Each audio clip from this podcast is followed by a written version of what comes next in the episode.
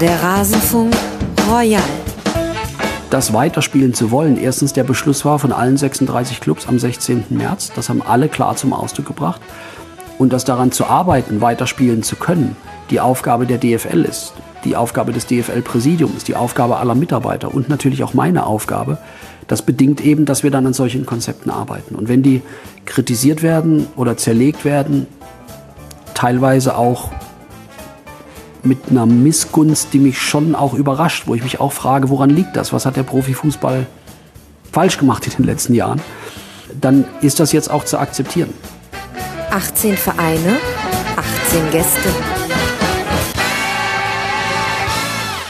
Was hat der Profifußball nur falsch gemacht, dass ihm jetzt mit so viel Missgunst begegnet wird? Tja, Herr Seifert, wenn Sie ein bisschen Zeit hätten, dann könnten wir Ihnen das durchaus mal erklären hier im Rasenfunk. Und damit hallo und herzlich willkommen zu Teil 2 des Rasenfunk Koronials unserer Rasenfunk Royal Variante, in der wir nicht über die Saison bzw. Halbserie der einzelnen Bundesligisten sprechen, sondern uns der Frage widmen, was macht die aktuelle Corona-Krise mit den einzelnen Bundesliga-Vereinen? Und wie es ein Rasenfunk Royal oder eben in diesem Fall ein Koronial so vorsieht, haben wir dazu je Verein einen Gast eingeladen. In Teil 1, der in der letzten Woche erschienen ist, konntet ihr schon die ersten neun Vereine hören. Hier gibt es jetzt die noch übrigen neun verbliebenen. Ich freue mich sehr, dass es tatsächlich geklappt hat, zu jedem Verein eine Stimme zu bekommen. Ganz herzlichen Dank an alle Gäste, die sich dafür Zeit genommen haben. Mein Name ist Max Jakob Ost. Ich bin der Netzer bei Twitter und Moderator dieser Sendung. Und wenn ich schon beim Dank bin, dann kann ich da auch gleich weitermachen. Wir danken Red Moon 81, der Baurus, Hari FCSP, Torben, Verröing, Dominik, Nido, Franz Brunner, Sörinho und Tobi aus Berner. Ganz liebe Grüße, viel Erfolg beim Hausbau. Sie alle sind Rasenfunk-Supporterinnen und Supporter. Der Rasenfunk ist Werbesponsoren und Paywall frei. Er wird allein von den Hörerinnen und Hörern dieses Formats finanziert und das auch in der aktuellen Krise. Wir sind sehr, sehr dankbar, dass das so ist. Ganz herzlichen Dank an alle Supporterinnen und Supporter und ganz herzlichen Dank auch an alle, die unter kiosk.rasenfunk.de sich schöne Tassen, Schlüsselanhänger oder was auch immer vom Rasenfunk bestellen. Das kann auch ein zweites finanzielles Standbein für uns werden und so hoffen wir, dass wir über diese Phase der Fußballpause auch finanziell hinwegkommen. Ich habe eine gute Nachricht und eine schlechte Nachricht für euch, liebe Hörerinnen und Hörer. Die schlechte zuerst. In der nächsten Woche wird es keine Rasenfunk-Schlusskonferenz geben. Wir werden mal eine Woche ausfallen lassen. Ich sage ganz einfach, wie es ist.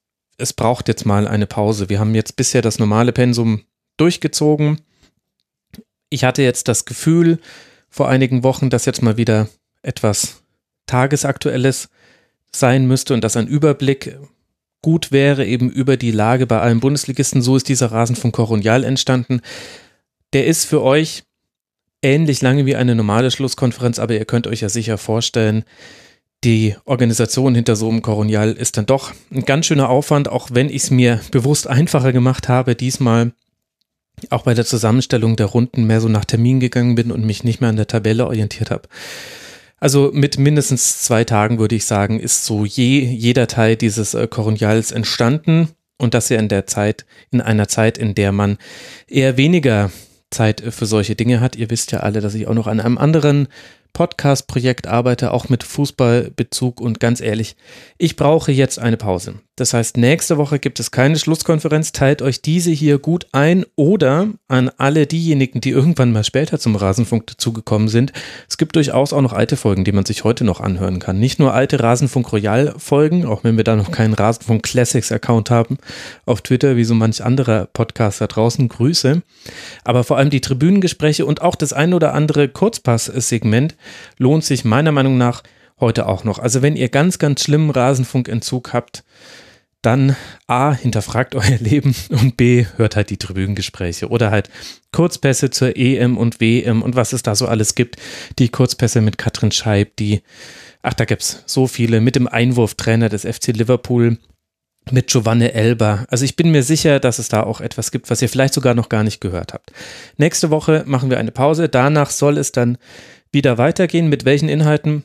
müssen wir gucken. Auch wir planen jetzt so ein bisschen kurzfristiger. Ich habe da durchaus noch Ideen im Hinterstübchen.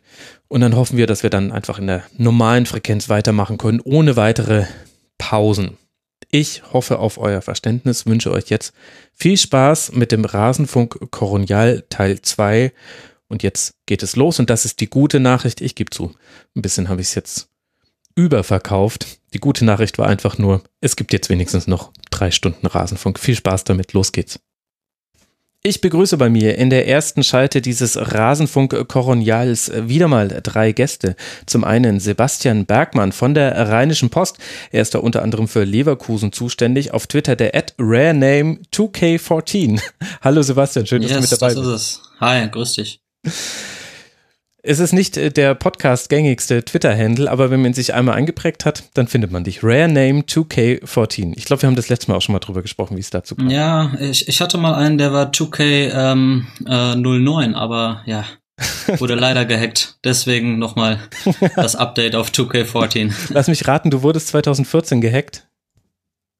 Richtig. Wie ich das einfach herausgefunden habe. Unglaublich. Wahnsinn. Also, der Max ist schon voll auf Touren. Voll auf Touren ist sicherlich auch Louis Löser, der unter anderem für Goal.com schreibt, für Hoffe News schreibt, dementsprechend auch sich bei der TSG Hoffenheim sehr gut auskennt. Er ist der Ad Regionalkapital auf Twitter. Servus, Louis.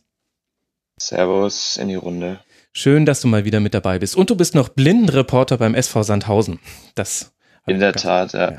Ein Mann mit vielen Töpfen auf dem Herd so wie das halt heutzutage ist. Und dann haben wir noch. Apropos Töpfe. Ach komm, Mara. auf gar keinen Fall. Auf gar keinen Fall. Ihr hört es schon, äh, ein, eine Dauergästin aus äh, dem Rasenfunk. Ich freue mich sehr, dass sie wieder mit dabei ist. Mara Pfeiffer von Früff von der Allgemeinen Zeitung, die Ed-Wortpirate natürlich, die uns auch bald mit einem weiteren Roman beglücken wird. Hallo Mara. Hallo lieber Max und hallo in die Runde. Schön, dass ihr alle drei da seid. Wir wollen, wie schon in der vergangenen Woche, auf die Bundesliga gucken unter Gesichtspunkt von Corona. Lasst uns mal hm, bei Leverkusen anfangen, einfach weil die in der Zwischentabelle am weitesten oben stehen, am fünften Tabellenplatz, liegt Leverkusen Sebastian. Man wurde noch durch das Geisterspiel von Gladbach von den Champions League-Rängen verdrängt. Man weiß jetzt nicht, ob das nochmal eine Bedeutung hat. Aber wie würdest du denn sportlich jetzt das einschätzen, dass es diesen Cut gab? Wie war Leverkusen drauf vor der Pause und was macht jetzt diese Unterbrechung mit dem Club? Ja, also keine Frage, Leverkusen ist hervorragend wirklich ins neue Jahr gestartet, hat ähm, von den 13 Spielen jetzt 2020, die absolviert wurden, 11 gewonnen.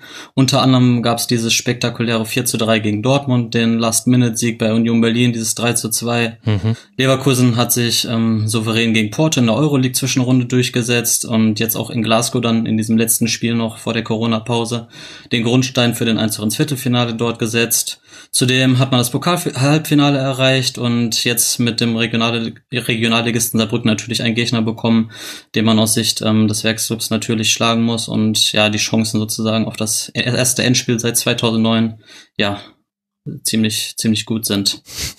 Also ja. aus aus Bayer aus Bayer Sicht kam die Pause ähm, ja zu einem denkbar schlechten Zeitpunkt. Ich glaube, das kann man mit Fug und Recht behaupten. Ist äh, die beste Rückrundenmannschaft zusammen vielleicht noch mit Bayern und äh, Köln. Genau habe ich die Rückrundentabelle jetzt gar nicht mehr im Kopf. Mein Gott, das ist auch schon so lange her. Aber nur eine Niederlage. Gegen wen hat Leverkusen verliehen, verloren? Luis, du weißt es. Ja, gegen die TSG. Das war einer der wenigen guten Momente in dieser Rückrunde. Einer von zwei Siegen in der Rückrunde. Also bei Hoffenheim lief es ein bisschen konträr. Ja. Magst du uns mal kurz schildern, was du glaubst, was jetzt so aus sportlichen Gesichtspunkten diese Unterbrechung für Hoffenheim bedeutet? Also Hoffenheim hatte jetzt eigentlich fast schon alle Gegner aus der oberen Tabellenhälfte weg. Jetzt hätte man nur noch gegen Leipzig und gegen Dortmund gespielt.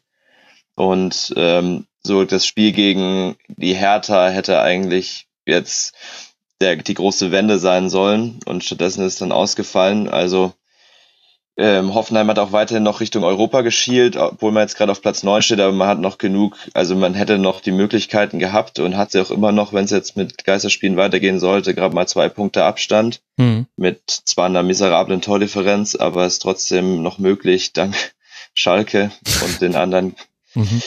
Konkurrenten. Ähm, Dazu kommt aber auch noch, dass man viele Verletzte hatte, vor allem in der Offensive. Also Muna Stabur, Neuzugang, hat sich mit einem Bizepssehnenriss äh, verabschiedet erstmal. Man hätte schon gedacht, dass es ein Saison aus wird. Jetzt könnte er vielleicht nochmal zurückkommen, jetzt wo, wo er mehr Zeit hat für die Reha und sieht wohl auch gut aus. Genauso Sagis Adamian mit einem Syndesmosebandriss. Mhm. Ähm, André Kramaric mit anhaltenden äh, Problemen am Sprunggelenk. Der einzige, der jetzt wohl eher nicht mehr zurückkommen wird, wird Ishak Belfodil sein, der ja äh, eine ganz mysteriöse Kreuzbandverletzung hat. Also das könnte der TSG entgegenkommen auf jeden Fall. Und dann haben wir als äh, dritten im Bunde ja noch den ersten FSV Mainz 05, äh, Mara. Da liegt man Stand jetzt vier Punkte vor dem Relegationsplatz. Aber gerade gab es mal wieder Punkte kurz vor der Unterbrechung.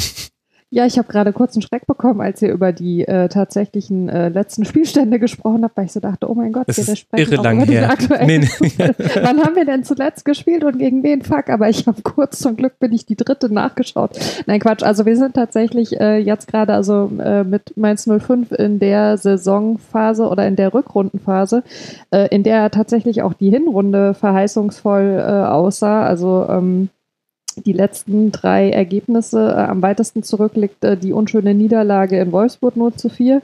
Dann hat man also äh, gegen Paderborn zu Hause 2 zu 0 gewonnen, glücklicherweise sehr, sehr wichtig und sich äh, mhm. gegen äh, äh, Fortuna Düsseldorf ein dann am Ende nur, muss man ja schon sagen, ähm, unentschieden ähm, geholt, obwohl also eigentlich das Spiel an Düsseldorf durchaus hätte gehen können.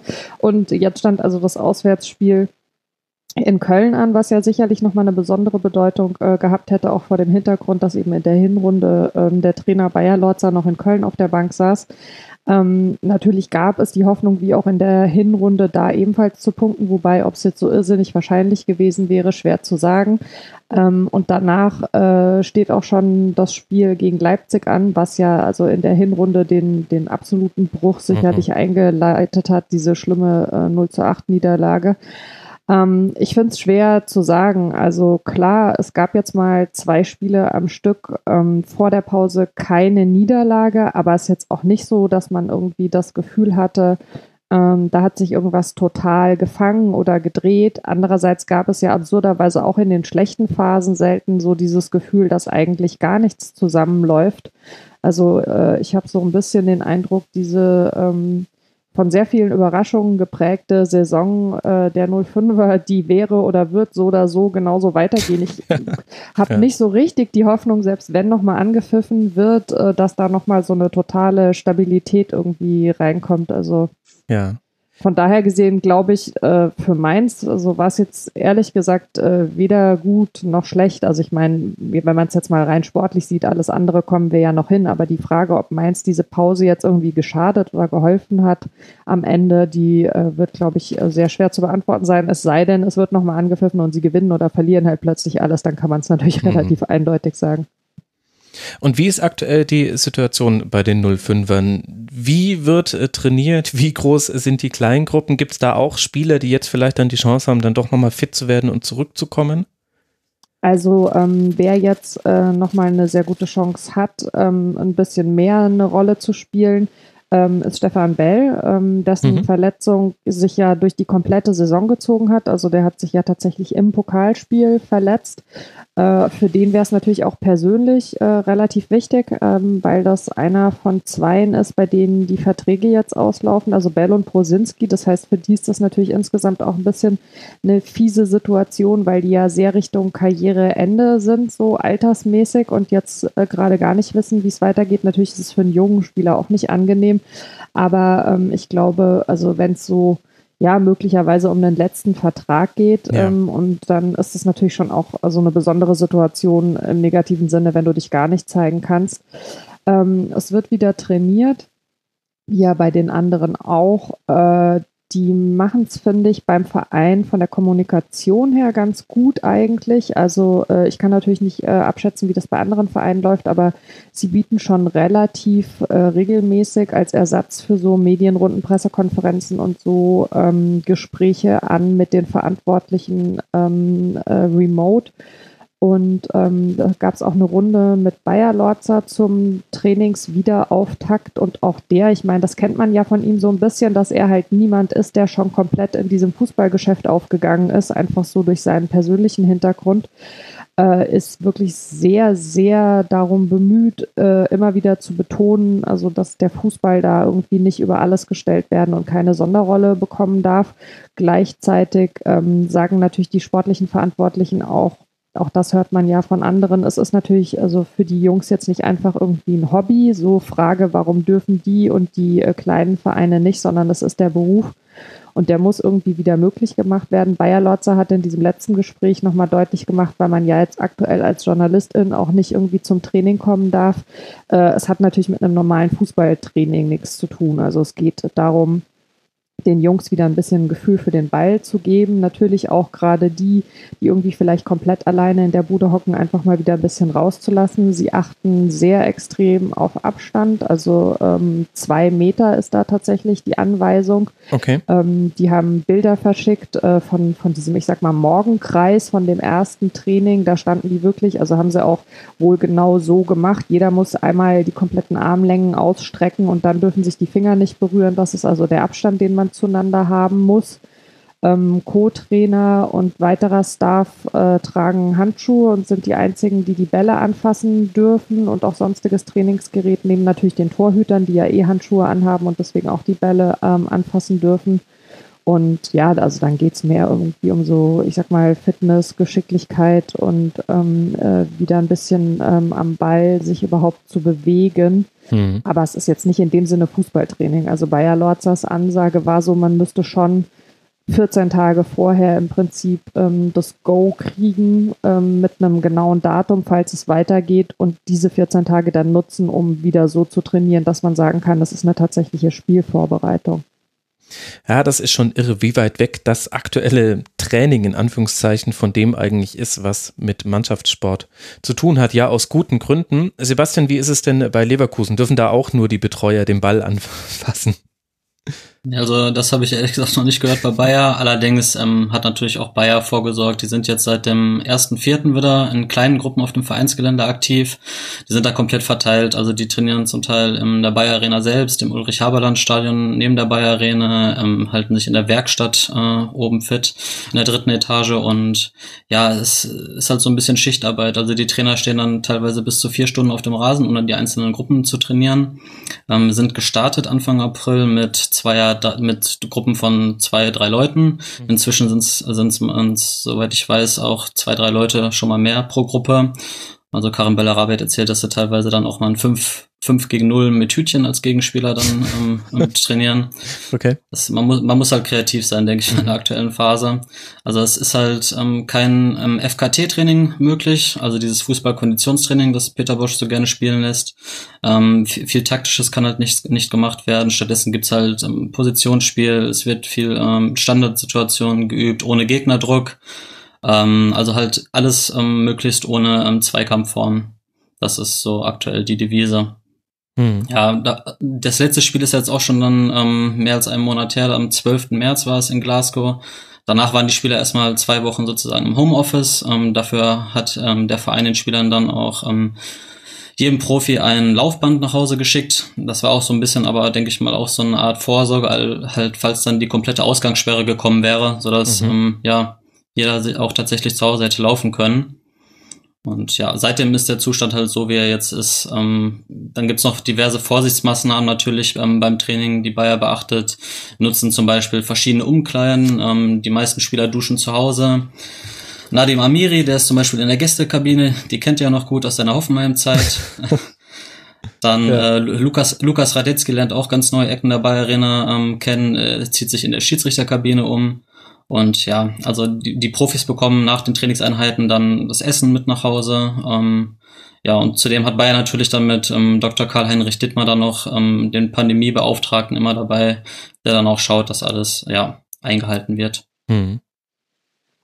Das mit den, äh, nur kurz als Nachsatz, mit den ähm, Trainingskabinen äh, ist bei Mainz 05 übrigens auch so, die sind in festen, ich glaube, Fünfergruppen auf die kompletten Trainingskabinen da im Nachwuchsbereich verteilt und dürfen auch nicht duschen, sondern müssen nach dem Training dann alle nach Hause, um da zu duschen. Mhm. Ja, wenn man es romantisieren möchte, dann ähm, hört sich das, also zumindest bei Leverkusen und bei anderen Vereinen ist es ja ähnlich, fast so an, als würden die Spieler in ihr Stadion einziehen oder in ihr Trainingszentrum und so eine ganz wilde WG bilden, wo halt dann einfach Radetzky hat jetzt den Schiri-Raum für sich, Amiri gleich die ganze Gästekabine, in der nicht geduscht wird, ja. Ja gut, das ist ja dann vielleicht auch für manche WG gar nicht so untypisch, aber gut, ich schweife ab. Ich schweife ab. Luis, wie ist es denn in Hoffenheim? Ähm, ähnlich wie schon bereits beschrieben, also ähm, Trainer Alfred Schreuder hatte auch in einem Interview Leverkusen als Beispiel angeführt, weil die ein bisschen früher dran waren als Hoffenheim. Also Hoffenheim hat es jetzt seit 6. April dieses Kleingruppentraining mit äh, vier Leuten, wenn ich das richtig mitbekommen habe. Ähm, halt viele Takt, äh, Passübungen vor allem. Mhm. Und was vielleicht noch bei Hoffenheim so speziell mit dazu kommt, ist, dass man ja diese, diese sehr modernen ähm, Trainingsmöglichkeiten hat mit diesem, der, mit dem Footbonauten, den es ja auch mhm. in Dortmund noch gibt, und der Helix, was so einen für periphere Sehen, wo man dann so 180 Grad Ansicht hat und dann seine Gegenspieler sehen soll. Also das kann auch noch genutzt werden und auch natürlich die SAP-App, die sie da haben, ähm, wo man dann auch so Geschicklichkeitsspiele und zumindest so mentale Übungen machen kann. Das wurde dann auch schon im Homeoffice quasi gemacht. Und ansonsten ist das eigentlich größtenteils, wie schon bereits geschrieben, in, beschrieben mit Schichtarbeit und so weiter. Mhm. Und die verletzten Spieler trainieren eben mit Athletiktrainer Ottmar Rösch individuell. Jetzt haben wir ja neben dem, wie jetzt gerade trainiert wird, auch noch den weiteren Themenkomplex, nämlich die Kaderplanung für die kommende Saison und so ein bisschen in Klammern auch für die aktuelle Saison, weil niemand weiß, ob vor dem 30.06., wenn eben die manche Verträge auslaufen, die Saison beendet sein wird. Bei Hoffenheim haben wir nur drei auslaufende Verträge. Das ist Liga-Minimum und gleichzeitig ist Hoffenheim auch meinem jetzigen Kenntnisstand nach einer der ganz wenigen Vereine, der auch schon Transferentscheidungen getroffen hat, nämlich betreffend Sebastian Rudi. Wie schätzt du das denn gerade ein bei der TSG, die, die Planung jetzt über die Saison hinaus, was Spieler und Kader angeht? Ja, also wie du schon gesagt hast, man hat eigentlich relativ äh, Planungssicherheit, wenn man das so nennen kann, im Vergleich zu anderen Clubs zumindest, dadurch, dass man eben nur diese drei auslaufenden Verträge hat und da zählt ja schon Rudi dazu. Hm. Also man hat ja nur Alexander Stolz, der jetzt aufs Karriereende zugeht als dritter Torwart, Michael Esser, der jetzt nur für ein halbes Jahr gekommen ist, wegen dieser Torwartproblematik zum Anfang der Rückrunde, wo es aber auch sein kann, dass er noch bleibt, wie ich aus Vereinskreisen gehört habe. Also das wird man dann sehen. Und Sebastian Rudi ist eben so, man, er hat ja, man hat eine Kaufoption angeblich in Höhe von sechs Millionen Euro. Der, ähm, und er hat ja auch schon mehrfach betont, dass er bleiben will. Schreuder will ihn auch behalten.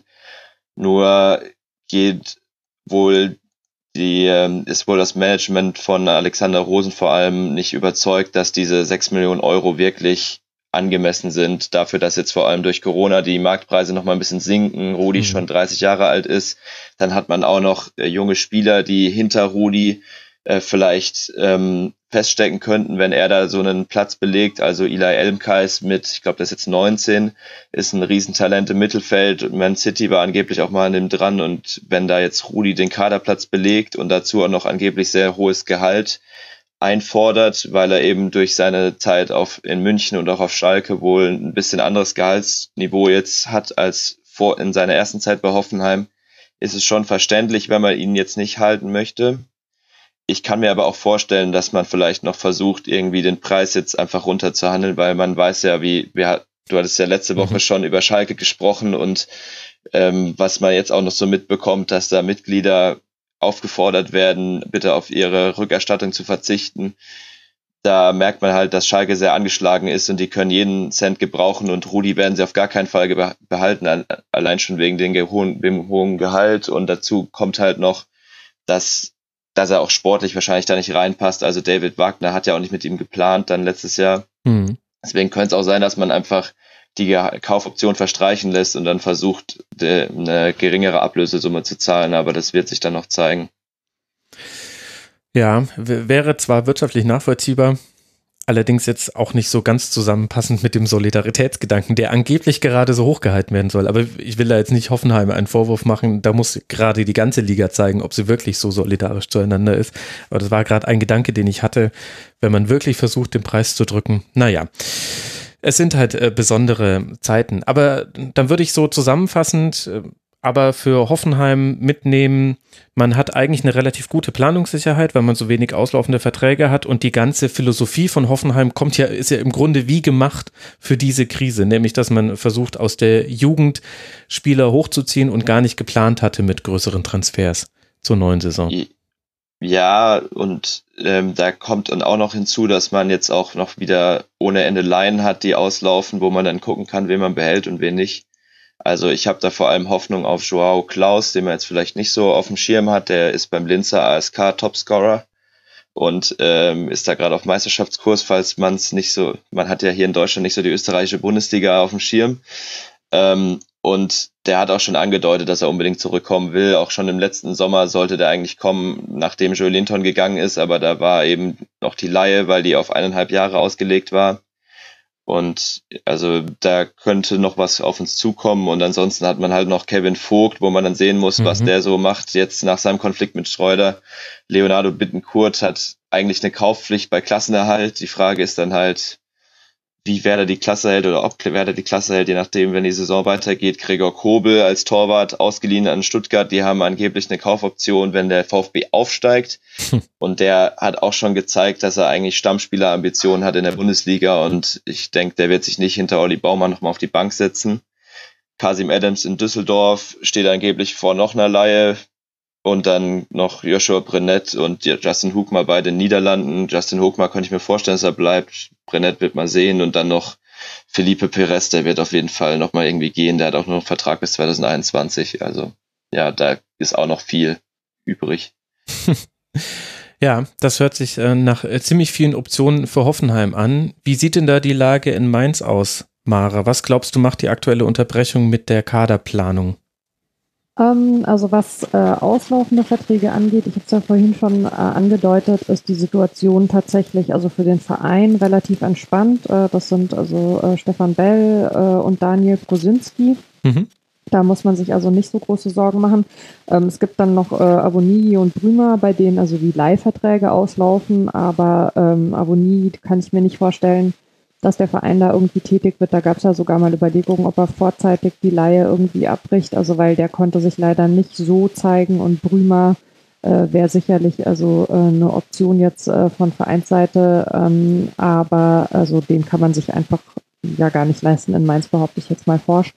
Ähm, natürlich ist Mainz ein Verein, der sehr stark von diesen äh, Erlösen lebt, also im Sinne von äh, sehr junge Spieler holen, äh, hoffen, dass man sie sehr schnell so gut entwickeln kann, dass man sie dann eben für ein entsprechendes Geld wieder los wird und ähm, also loswerden ist der falsche Begriff, aber weiterverkaufen mhm. kann. Und äh, natürlich äh, ist da jetzt so ein bisschen die Sorge, äh, wie werden sich äh, diese Gelder entwickeln. Also auf der einen ja. Seite ist zumindest mein Eindruck, haben ja alle so ein bisschen die Hoffnung, so diese total besoffenen Summen werden sich vielleicht irgendwie zurückentwickeln. Auf der anderen Seite. Nicht alle, über Leverkusen sprechen wir gleich noch. Ja.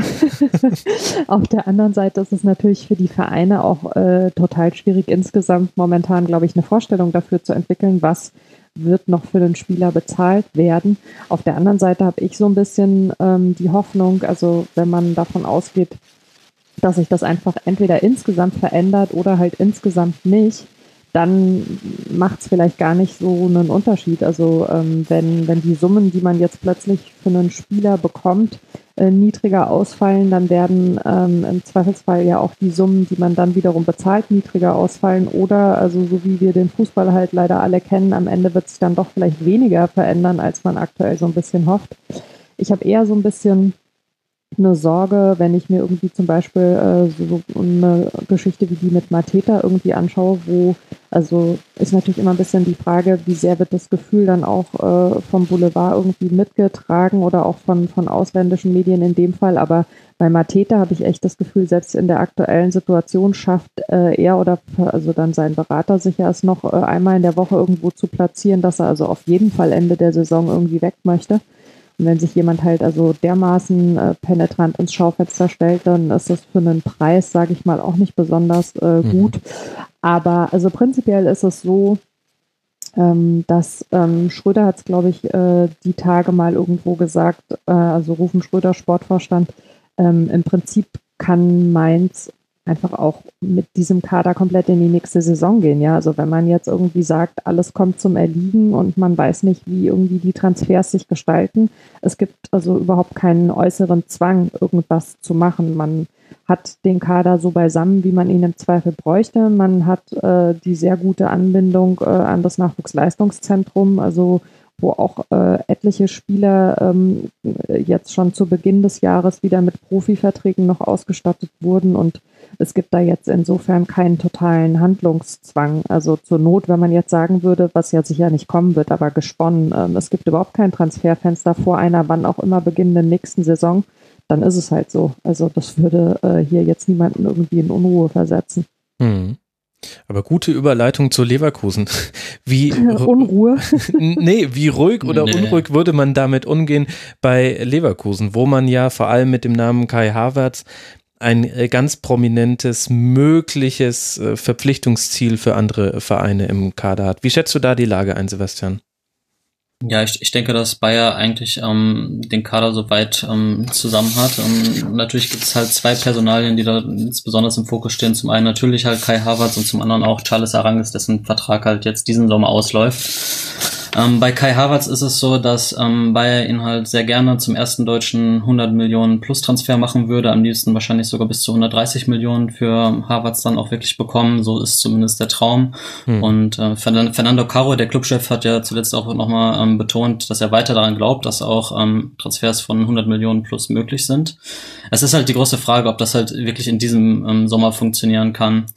Ich denke, dass jetzt ähm, durch die aktuelle Situation die Chance sich vielleicht ein bisschen natürlich erhöht hat, dass ähm, Harvards eventuell noch ein Jahr bleiben würde, aber Bayer hält sich ähm, diesbezüglich auch ähm, sehr zurück und sehr bedeckt.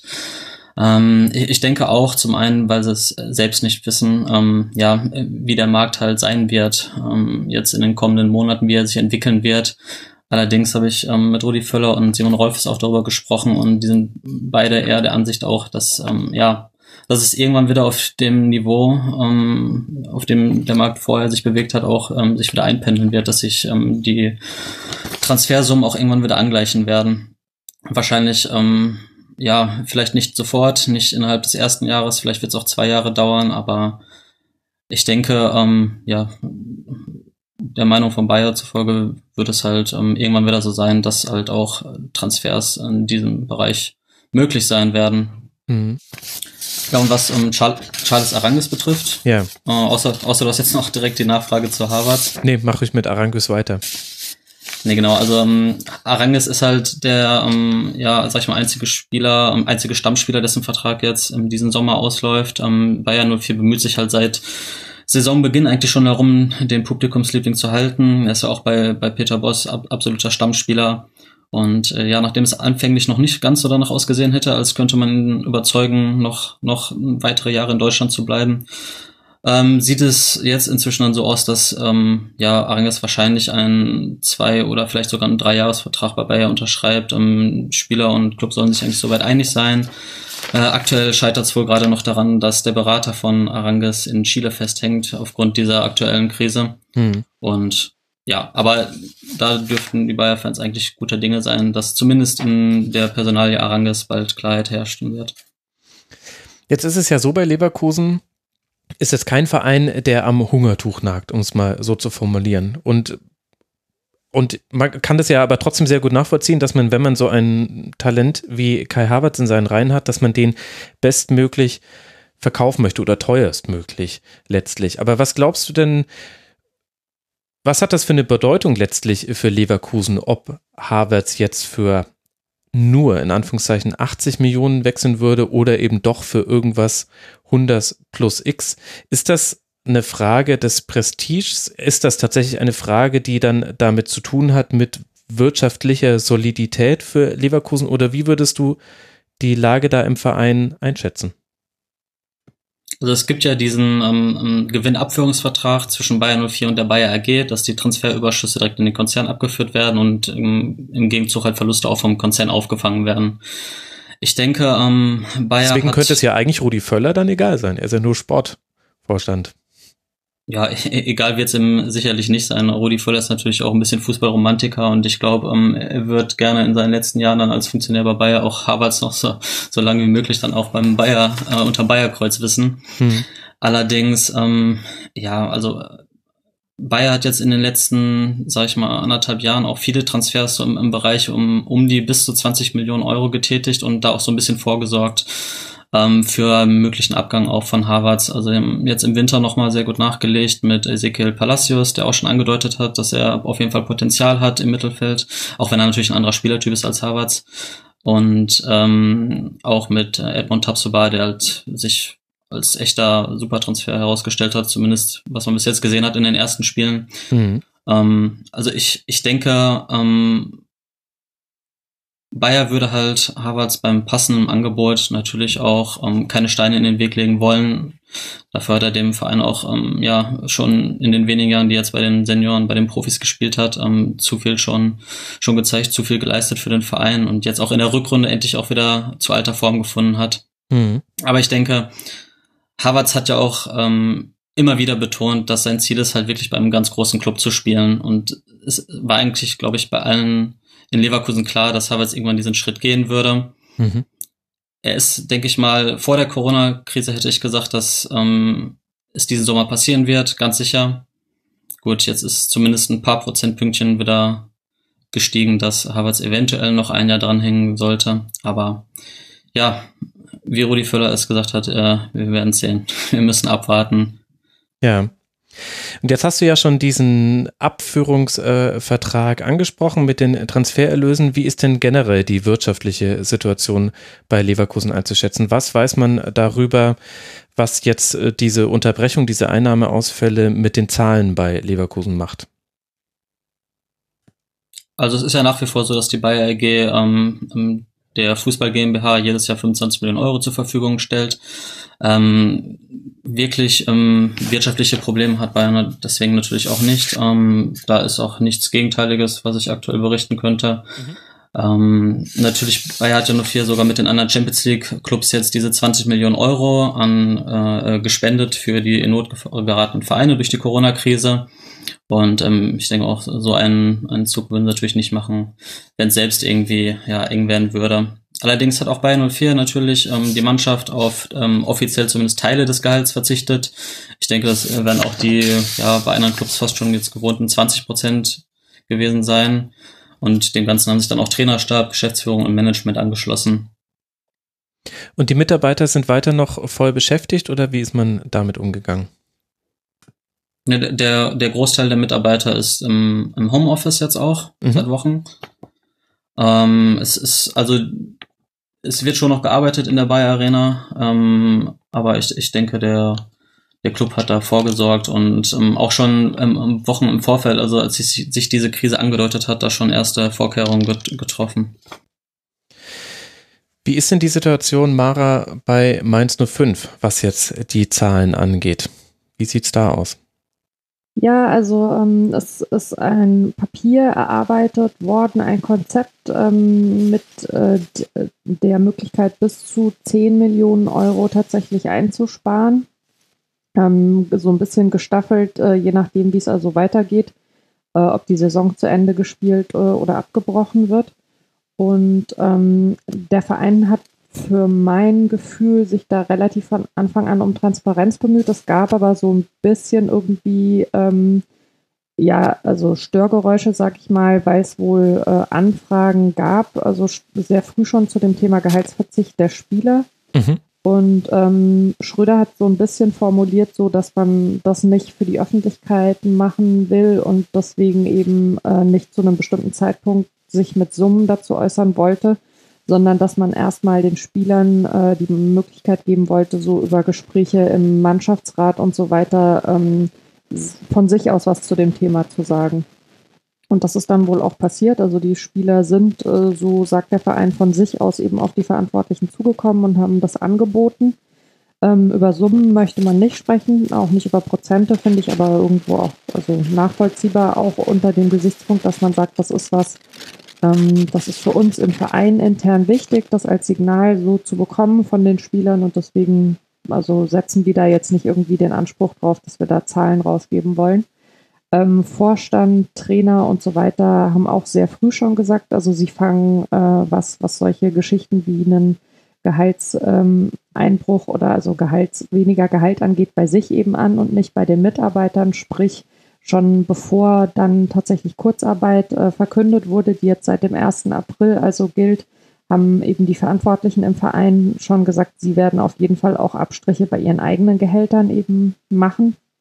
Ähm, es gibt diese Geschichte, die äh, Rufen Schröder ja erzählt hat äh, im Sportstudio, die irgendwie finde ich schon ganz nett ist für, für so dieses, ähm, wie im Verein da gedacht wird. Also, dass der Zeugwart zu ihm hingekommen ist und gesagt hat, er tankt nicht mehr auf 0,5 Kosten, obwohl er das eigentlich darf, weil er also auch äh, so über das, ähm, was man so vereinbart hat, miteinander hinaus, ähm, ja, dem Verein quasi was zurückgeben möchte oder da den Verein nicht irgendwie belasten möchte. Also es sind wohl schon äh, viele Signale aus dem Verein von Leuten, die von sich aus eben äh, sagen, das und das und das fällt uns irgendwie noch dazu ein. Ähm, der Verein stockt die Kurzarbeit auf, äh, auf 90 Prozent, wenn ich das richtig im Kopf habe. Mhm. Ähm, es gibt außerdem äh, dann eben noch so Geschichten wie, es war ein Sommertrainingslager in den USA geplant, das ist jetzt äh, so abgesagt äh, und auch schon zu einem Zeitpunkt, äh, wo man jetzt vielleicht noch gedacht hat, das wäre theoretisch organisatorisch äh, ja sogar möglich. Ähm, das heißt, sie sind da schon auch relativ bemüht, da frühzeitig irgendwie Entscheidungen zu treffen, was natürlich aktuell auch ruht. Es soll ja ein äh, Gebäude noch geben mit dem äh, sperrigen äh, Namen Multifunktionsgebäude für Lizenzspieler und Geschäftsstelle. Also es gibt ja aktuell. Ähm, Wie ist da die Abkürzung? fantastisch, oder? MG Na, ich wäre dann für MLG. ja, okay. ähm, genau, aber also es gibt ja aktuell drei Standorte des Vereins. Also zum einen ähm, das äh, neue Stadion in in Bretzenheim in den Feldern dann äh, die Geschäftsstelle und äh, dann eben den Bruchweg mit dem Nachwuchsleistungszentrum.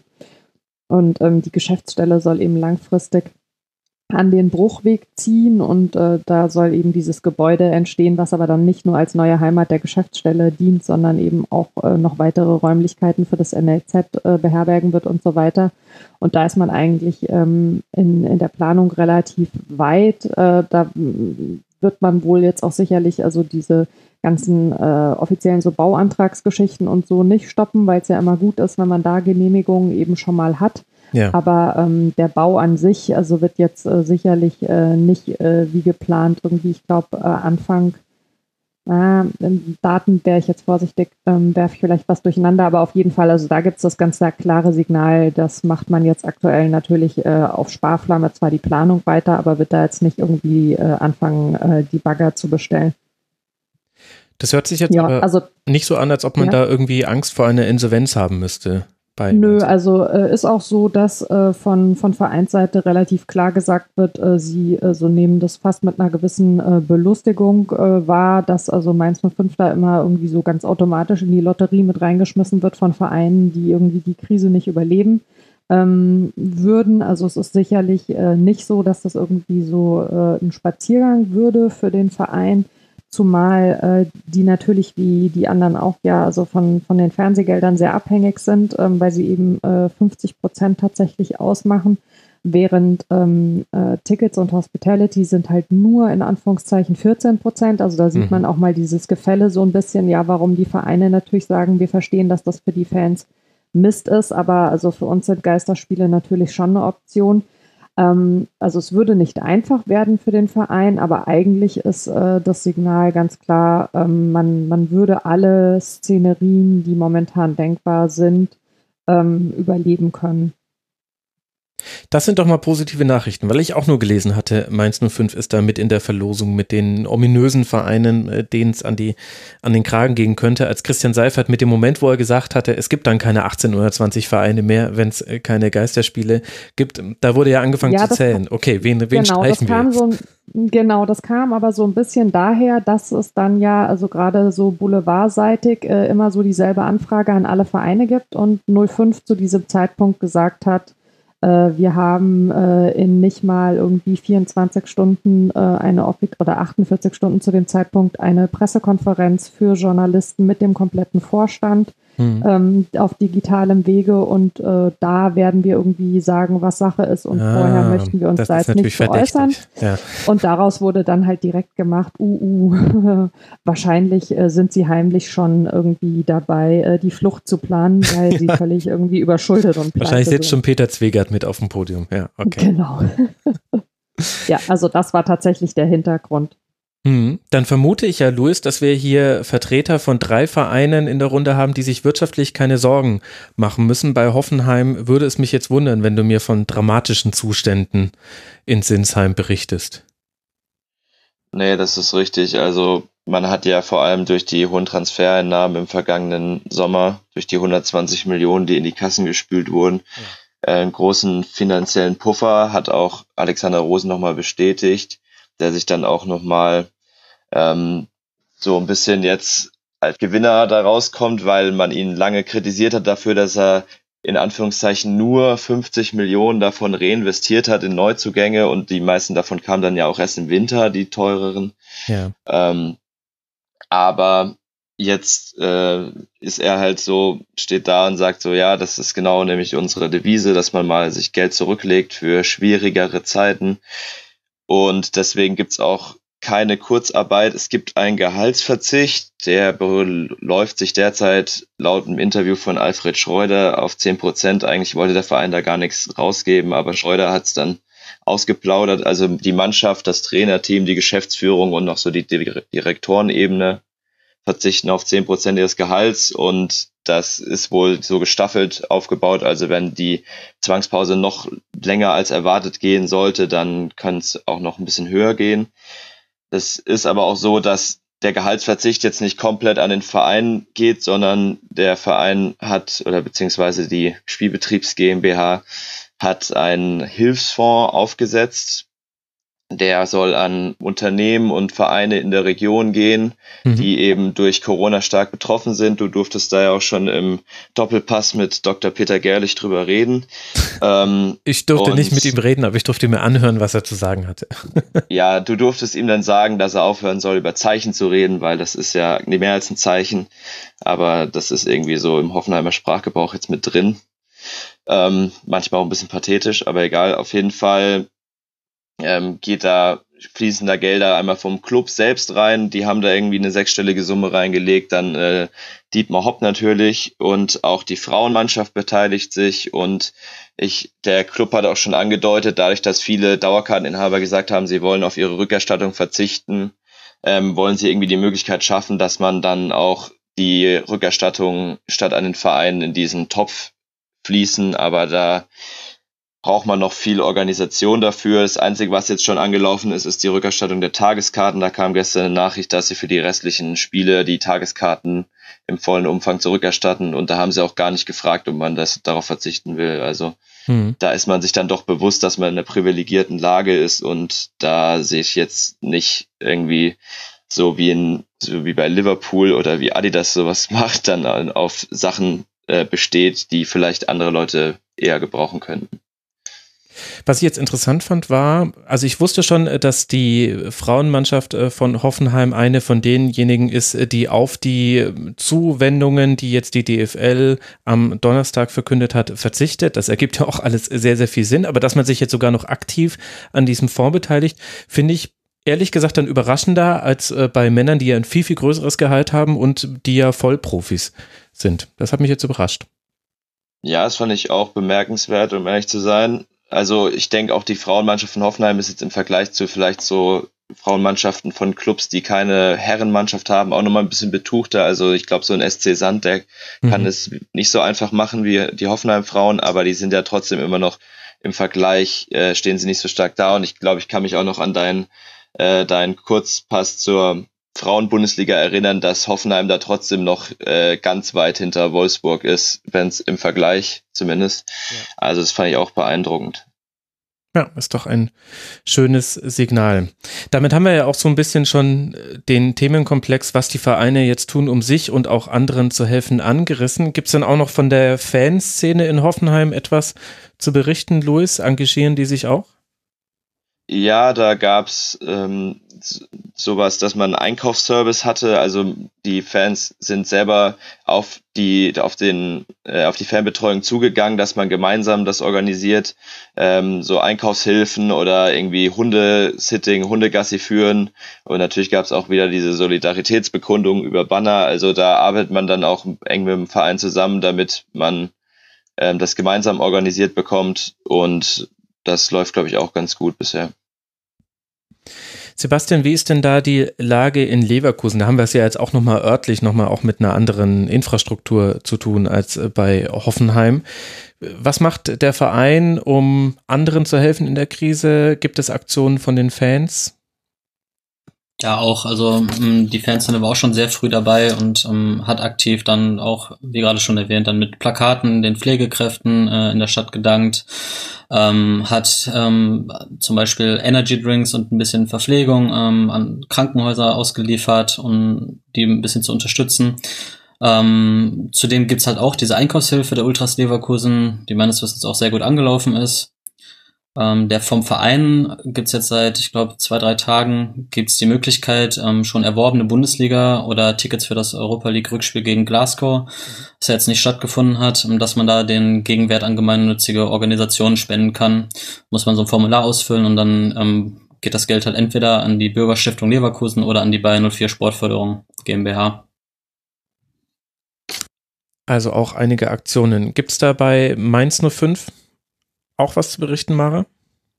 Ja, jede Menge sogar. Ähm, also die ähm, ein Teil der Ultras, eine eigene Ultragruppe, die Chaos Boys, ähm, haben schon sehr, sehr früh überall Banner aufgehängt, also wie das ja auch in vielen anderen Städten passiert ist, um äh, dem Pflegepersonal, aber auch äh, explizit den Menschen, die äh, in Supermärkten beispielsweise arbeiten, zu sich da zu bedanken und haben in Mainz die erste Einkaufshilfe organisiert ähm, der Q-Block, ähm, der also was äh, der der Block im Stadion ist auf der Stehplatztribüne von PQRS, äh, in dem so die aktiven Fans, nicht nur Ultras, sondern auch darüber hinaus noch äh, aktive Fans eben sind, hat ziemlich viele Aktionen angestoßen. Also auch die haben ähm, so Boxen äh, gemacht mit noch vor Ostern ähm, so Nervennahrung, Kaffee, Tee, äh, Osterhasen, die der Verein beigesteuert hat, die für Aktionen eigentlich geplant waren, äh, die jetzt ausfallen mussten und haben die in Krankenhäuser gefahren, haben die auch versucht, hier äh, an so eine Teststation, an so eine große Lokale zu fahren, wo also äh, Corona-Tests stattfinden. Da konnten sie aber leider nicht angenommen werden ähm, haben Krankenhäuser damit versorgt. Ähm, dann gab es eine Aktion, dass Geld gesammelt wurde für ähm, ein Krankenhaus äh, in Caserta in Süditalien, weil es also mit dem dortigen Verein, mit dem Casertaner FC schon sehr, sehr lange eine Fanfreundschaft gibt. Und ähm, was also in Mainz so eine, so eine große Besonderheit hat, ist äh, dieser alte Fastnachtsschlager Heile, Heile Gänzchen. Ich weiß, das wird teilweise von anderen Fanszenen etwas belächelt, ist aber ehrlich gesagt also dann auch eher deren Problem. Ähm, und ähm, ja, also ich finde es irgendwie so ein bisschen lächerlich, ja, da macht halt irgendwie ein Verein was, was, äh, was in der Stadt sehr tief verwurzelt ist und andere äh, machen sich dann irgendwie tagelang über dieses Gänsemotiv lustig, also als gäbe es gerade irgendwie nichts anderes, womit man sich beschäftigen kann. Aber gut, ähm, jedenfalls diese Textzeile Heile, Heile Gänschen, es wird schon wieder gut, die hat also in, in Mainz einen, einen sehr ähm, ja einen, einen sehr hohen, tröstenden äh, und äh, zuversichtspendenden Wert, sage ich mal. Und ähm, auch wiederum der Q-Block hat also äh, Merchandise damit aufgelegt, also äh, Shirts äh, und, und Beutel und Sticker, wo eben also diese Gans drauf ist, ähm, äh, mit so einem Fußballschal um den Hals und da steht eben Heile Heile Gänschen drauf. Ähm, und die werden verkauft und äh, lass mich kurz nachgucken. Äh, das Ganze läuft zugunsten von drei lokalen Vereinigungen. Einmal der Verein Armut und Gesundheit in Deutschland, also der speziell ähm, die Versorgung ähm, von, von wohnungslosen Menschen ähm, organisiert und da hier auch gerade in der Krise sehr, sehr äh, aktiv und auch findig ist. Dann für die Ärzte ohne Grenzen hier vor Ort, die, also die sind natürlich nicht vor Ort, aber die haben ja jeweils auch lokale Sitze. Und dann gibt es hier noch ein sogenanntes Kochen für Helden in Mainz, also wo auch jetzt während der Krise für Leute beispielsweise in Krankenhäusern und so weiter gekocht und das äh, kostenlos ausgefahren wird. Und die drei werden also komplett mit den, mit den Erlösen mhm. unterstützt und das läuft auch tatsächlich äh, sehr, sehr gut. Ähm, der Verein selbst versucht also zum einen so über Website und Social Media sehr, sehr viel zu machen, um so einen Kontakt zu den Fans aufrechtzuerhalten. Äh, dann haben die sich überlegt, was die Rückerstattung von Tickets angeht. Also ähm, die sind alle angeschrieben worden, Dauerkarteninhaber, glaube ich, zuerst. Mittlerweile meine ich auch schon die Leute, die Tagestickets gekauft haben.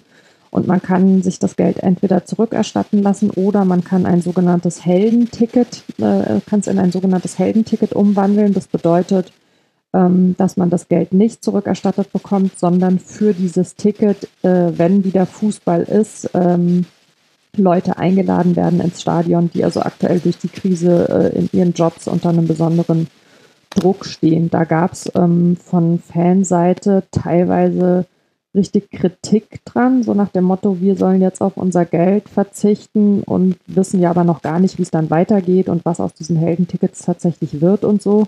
Mhm. Ähm, hat den Verein, glaube ich, etwas gewundert, dass das so gar nicht positiv aufgenommen wurde oder sehr wenig. Ich habe es nicht so ganz verstanden, die Kritik, ehrlich gesagt, weil es wird ja niemand gezwungen. Also man hat ganz klar die Möglichkeit zu sagen, ich möchte mein Geld bitte zurück.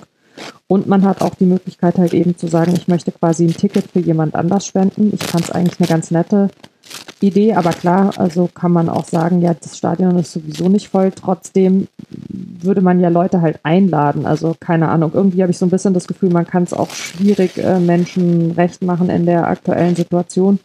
Aber ja, also prinzipiell ähm, finde ich es tatsächlich positiv, was da passiert. Gibt also noch andere Geschichten, auch natürlich größer aufgestellte Einkaufshilfen, wo auch die Fanabteilung und die Supporters mit drin sind und so. Also da wird auch so von den verschiedenen Seiten äh, organisierte Fans, äh, weniger stark organisierte Fans und Vereinen ganz gut äh, zusammengearbeitet für mein Befinden. Da passiert hm. tatsächlich äh, einiges. Und das durchzieht ja die Bundesliga. Es ist wirklich interessant, welche andere Art von Antworten man bekommt auf die Frage, was tun jetzt eigentlich auch gerade Fans in der Krise, wenn man nicht die Bild fragt, wenn man nicht Fritz Keller fragt oder Louis, sorry, Dietmar wenn man Haupt. nicht Dietmar Haupt fragt. Also ja.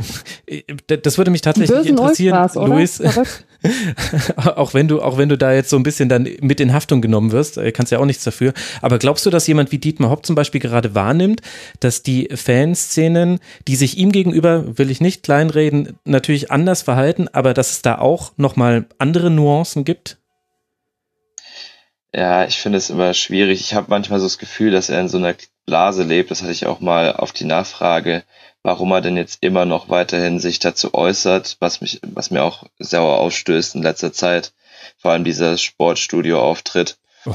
Ähm, ähm, und ich habe da so das Gefühl, dass er da ein bisschen arg abgeschirmt wird von so dem, was für uns die Normalität ist und dass er das nicht immer so mitbekommt. Also sicherlich wird er mitbekommen, was die Hoffenheimer Fanszene macht, aber für ihn sind es dann wahrscheinlich nicht die Ultras, sondern halt die guten Fans, ich weiß es nicht. Mhm. Ähm, ich finde es auch sehr schwierig und ich weiß auch nicht, ob er das, ob sich das jemals noch ändern wird bei ihm, weil er, ich glaube, er wird jetzt 80 dieses Jahr. Ich habe da nicht so das Gefühl, dass da noch viel kommen wird. Ja. Ja. Also dieser Sportstudio-Auftritt ist eigentlich nur damit erklärbar, dass er irgendwie äh, seit längerem in einer Kapsel irgendwo lebt, aus der er nur ganz selten mal rausgelassen wird und in der ihm nur bestimmte Informationen zugesteckt werden von außen. Weil das war ja also wirklich dermaßen bizarr. Aber ja. Ja, oder vielleicht auch damit erklärbar, dass er die Möglichkeit dazu hatte. Also wenn ich die Chance hätte, zu einem Millionenpublikum zu sprechen und mir ganz genau meine Antworten zu überlegen und zu wissen, ich kriege keine Rückfragen, hey, ZDF, schickt mir gern, schickt mir gern eure Fragen, würde ich sofort machen. Also. Das äh, ist nochmal ein ganz anderes Problemfeld, ja. Mhm. Na gut, aber lasst uns, Interview. bevor wir, bevor wir in die große Hauptdiskussion reinkommen, die sowieso noch häufig genug hier geführt werden wird im Rasenfunk, da bin ich mir leider sicher. Das Thema wird uns weiter begleiten. Hätte ich gern abschließend äh, noch einmal von euch eine generelle Einschätzung äh, gewusst. Äh, an euch alle drei. Sebastian, du bist der, der jetzt am längsten schweigen muss, deswegen darfst du anfangen. Summa, summa summarum, äh, bist du zufrieden damit oder wie bewertest du, wie Leverkusen mit äh, Corona umgeht?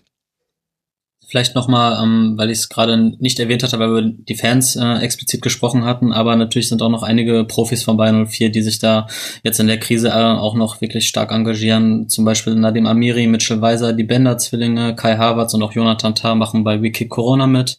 Mhm. Ähm, Jonathan Tah ist zudem noch ähm, Mitinitiator des Nothilfefonds, ähm, der Sepp Herberger Stiftung, des DFB. Also die Spieler, die sind da auch schon sich der schwierigen Situation im Land bewusst und ja, sehr aktiv.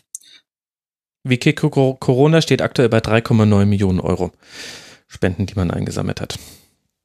Deswegen, also ich denke, das ist eine gute Sache und die Spieler sind sich da ihrer Verantwortung auch bewusst und äh, ja, nicht nur finanziell, aber auch mit ihrem Namen dann dafür zu werben, dass man halt ja den Menschen, die wirklich jetzt durch diese Krise in Not geraten sind, auch helfen kann und helfen sollte.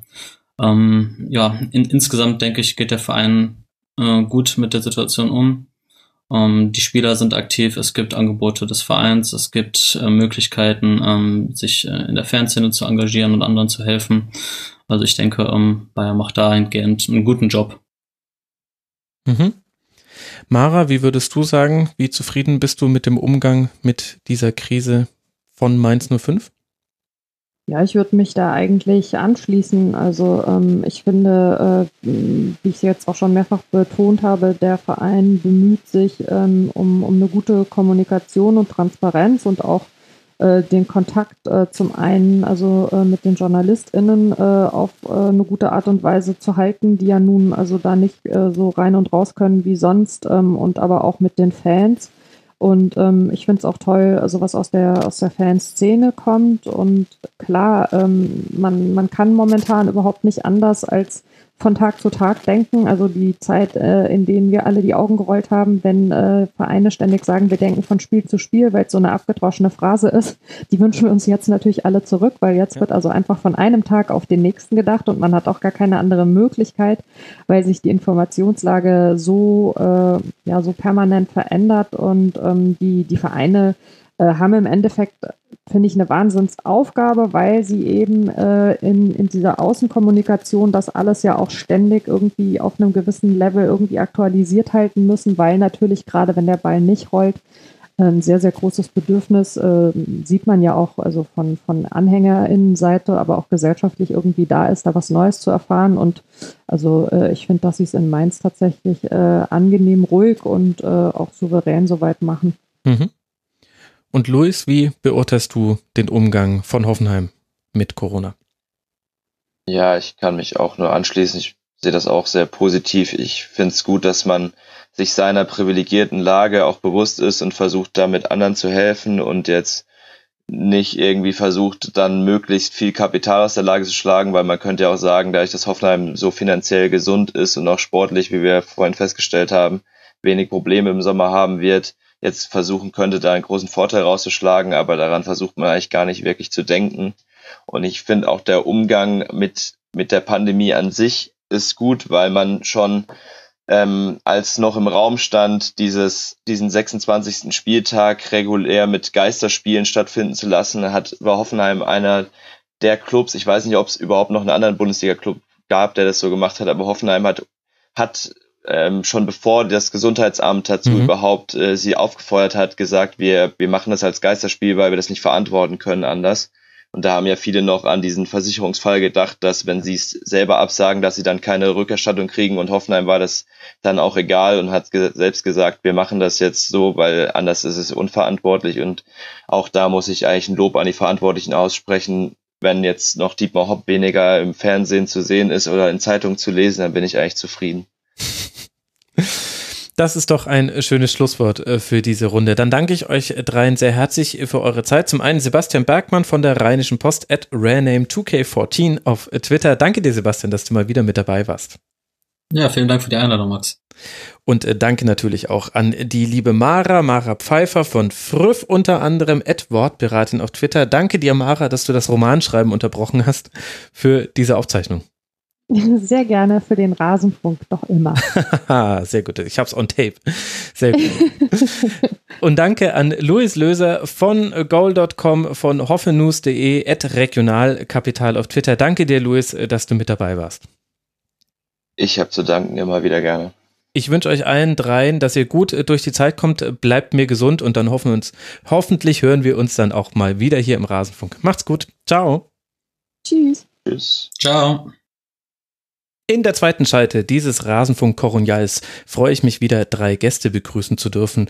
Zum einen eine vertraute Stimme von Aufe Ohren. Bei Twitter ist er als Ed Baumwollhose zu finden. Jens Buschmann. Servus Jens. Hallo. Schön, dass du mal wieder mit dabei bist im Rasen. Ja, ich, ich freue mich auch. Das ist toll. Ich äh, hole dich aus dem Homeoffice kurz raus, so wie ich irgendwie alle kurz aus dem Homeoffice raushole. Ebenfalls ein Debutant im Rasenfunk. Ich freue mich sehr, sehr, sehr, dass er mal mit dabei ist. Felix Gerhardt, Sportreporter bei Radio Bremen. Ed Ochsenblase ist er auf Twitter. Hi Felix. Moin. Ja, schön, dass das äh, geklappt hat, dass du mal hier bist und uns zu Werder Auskunft geben kannst. Ja, ich freue mich auch. Wir haben uns ja beim TK Schland mal unterhalten. Äh, wobei, ich glaube, bei mir nicht mehr so viel Unterhaltung möglich war, weil das äh, sehr lecker war da. Ja, es war sehr lecker, aber das äh, hat es, hatten wir, glaube ich, mit vielen Leuten beim TK Schland gemeint. Ein anderes, das ist ein anderes Kapitel, das, das hätten wir mal lieber aus dem Rasenfunk raus. Sonst sterben hier Illusionen. Und ich begrüße stattdessen lieber noch den äh, dritten beziehungsweise vierten dann im Bunde, Jan Neubauer vom Fortuna Podcast aus dem Exil. Ed aus Exil ist dann auch der Twitter-Handle eures Vertrauens. Hi Jan, schön, dass du mal wieder mit dabei bist. Hallo zusammen. Wir wollen über die Corona-Krise sprechen und was sie mit den einzelnen Bundesligisten macht. Ich würde sagen, wir beginnen einfach mal beim BVB, weil der in der Tabelle auch am weitesten oben platziert ist. Damit weiß Felix auch schon, wann er jetzt drankommt in der Reihe. Ich leg mich nochmal hin.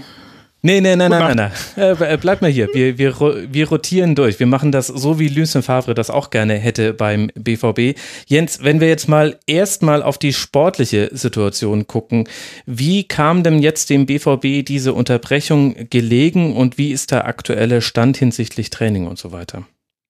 Ich weiß gar nicht, ob die so gelegen kam. Ähm, der BVB hat ja schon ein Geisterspiel absolvieren Mhm. dürfen, Schrägstrich müssen in Paris und ähm, das hat er leider so absolviert wie viele Auswärtsspiele in dieser Saison, relativ mutlos und dann äh, leider auch ausgeschieden aus der Champions League in dem Spiel. Ähm, ja, da war bei mir persönlich aber auch schon so ein bisschen die Luft raus. Ich, deshalb ähm, weiß ich das Spiel noch nicht so ganz einzuschätzen. Davor lief es eigentlich sehr gut. Mhm. Ähm, und ähm, ja, kam dann vielleicht doch ein bisschen ungelegen. Ich, ich kann das aufgrund dieses Ergebnisses und dieses Spiels noch nicht so ganz einschätzen. Ja, glaubst du, dass es eine Rolle gespielt hat, dass da keine Zuschauer mit vor Ort waren in Paris? Ah, ich weiß es nicht. Also äh, das Spiel fühlte sich schon so sehr nach Trainingsspiel an, Mhm. aber ähm, der BVB hat auswärts äh, diese Saison schon die ganze Zeit ein anderes Gesicht als in den Heimspielen und äh, tritt da schon immer so auf, als wolle er irgendwie das 0 zu 0 halten, auch wenn er gewinnen muss. Und ähm, das, das nervt, glaube ich, viele BVB-Fans und mich äh, schon das, das ganze Jahr jetzt. Und ähm, deshalb weiß ich nicht, ob das wirklich einen Ausschlag gegeben hat, zumal die äh, Pariser ja dann auch ähm, entsprechend darunter leiden mussten, weil die ja auch keine Heim Heimfans hatten. Ähm, deshalb Mhm. kann ich mir das nur bedingt vorstellen.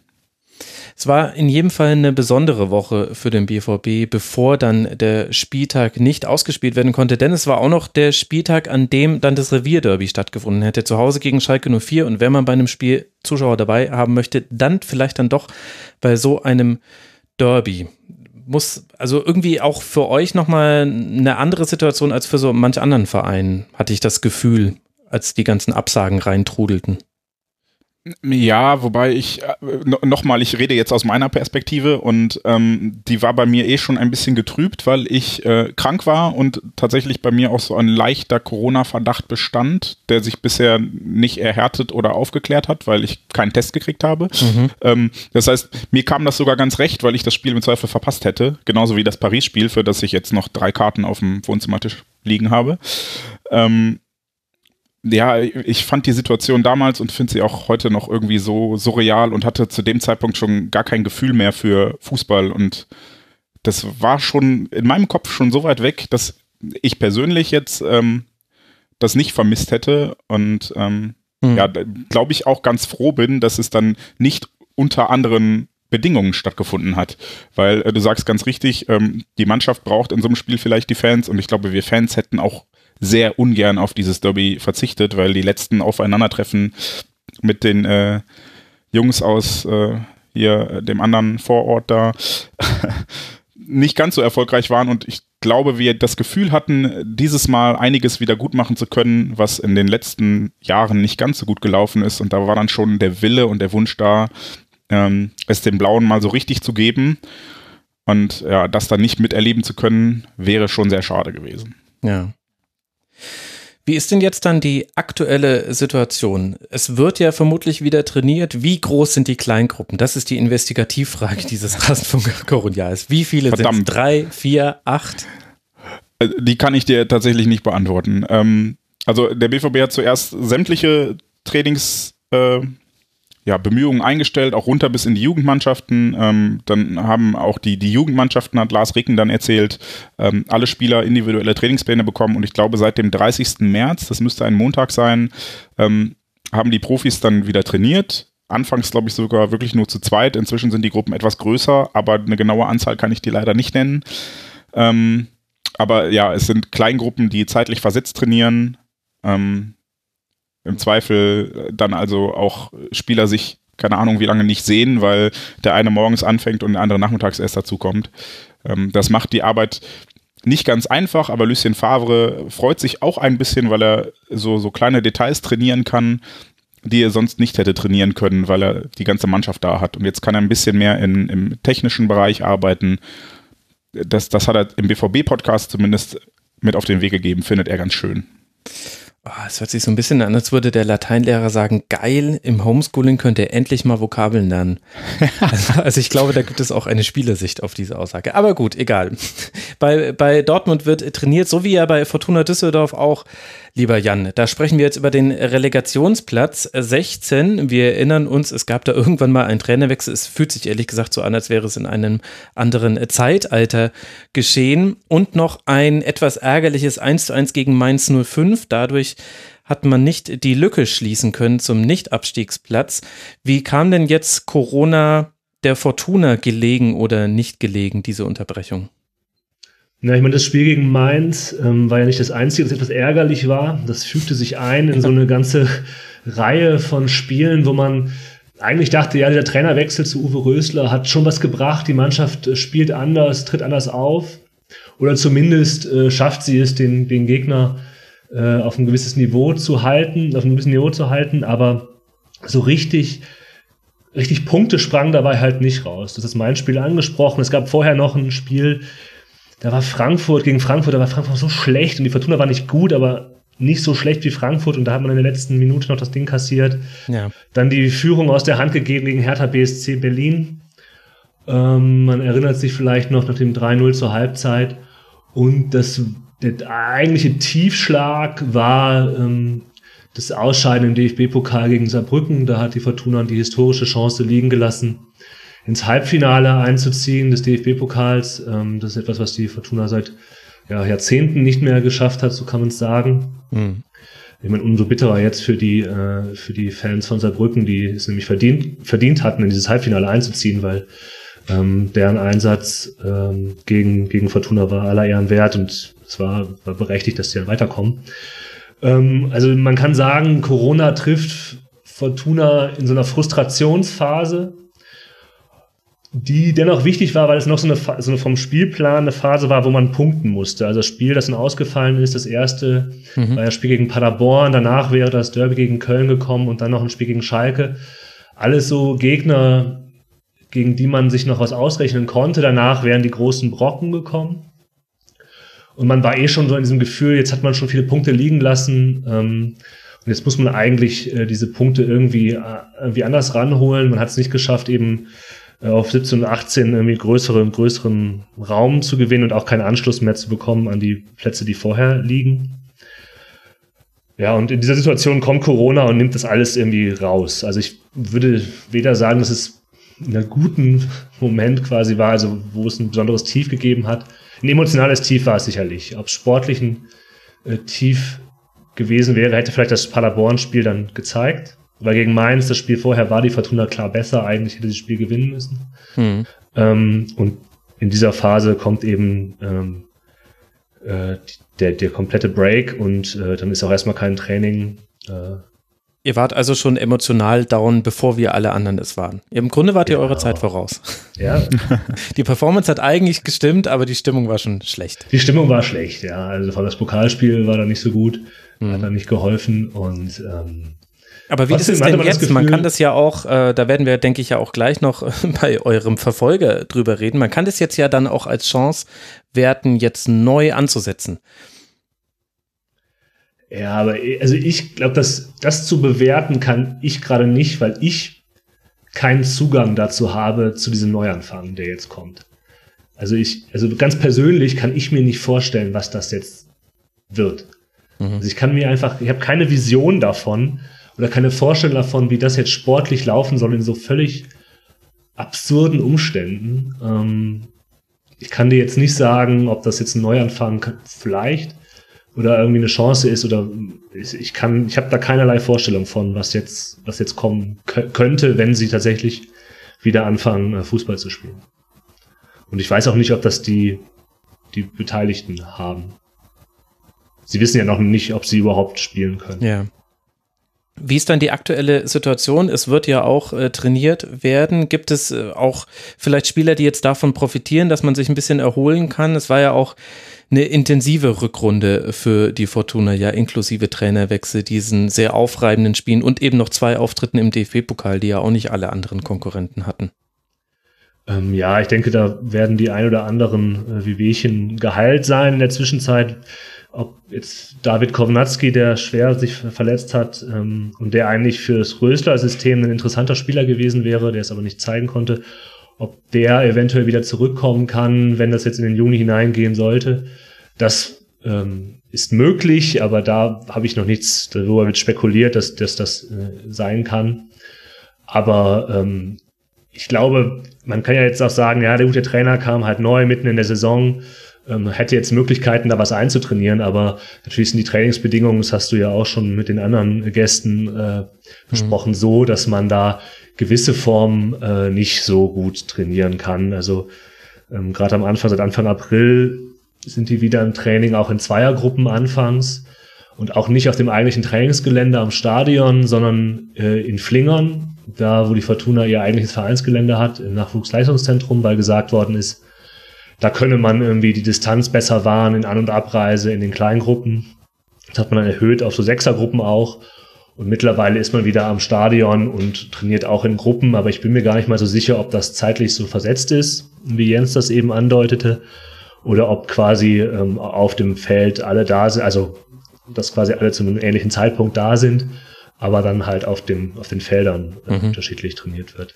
Und eigentlich ist es ja auch mit unter Ausschuss der Öffentlichkeit dieses Training, außer ein Mann, ein Kiebitz, Ja. Jörg Schmatke, scheint, Also. äh, äh, scheint interessant, das Interesse am Training der Fortuna zu haben, ne, weil er ja herausgefunden haben will, dass sollte es äh, wieder zu, äh, zu einem äh, Beginn des, des äh, Spielbetriebs kommen, Zweikampf kein Problem der Fortuna sein wird, weil die das ja angeblich jetzt schon intensiv trainieren.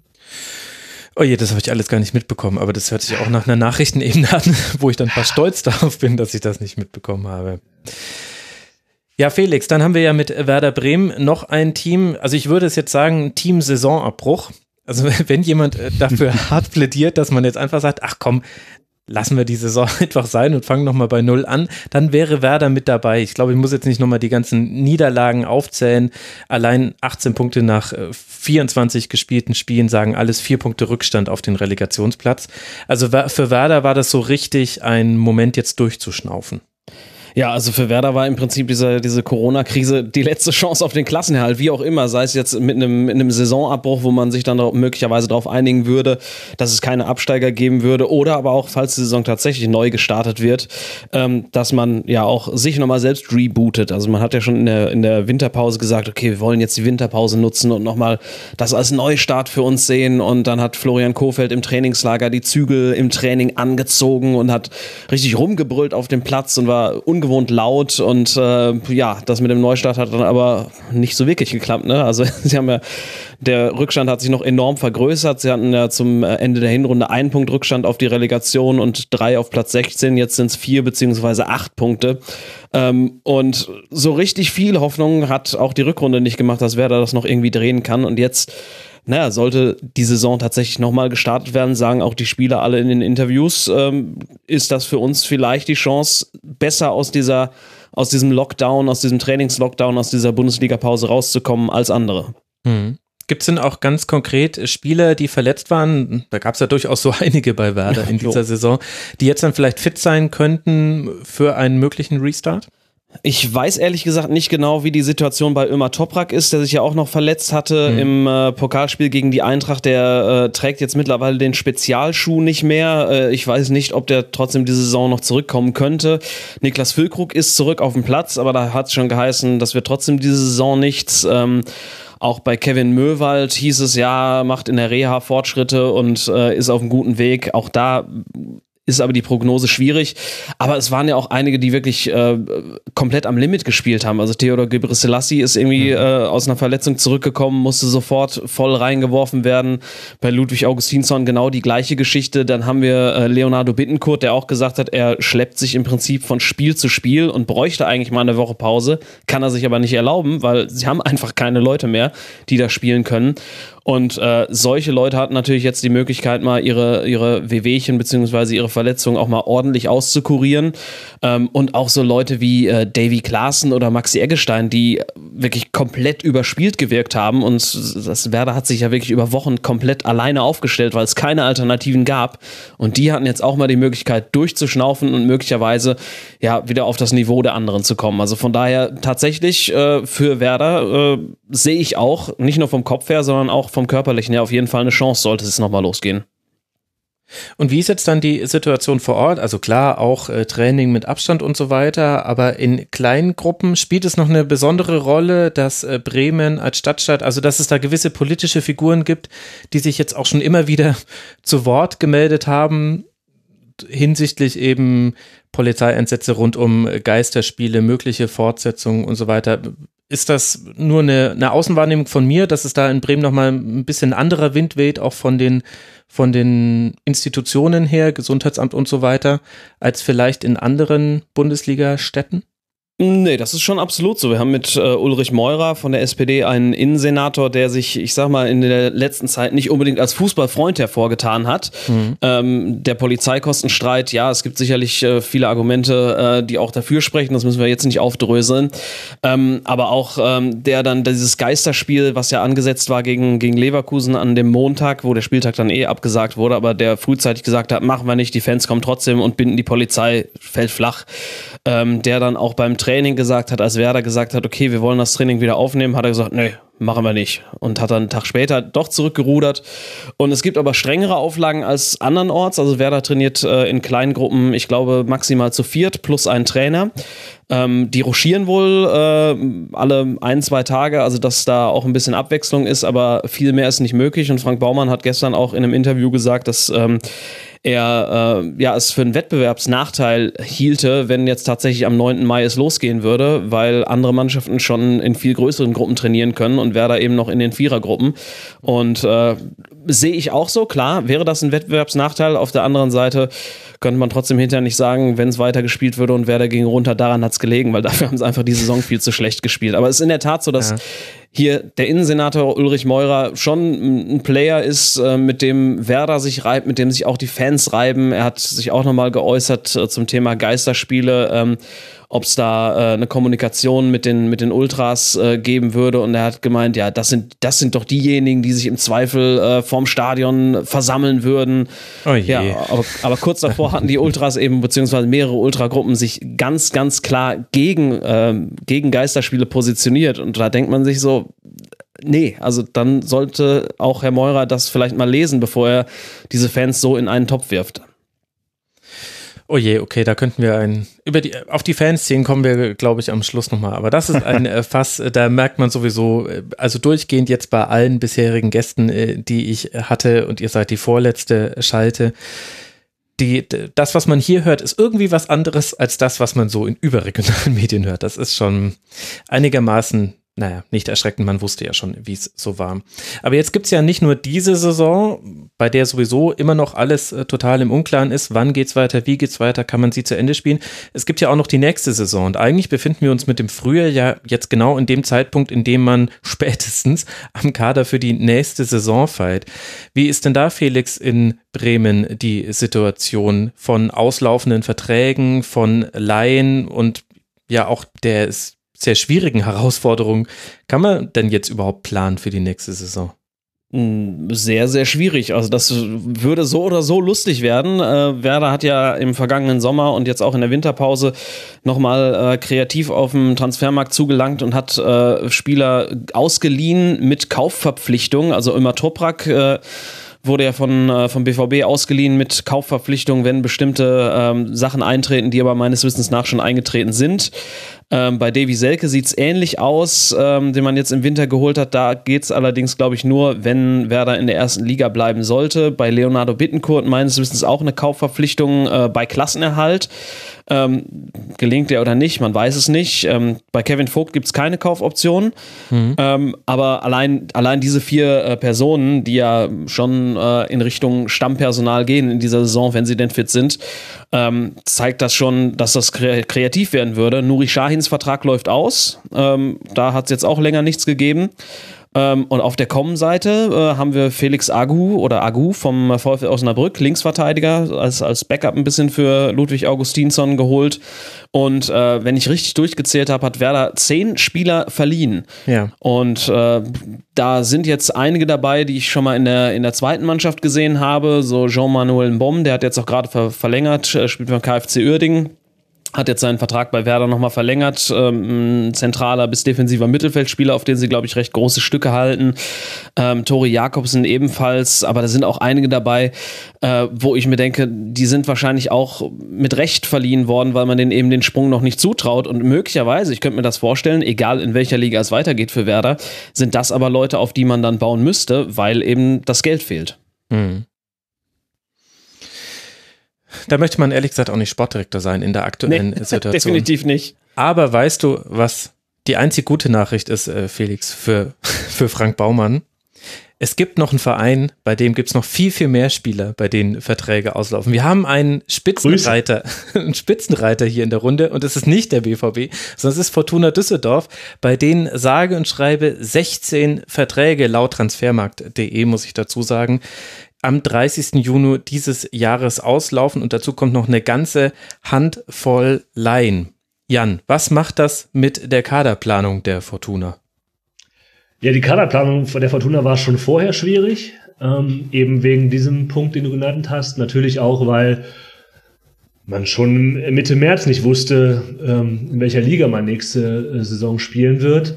Äh, und das alles ist schon schlecht genug. Zudem ist ja noch, dass der äh, Hauptverantwortliche Lutz Pfannenstiel als Sportvorstand ja auch schon angekündigt hatte, dass er äh, seinen Vertrag nicht, also sein Vertrag einfach beendet wird und dass er nicht mehr über den Sommer hinaus Sportvorstand bei der Fortuna sein ja. äh, würde. Ähm, hier kann man sagen, immerhin ist der Nachfolger von Pfannenstiel, Uwe Klein, schon da. Der ist nämlich aktuell Chefscout bei der Fortuna und quasi als interne Lösung äh, in dem Moment, in dem Pfannenstiel seinen Abgang verkündet hat, schon präsentiert worden. Klein ist in Düsseldorf bekannt als so der Mann an der, an der zweiten Reihe, über zehn Jahre lang Co-Trainer äh, bei der Fortuna unter diversen Trainern. Ähm, dann mal kurz bei Hansa Rostock als äh, Sportdirektor und fünf Wochen lang Sportvorstand. Da ist so die, die nächste ähm, berufliche Qualifikation, die ihn an seine zukünftigen Aufgaben heranführt. Ähm, natürlich ist er als Chef-Scout äh, eingebunden in das, was, ähm, was der Sportvorstand, was die Kaderplanung angeht. Ähm, wie sich das jetzt ergibt, ist eine große Frage. Und die Unwägbarkeiten sind natürlich nicht kleiner geworden. Weder weiß man, äh, welcher Liga man nächste Saison spielt, noch weiß man genau, und da kommen wir vielleicht später nochmal drauf, welche wirtschaftlichen Konsequenzen ja. ähm, die ganze Angelegenheit für die Fortuna haben wird und wie viel Spielraum man überhaupt hat ähm, den Kader zu planen. Ähm, die größten Lücken werden entstehen äh, in der Linksverteidigerposition im zentralen Mittelfeld und wenn man davon ausgeht, der Vertrag läuft zwar noch weiter, aber jemand, der den Verein auch so verlassen könnte, ist halt Kahn Eihahn, der eine Ausstiegsklausel hat vermutlich. Da würde man vielleicht noch ein bisschen Geld für bekommen, äh, aber da müsste man natürlich auch da nochmal äh, nachrüsten. Und das alles ist, macht das natürlich sehr, sehr brisant. Also dieser Sommer wird für den Verein sportlich, wirtschaftlich, für viele andere Vereine gilt das natürlich auch, ähm, eine große Herausforderung sein und vielleicht längerfristige ähm, Konsequenzen haben. Mhm. Man kann vielleicht einen Punkt nennen, einen Vorteil könnte man sehen, wenn man den sehen will, wenn es wirtschaftlich richtig schlecht läuft, ähm, was noch nicht abzusehen ist, da kommen wir vielleicht gleich zu, dann hat man immerhin keinen großen Kader an der Backe. Ja, das also, stimmt. Mhm. Das ist ähm, vielleicht das Einzige, was man was positiv sehen will, dass man sagen kann, wenn man dazu gezwungen ist, den Spieleretat zu reduzieren, wenn man das absehen kann und vielleicht auch deutlich zu reduzieren, ähm, dann muss man da quasi nicht mehr selber proaktiv werden in einigen Teilen, sondern es passiert dann durch auslaufende Verträge. Das erledigt dann die Zeit. Genau. Und ähm, unabhängig von den sportlich Verantwortlichen gibt es auch innerhalb der Führungsschicht noch einige Fragezeichen. Also im Aufsichtsrat war die Einigkeit nicht immer so gegeben, das musste man sogar öffentlich zugeben und Thomas Röttgermann als Vorstandsvorsitzender war auch deutlich angeschlagen. Hier kann es natürlich sein, dass gerade so eine Krisensituation wir erleben das ja auch in der Politik, gewisse ähm, Persönlichkeiten auch in der Position stärkt, weil man sagt, weil die sich vielleicht gut präsentiert, gut managt und ähm, man auch sagt, nun, wir haben jetzt auch keine anderen Alternativen, als mit dem weiterzumachen. Es gibt sehr viele Fragezeichen und es ist sehr ungewiss, äh, was die Kaderzusammensetzung angeht. Das muss mhm. man schon konstatieren deutlich ungewusster als beim BVB, wo ich glaube, wir jetzt so ein bisschen so ein anderes Bild erleben, wäre zumindest meine Ferndiagnose, Jens, dass man beim BVB, also sowieso natürlich wirtschaftlich andere Verhältnisse hat, aber vielleicht sogar die Hoffnung tragen kann, vielleicht kann man jetzt den ein oder anderen Spieler dann doch halten, weil wir, BVB-Spieler, die man kauft, sich eher im teuren Preissegment bewegen und wir alle wissen nicht, wie viele Mannschaften wird es überhaupt geben jetzt dann in der nächsten Transferphase, wann auch immer sie dann genau kommt, die sich in diesem teuren Segment bedienen wollen. Ja, das ist richtig. also ähm, äh, du, du, sprichst wahrscheinlich Jaden Sancho an, der ähm, so ein bisschen der Dominostein der ähm, Transferbemühungen bei Borussia Dortmund sein könnte oder sein sollte. Mhm. Ich, ich handle kurz vorher ein paar andere Namen ab, bevor ich dann mit ihm noch etwas aushole. Ähm, Emre Can kommt fest von Juventus Turin. Ähm, das wurde schon, ich glaube, nach seinem Spiel gegen Paris in der Champions League verkündet, als er äh, Neymar zweimal weggetreten hat. wurde direkt, okay, Kauf, Kaufoption gezogen. Ist das nicht im ähm, Nachhinein irgendwie ein doofer Zeitpunkt gewesen, weil man nicht weiß, ob man ihn nicht jetzt dann billiger hätte kriegen können, eventuell im Sommer? Äh, ja, vielleicht. Aber hinterher ist man immer schlauer. Ja, ja, ja, ja klar. Heißt, also ich ne? weiß jetzt Und zu dem Zeitpunkt war es so vollkommen. In, der Retrospektive denkt man sich, meine Güte, drei, drei Tage bevor alles einfach zum Stoppen kam. Aber man wusste es ja noch nicht. Entschuldigung, wollte ich nicht unterbrechen. Äh, kein Problem. Ähm, Mario Götzes Vertrag läuft aus und es macht aktuell nicht den Anschein, als wären beide Seiten daran interessiert, das zu ändern. Ähm, hat sich, glaube ich, einfach so ein bisschen auseinandergelebt und er sieht hier dann auch leistungsbedingt wahrscheinlich nicht mehr ganz die sportliche Perspektive, die er sich erhofft. Mhm. Ähm, der Vertrag von äh, Łukasz Piszczek läuft aus. Da gibt es aber, wie wir äh, exklusiv bei schwarzgelb.de vermelden konnten im Winter, Gespräche mit dem Verein über eine mögliche Verlängerung. Die hängen aber die, äh, sicherlich auch ein bisschen davon ab, was mit äh, Achraf Hakimi passiert, der ausgeliehen ist von Real Madrid und im Sommer zurück müsste. Da ist aber auch noch nicht ganz klar, ob er das möchte und wenn er hier bleibt, wie das dann aussieht. Mhm. Ähm, ja, und dann äh, gibt es halt eigentlich den großen Dominostein Jaden Sancho, äh, dessen Weggang gefühlt zumindest im näheren Umfeld des BVB eigentlich schon beschlossene Sache war. Und die Frage war nur für wie viele 100 Millionen. Ähm, und das könnte sich ja dann jetzt ein bisschen ändern, gerade A, weil man die Hoffnung hat, ihm ein bisschen Perspektive zeigen zu können, was man hier für eine tolle Mannschaft aufbauen kann, auch durch den Transfer von äh, Erling Haaland zum Beispiel, der im Winter kam, das Ganze nochmal ein bisschen anheben und zu sagen, komm, bau doch hier mit was auf und B natürlich einfach deshalb, weil potenzielle Ziele A vielleicht ein bisschen Geld zusammenhalten müssen und BVB gar nicht mehr so hübsche Bräute sind, weil sie gar nicht in der Champions League spielen nächstes Jahr, falls es denn überhaupt eine gibt. ähm, Ja, ja. Aber davon hängen dann entsprechend auch mögliche Zugänge ab, die dann natürlich kompensieren müssten, welche Lücken er reißt. Denn sonst ist der Kader des BVB aktuell auch für die nächste Saison eigentlich ganz gut aufgestellt. Ähm, es gibt noch, ich glaube, acht verliehene Spieler, die zurückkommen müssten im Sommer. Ähm, André Schürle zum Beispiel von Spartak Moskau, der auch schon hat verlauten lassen, er möchte seinen Vertrag dann jetzt erfüllen. Ich bin gespannt, auf welchem Tribünenplatz er das tun wird. Ähm, Marius Wolf würde ganz gern in Berlin bleiben. Da ähm, hat die Hertha aber wahrscheinlich nicht, das Geld, die Kaufoption zu ziehen. Ich glaube aber, dass man sich da einigen wird. Hm. Ähm, Ömer Toprak geht nach Bremen. Ähm, ja, und dann gibt es noch Jeremy Toljan, Sergio Gomez, Felix Paslak und äh, Dennis Burnic, die wahrscheinlich alle sportlich nicht mehr die Rolle spielen. Wobei vielleicht Jeremy Toljan nochmal interessant werden könnte, wenn man weder mit Piszczek verlängert noch Hakimi halten kann. Ja, Und äh, was ist mit Alexander Ischak? Gibt es da noch die Möglichkeit, dass der zurückkommt oder habe ich das falsch abgespeichert? Ich hatte den Der auch ist, als Leihe ähm, abgespeichert. Nein, der ist verkauft mit Ach. einer äh, Rückkaufoption, Ah, so, wie auch immer die geartet ist. Okay, also Aber ich glaube, die greift auch erst nächsten Sommer und ist immer noch relativ teuer. Ähm, wäre vielleicht eine Option, wenn Erling Haaland seine äh, kolportierte Ausstiegsklausel nächsten Sommer zieht, dann äh, Alex Isak zurückzuholen. oh Gott, ist das viel Konjunktiv. Aber gut, ähm, ich weiß schon, warum Dieser ich Tage nicht alles konjunktiv. ja, ja. Und ich weiß schon, warum ich äh, so Transferkram normalerweise raushalte aus dem Rasenfunk, weil es auch so äh, unfruchtbar ist, weil wir wissen ja auch einfach nicht, wie es kommt. Ich finde es aber insofern beim BVB relevant, weil, und da kämen wir jetzt dann zum übergeordneten wirtschaftlichen Teil äh, bei äh, Borussia Dortmund, was in den vergangenen Spielzeiten ja so war, dass Transfererlöse in den Transferperioden schon eine wichtige Säule für das Einkommen des BVB waren. Also während andere Elemente wie zum Beispiel Merchandising, ähnlich wie bei den Bayern, so langsam anscheinend an eine Decke stoßen und halt die TV-Einnahmen sich natürlich verbessert haben, aber das tun sie ja quasi periodisch, also in, in den Vergabeperioden und dann kann man es quasi vorausberechnen. Hatte ich das Gefühl, dass für den BVB das durchaus wirtschaftlich auch wichtig ist, immer wieder Transfererlöse zu erzielen in den verschiedenen Wechselzeiten. Wie würdest du denn als jemand, der viel näher dran ist als ich, logischerweise, diese These bewerten? Ja, wirtschaftlich wichtig insofern, als dass der BVB wachsen möchte.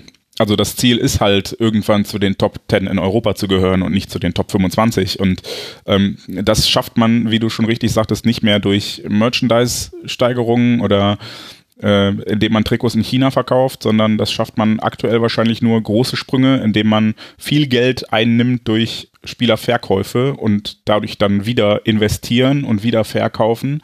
Ähm, hat eigentlich auch ganz gut geklappt bisher, ähm, weil selbst Spieler wie, wie Emre Moore, die hier wirklich keinen Erfolg hatten, äh, zumindest ohne Verlust verkauft werden konnten, weil halt einfach Borussia Dortmund dann im Lebenslauf stand. Ähm, oder auch Alex Isak, den du gerade ansprachst.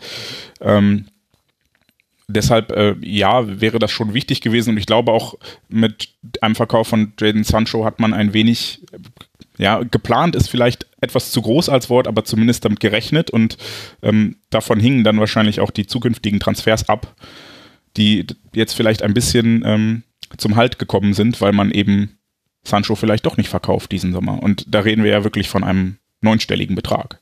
Hm. Gott, das ist schon irre, wenn man das so sagt. Aber ja, du hast recht. Du hast die Stellen richtig gezählt.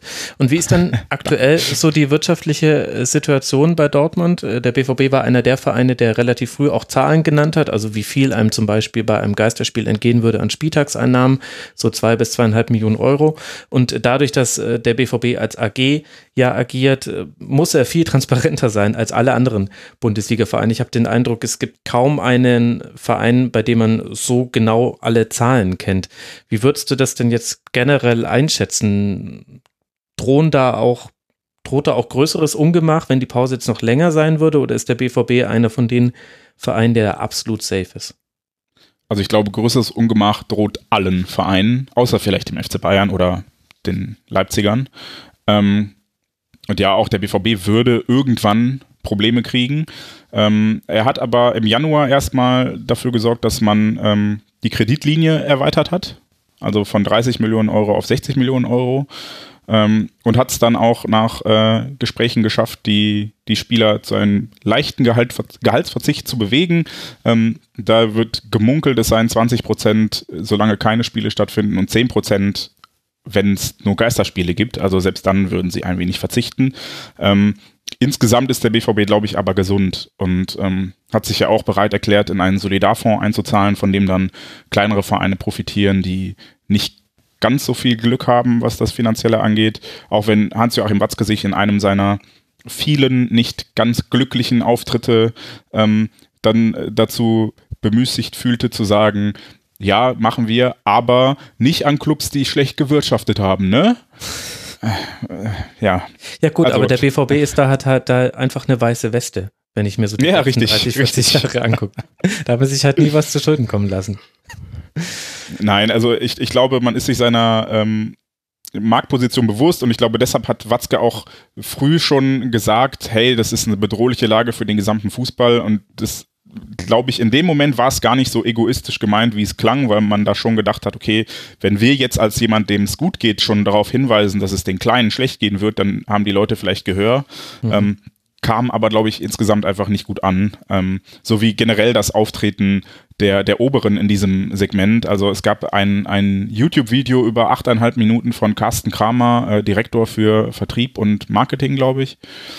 Ähm, der dann ähm, die Fans darum bat, nachdem er erst erläutert hat, oh, das ist eine wirtschaftlich bedrohliche Lage, wir haben 850 Angestellte und oh, das ist für uns alle schwierig, ähm, äh, quasi verklausuliert schon so ein bisschen auf die Tränendrüse drückte und dann darum bat, hey, wäre doch cool, wenn ihr auf eure Ticketeinnahmen, äh, Ticketausgaben verzichten würdet. Ähm, was dann vor dem Hintergrund, dass man die Profis ähm, nicht dazu bewegen konnte, auf mehr als 20 Prozent ihres Gehalts zu verzichten, ähm, schon sehr schlecht ankam. Und wenn ich dann jetzt kürzlich erst lese, dass man Jaden Sancho eine Gehaltserhöhung von 5 Millionen Euro anbieten möchte, finde ich, das kriegt das ein Geschmäckle.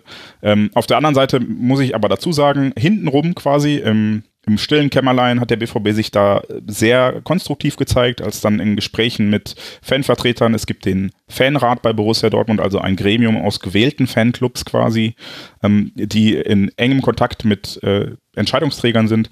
Ähm, da hat er sich sehr konstruktiv gezeigt, als es darum ging, dieses Ticketproblem zu lösen äh, und welche Wege man da anbietet. Und da hat der Fanrat dann auch klar gesagt, ähm, ihr müsst hundertprozentige Rückzahlungen anbieten, weil äh, die Leute A, Recht drauf haben und B, ähm, kannst du ja nicht von jemandem verlangen, der jetzt vielleicht in Kurzarbeit rutscht oder arbeitslos wird, dass er euch jetzt hier noch durchfüttert für eine Leistung, die er nicht kriegt.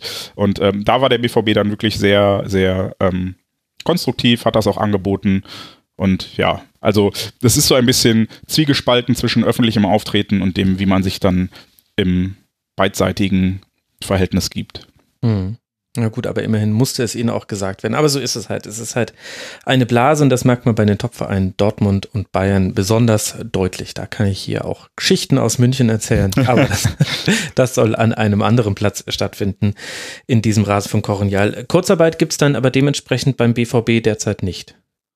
Soweit ich weiß nicht, nein. Aber ich äh, lege meine Hand jetzt gerade nicht dafür ins Feuer, weil ähm, ich mir jetzt nicht vorstellen kann. Also äh, da hängen natürlich auch viele Leute dran, Volunteers oder, oder Leute, die im Stadion Verpflegung machen. Bei denen weiß ich gar nicht, wie es jetzt ist. Also ob da jetzt ein 400-Euro-Jobber irgendwas kriegt für Arbeit, die er gerade nicht leistet, kann ich dir nicht sagen. Ich meine aber, die Geschäftsstelle läuft zu 100 Prozent. Mhm. Ich habe irgendwas gelesen, dass da, dass die, dass Mitarbeiter vom BVB zu Rewe gehen und da Ach jo, arbeiten. stimmt. Genau, ja. Das also ist mir so BVB durchgerutscht. Ja, gut, dass du mich daran erinnerst. Genau, es gab eine Kooperation, wie äh, sie Aldi und McDonalds zum Beispiel auch gemacht haben, dass der BVB ähm, quasi eine unkomplizierte Arbeitgeberüberlassung mit Rewe vereinbart hatte, ähm, sodass die quasi ihr, ihr Arbeitsverhältnis beim BVB ruhen lassen und dann bei Rewe Regale auffüllen, um äh, weiter Geld verdienen zu können. Aber ich glaube, das bezieht sich eben auf diese geringfügig geringfügigen Jobs. Aber äh, ich, ich gucke das nach, während ihr weiterredet. Gib mir eine Sekunde. Ja, Felix, dann kannst du uns ja gleich mal schildern, wie da die Lage bei Werder ist. Also hinsichtlich Kurzarbeit und dann auch so die generelle wirtschaftliche Solidität von Werder. Ja, also Kurzarbeit gibt's bei Werder. Ich glaube, 180 Mitarbeiter wurden in Kurzarbeit geschickt. Äh, die Profis haben auch einen Gehaltsverzicht angeboten von sich aus. In welcher Höhe ist aber nicht bekannt. Und äh, auch die Geschäftsführung hat gesagt, dass sie da auch mitmachen und auch auf Gehalt verzichten. Aber äh, in welcher Höhe das jetzt ist, das wurde nicht kommuniziert. Ähm, generell ähm, ist Werder, ich glaube, sie bezeichnen es immer schon als gesund. Äh, sie haben jetzt im vergangenen Geschäftsjahr 2018, 2019 haben sie äh, 3,5 Millionen Euro Gewinn gemacht. Äh, das ist jetzt allerdings jetzt auch nicht so viel, aber es war jetzt, glaube ich, das vierte Jahr in Folge, wo sie Gewinn gemacht haben. Ähm, allerdings muss man da auch schauen, woher der Gewinn kam, beziehungsweise auch der, äh, der, die Umsatzsteigerung. Sie haben einen Rekordumsatz gemacht. Ähm, das kam vor allem durch äh, erhöhte TV-Einnahmen, was ja jetzt auch relativ wackelig ist. Ähm, und äh, der Verkauf vor allem von Thomas Delaney zum BVB hat damit reingespielt. Gut, da haben sie jetzt mit äh, Milot Rashica ja auch noch einen Fund, der möglicherweise ein bisschen Geld reinbringen könnte. Ähm, es ist aber so, dass Werder traditionell schon fast in den letzten Jahren ja eher klamm äh, ist und äh, ähm, ja schon auf jeden Fall Probleme bekommen würde. Ich weiß jetzt nicht, ob das alles so auf tönernen Füßen gebaut ist wie zum Beispiel in Gelsenkirchen. Ähm, das weiß ich nicht. Da traue ich äh, durchaus der Geschäftsführung zu, dass man da ein bisschen solider geplant hat, aber trotzdem äh, werden nicht viele Möglichkeiten sein, das über einen langen Zeitraum zu ziehen. Eigenkapital ist bei 10,5 Millionen. Ähm, was so ein bisschen Mut macht, ist äh, zum Beispiel die Sponsorentreue. Also es, es gibt ja seit Sommer einen, einen äh, Namenssponsor fürs Stadion, Wohninvest, äh, ein Immobilienkonzern aus, ähm, ich glaube, im schwäbischen Raum.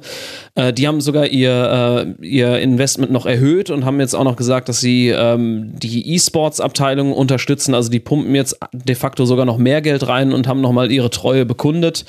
Ähm, auch Wiesenhof, äh, wo die Fans ja sehr kritisch mit Recht äh, gegenüberstehen, äh, hat sich tatsächlich auch in den letzten Jahren als, als treuer Partner erwiesen. Ähm, und Klaus Filbri, der Vorsitzende der Geschäftsführung, hat auch gesagt, na, wir sind mit den Banken und mit unseren Partnern für jegliches Szenario äh, in Gesprächen, in guten Austausch und äh, sind auf alles vorbereitet. Ähm, wie gut diese Gespräche sind und wie gut das Ergebnis ist, das weiß ich nicht. Ich traue mir zu, äh, ich traue Klaus Filbri zu, dass er da tatsächlich ähm, was aushandelt, äh, was Werder vielleicht ein bisschen mehr schützen könnte, aber lange wird Werder das vermutlich auch nicht durchhalten. Also traditionell hat Werder nicht viel Geld. Mhm. Und dann hat man ja noch diese sportliche Ungewissheit. Das ist ja echt ein unguter Mix, dass du auch nicht weißt, mit welchem Szenario planst du denn dann für eine mögliche nächste Saison, wann auch immer sie angepfiffen wird. Aber sie wird irgendwann angepfiffen und dann wird es auch wieder TV-Gelder geben. Aber da macht es halt auch einen großen Unterschied, ob das erste Liga ist oder zweite Liga. Und zwar einen sehr großen. Ja, und was noch dazu kommt, äh, was ja auch ein Punkt ist, wir haben das vorhin schon mal kurz angerissen, den Polizeikostenstreit, da legt Werder ja auch mhm. seit zwei Jahren Geld zurück, falls dann wirklich die Rechnung kommt, äh, beziehungsweise falls sie die dann wirklich bezahlen müssen, äh, dass sie da nicht äh, die Taschen leer haben. Also da legen sie Geld zurück, was andere nicht zurücklegen müssen. Von daher, das sagt, sagen die Verantwortlichen auch immer, ja klar, das ist auch für uns ein Wettbewerbsnachteil. Und ein anderes großes Projekt, was bei äh, Werder auf der Uhr steht, ist der äh, Neubau des Nachwuchsleistungszentrums, weil das ist äh, ziemlich marode, wenn man äh, den äh, Menschen so glaubt, die da ein- und ausgehen. Also fehlende Besprechungsräume, die Kabinen sind ziemlich runtergekommen und es ist einfach zu wenig Platz da und da läuft seit Ewigkeiten äh, laufen da Gespräche, weil auch die Anwohner da mitzureden haben. Dann liegt ja das gesamte Stadionareal im Naherholungsgebiet Pauliner Marsch. Das ist Überflutungsgebiet, da muss man auch diverse Auflagen einhalten. Das ist schon ein ewig langer Prozess und das, äh, da hieß es immer, dass quasi das angeschoben werden muss, um äh, wettbewerbstauglich zu sein. Und das liegt jetzt aber auch erstmal auf Eis, äh, komplett auf Eis. Ähm, und ja, das ist äh, auch ein weiteres Problem, was Werder irgendwann einholen wird ein Nachwuchsleistungszentrum im Überflutungsgebiet. Da steht dir schnell mal das Wasser bis zum Hals. Ha, ha, ha. Stark. Ja, naja. Nicht schlecht, nicht. nicht schlecht. Nee, nee, nee, ihr seid einfach nur höflich. Übergehen wir das, indem wir uns gute Laune machen, indem wir auf Fortuna Düsseldorf gucken. Nein, was ist das für eine Überleitung? Jan, ja. du hast es vorhin schon angedeutet. Fortuna zählt als einer der Vereine, der besonders hart jetzt äh, getroffen wird von dieser Corona-Krise. Es ist schwierig von außen in Vereinsfinanzen hineinzugucken, aber was kannst du uns denn darüber erzählen, wie jetzt die aktuelle finanzielle Lage ist?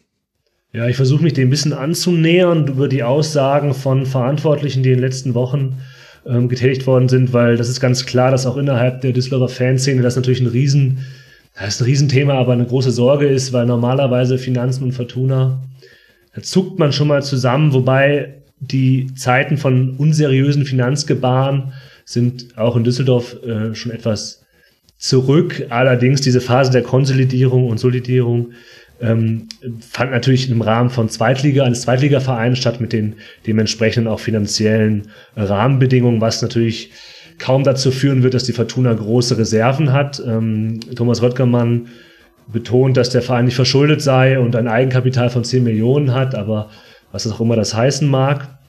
Er hat äh, unmittelbar nach den Aussetzungen der Spiele äh, über den YouTube-Kanal von Fortuna ein Interview gegeben, wo er das versucht hat zu beruhigen, aber auch gesagt hat, wenn die Saison jetzt abgebrochen werden würde, ähm, also auch keine Spiele, keine TV-Gelder fließen, dann könne der Verein das ohne externe Finanzierung nicht stemmen. Mhm. Was das genau heißt, hat er nicht gesagt und bei einem äh, vereinseigenen äh, Fernsehsender wird auch nicht nachgefragt in der Folge. Das ist ähm, wie im Sportstudio.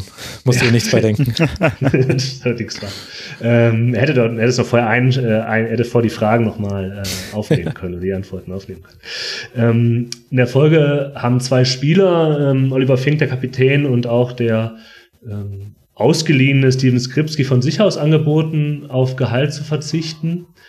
Danach gab es Verhandlungen und sowohl Vorstand als auch die Spieler verzichten auf 12,5 plus 12,5 Prozent des Gehaltes, also auf 12,5 wird auf jeden Fall verzichtet und sollte es nochmal Geisterspiele geben und TV-Gelder fließen, ähm, würden die Spieler quasi die anderen 12,5 Prozent bekommen. Wenn nicht, dann werden insgesamt 25 Prozent mhm. ähm, eingespart.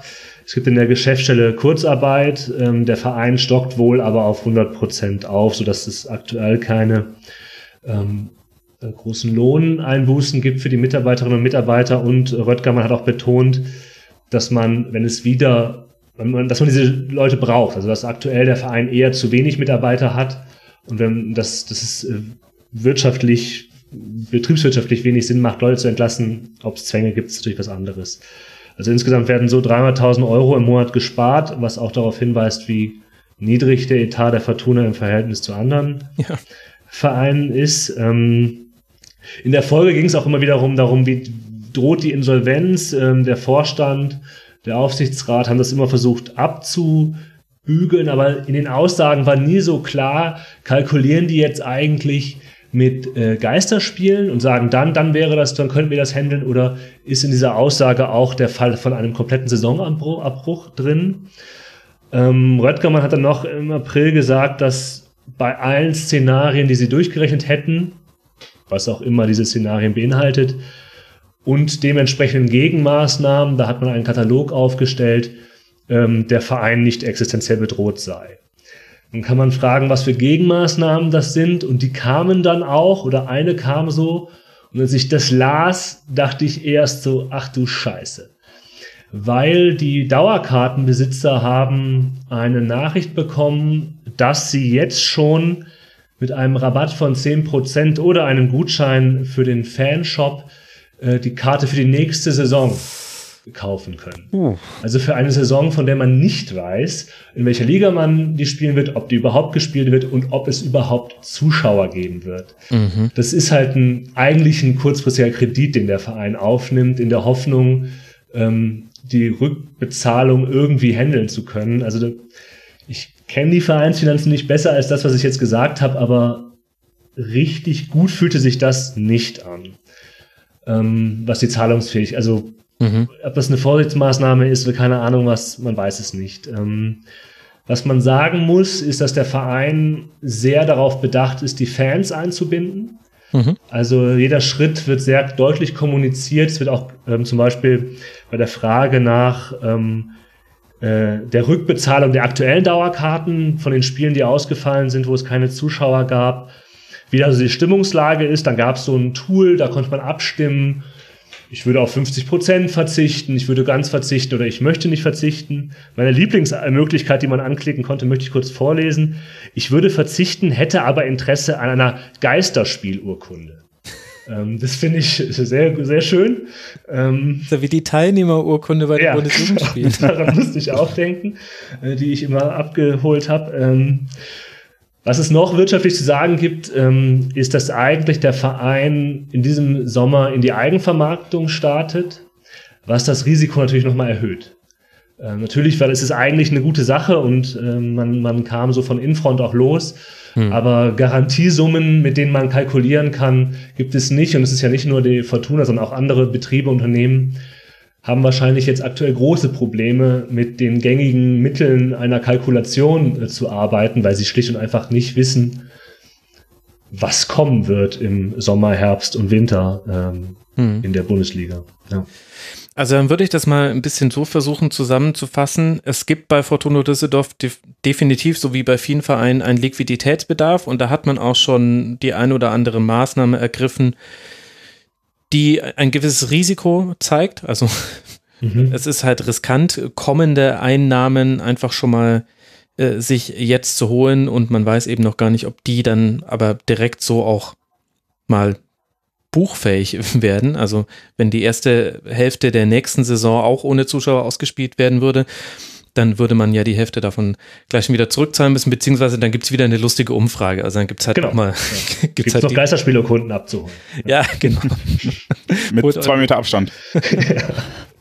Und gleichzeitig hört sich aber es jetzt nicht nach einer akuten Insolvenzgefahr an, so wie es manchmal doch durchaus kolportiert wurde, fand ich in einigen Medien. Zumindest nach dem, was man jetzt eben von außen beurteilen kann. Genau, was ich von außen sagen kann und ähm, kann ich das auch nicht sagen. Es wird von Vereinsseite also auch kommuniziert, dass es nicht droht. Gut, das hat man auch schon anders gesehen in der Bundesliga, dass das dann natürlich die Verantwortlichen vorsichtig sind, da auch Ängste zu schüren. Ähm, aber ja, ja gut, bin da mal vorsichtig, optimistisch, das heißt optimistisch, aber ich glaube auch nicht, dass der im nächsten Monat keine, keine Gelder mehr gezahlt werden können. Mhm. Ja, ich meine, da muss man ja auch tatsächlich vorsichtig sein mit so Aussagen zu möglichen Insolvenzen. Und da hat ja auch gerade die Fortuna, hat da ja auch eine Historie. Wann war das? 2005, als man sich gegen Insolvenzgerüchte vehement zur Wehr gesetzt hat. Ich glaube, so um den Dreh rum müsste es gewesen sein bei Düsseldorf. Aber um dann von den Zahlen noch einmal kurz wegzukommen, was tut denn die Fortuna jenseits davon, um sich und vielleicht auch anderen in der Corona-Krise zu helfen und was tun auch die Fans? Ähm, also ich fange auch hier mal mit einem, äh, einer Eigentümlichkeit an. Es gibt ein Video inklusive Corona-Lied des Vereins, ähm, das dazu aufruft, zu Hause zu bleiben. Ich warne davor, sich das anzugucken und anzuhören. Weil dann möchte man ähm, aus dem Haus rennen, oder wie? Oder? Dann ist die, der, die, der, Fluchtinstinkt sehr geweckt. Oh, ja. äh, aber das ist vielleicht nur eine sehr große, ähm, eine kleine Eigenwilligkeit. Ähm, also hier hat man auch versucht, von Vereinsseite ein paar Sachen zu initiieren oder die Fans einzubinden. Es gibt ein Soli-Shirt, das Fans mitgestalten konnten, das dann verkauft wird für gemeinnützige Zwecke. In Düsseldorf ähm, zu Ostern gab es von Vereinsseite einen Gabenkorb äh, für Mitglieder, die über 75 Jahre alt sind. Ähm, und man sammelt zusammen mit einer der Ultragruppierungen für Obdachlose in der Stadt. Also nicht nur Geldspenden, sondern auch Sachspenden können zusammen mit einer Organisation, mit der man zusammenarbeitet, ähm, bei der, beim Verein abgegeben werden. Ähm, und da sind eben, ist eben eine Ultragruppierung auch äh, involviert, sich da zu engagieren. Ähm, andere äh, Teile der organisierten Fanszenen kaufen für, für die Risikogruppen ein oder für Pflegekräfte, die das sonst nicht mehr schaffen. Äh, und es gab, gibt auch Plakataktionen, die einen manchmal einen etwas anderen Touch haben. Also da geht es nicht nur darum, Danke zu sagen, sondern auch auf Probleme aufmerksam zu machen. So zum Beispiel eben auf die Konsequenzen von Lockdown und Isolation eben vor allem für, für Frauen, die stärker häuslicher Gewalt ausgesetzt mhm. sind. Ähm, das finde ich eigentlich eine, eine, wichtige Initiative. Und hier hat auch der Verein zusammen mit Adam Botzek ähm, auf die Kinder aufmerksam gemacht, die eben hier auch nochmal gefährdet sind durch eben zunehmende ja, Krisensituationen in, in, äh, in Familien im Zuge dieses, dieses Lockdown, äh, den, den es ja immer noch gibt, auch wenn man das manchmal nicht mehr so glauben mag. Zusammenfassend, bist du dann zufrieden mit der Art und Weise, wie dein Verein mit dieser Corona-Krise umgeht? Wenn wir jetzt mal kurz dieses Lied ausblenden, auf das du mich aber unheimlich neugierig gemacht hast, das möchte ich an der Stelle sagen. Ähm, ja, ich weiß, zufrieden ist so eine, so eine Kategorie, mit der ich schwer arbeiten kann, weil ich irgendwie vornherein nicht denke, was erwarte ich von denen eigentlich. Mhm. Ähm, ich glaube, sie haben, sie, sie versuchen sich als Kommunikationsmedium äh, als Verstärker für um auf, äh, einzubringen, um aufmerksam zu machen auf, auf Probleme, die es gibt. Ähm, das ist auf jeden Fall wichtig. Ich finde es auch gut, dass man eben Fans und Vereine, Vereinen so eng zusammenarbeiten oder hier eine Kommunikation aufrechterhält. Es gibt natürlich Dinge, also wenn man gerade dabei sich dieses Video zu, dieses, dieses Lied sich anzugucken bei YouTube auf dem äh, vereinseigenen Kanal, kann man sich auch mal die Aussage von Röttgermann angucken nach der gestrigen DFL-Sitzung. Ja, ist dann natürlich so, dass es dann vielleicht etwas, wo man sehr in dem eigenen Logiken herrscht und äh, wo die Aussagen und die Argumente so dünn sind, dass man schnell ins Schwimmen gerät. Ich finde es auch manchmal schwierig, wenn der Verein wie Begriffe wie Solidarität nutzt und es geht eigentlich nur darum, dass die Leute ihre Dauerkarte äh, weiter bezahlen. Ähm, da ist vielleicht auch der Begriff ein bisschen über, übertrieben, weil der ist mhm. wesentlich angebrachter bei den Dingen, die sie eben machen für ähm, die sozial Schwachen in Düsseldorf und äh, da tun sie auf jeden Fall äh, einen wichtigen, wichtigen Job. Mhm. Felix, wie ist denn die Situation bei Werder? Was tut denn der Verein und was tun die Fans, um anderen und sich jetzt in der Krise zu helfen?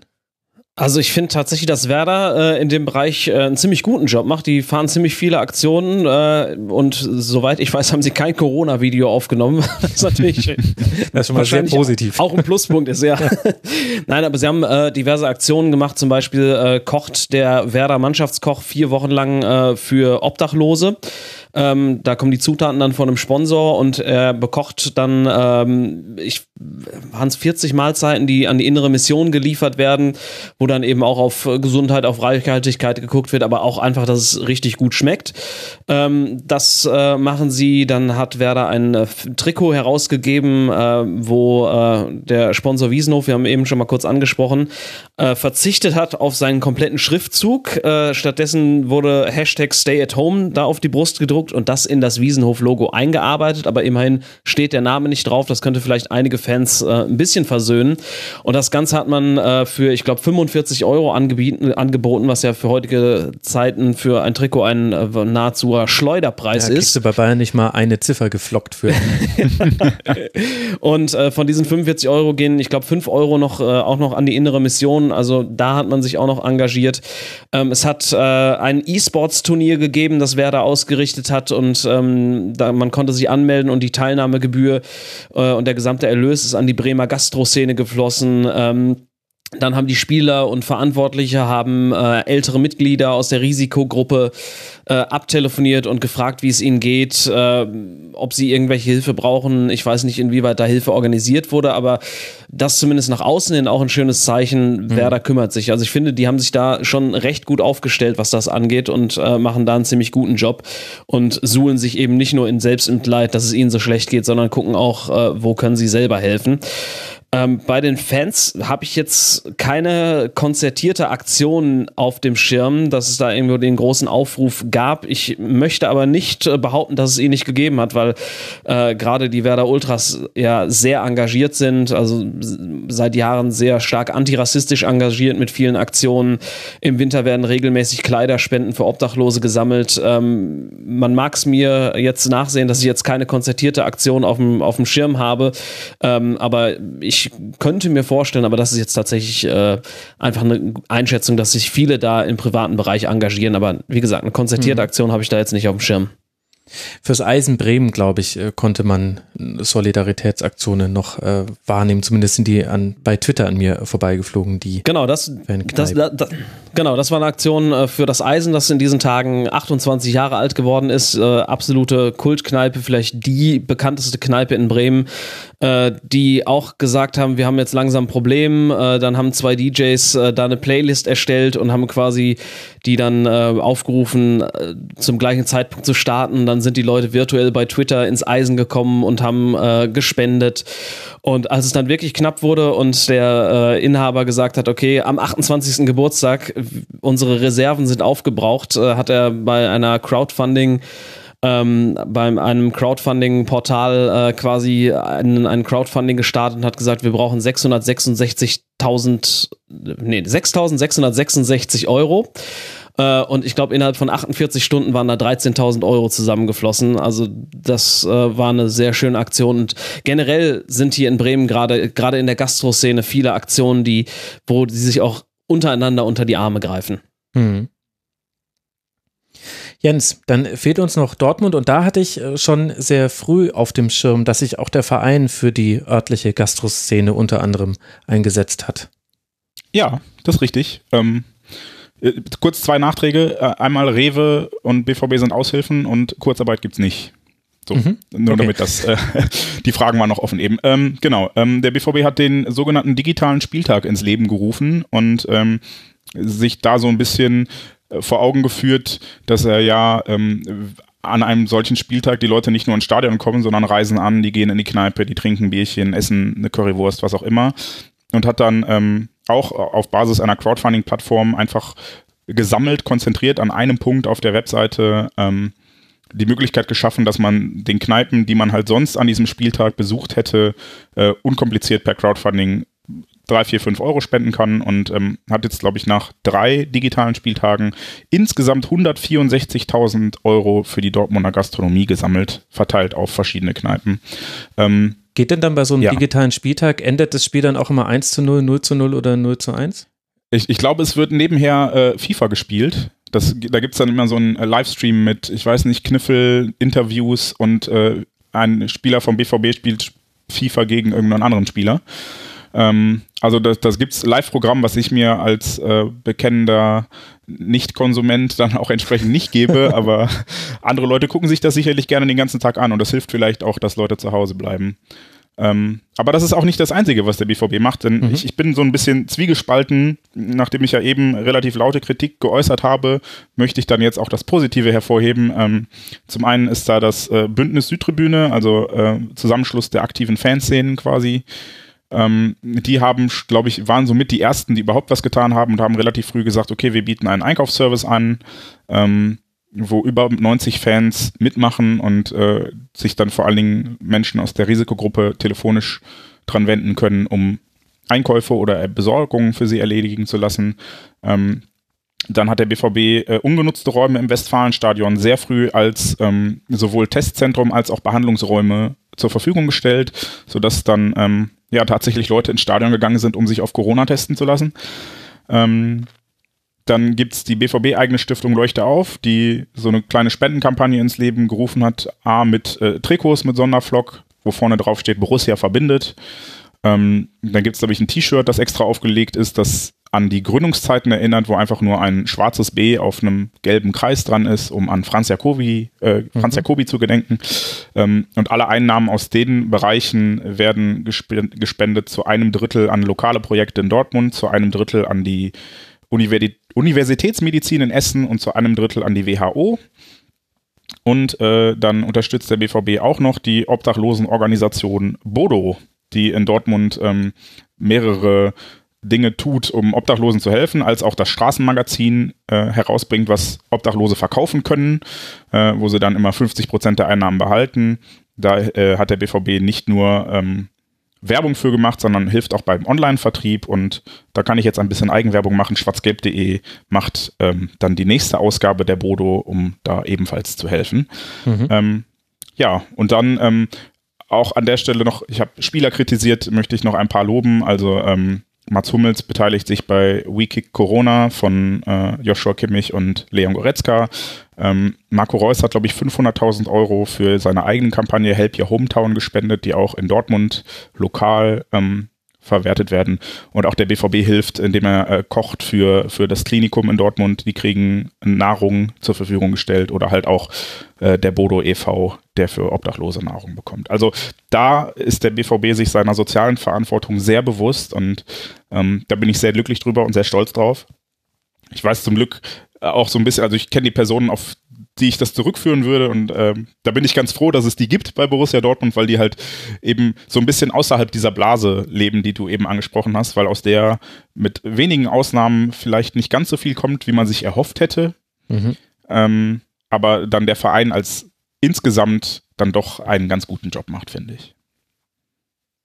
Es ist halt selten schwarz und weiß und es ist auch nicht nur schwarz und gelb, sondern es gibt halt viele verschiedene äh, Farbtöne dazwischen. Ich finde, das haben wir jetzt eigentlich bei allen drei Vereinen äh, ganz gut abgedeckt. Ich danke euch dreien sehr herzlich, dass ihr euch die Zeit genommen habt für diesen Rasenfunk. Ich äh, danke dir, lieber Jens, Ed Baumwollhose heißt du auf Twitter, da empfehle ich dir zu folgen, wenn man es aushält, dass du genauso für Dortmund brennst, wie man es jetzt im letzten Statement noch so ein bisschen erfügen konnte. Man kann dich auch hören bei Auf für Ohren, dem Podcast von schwarzgelb.de, den ich auch sehr empfehlen möchte an der Stelle. Danke dir, Jens, dass du mit dabei warst.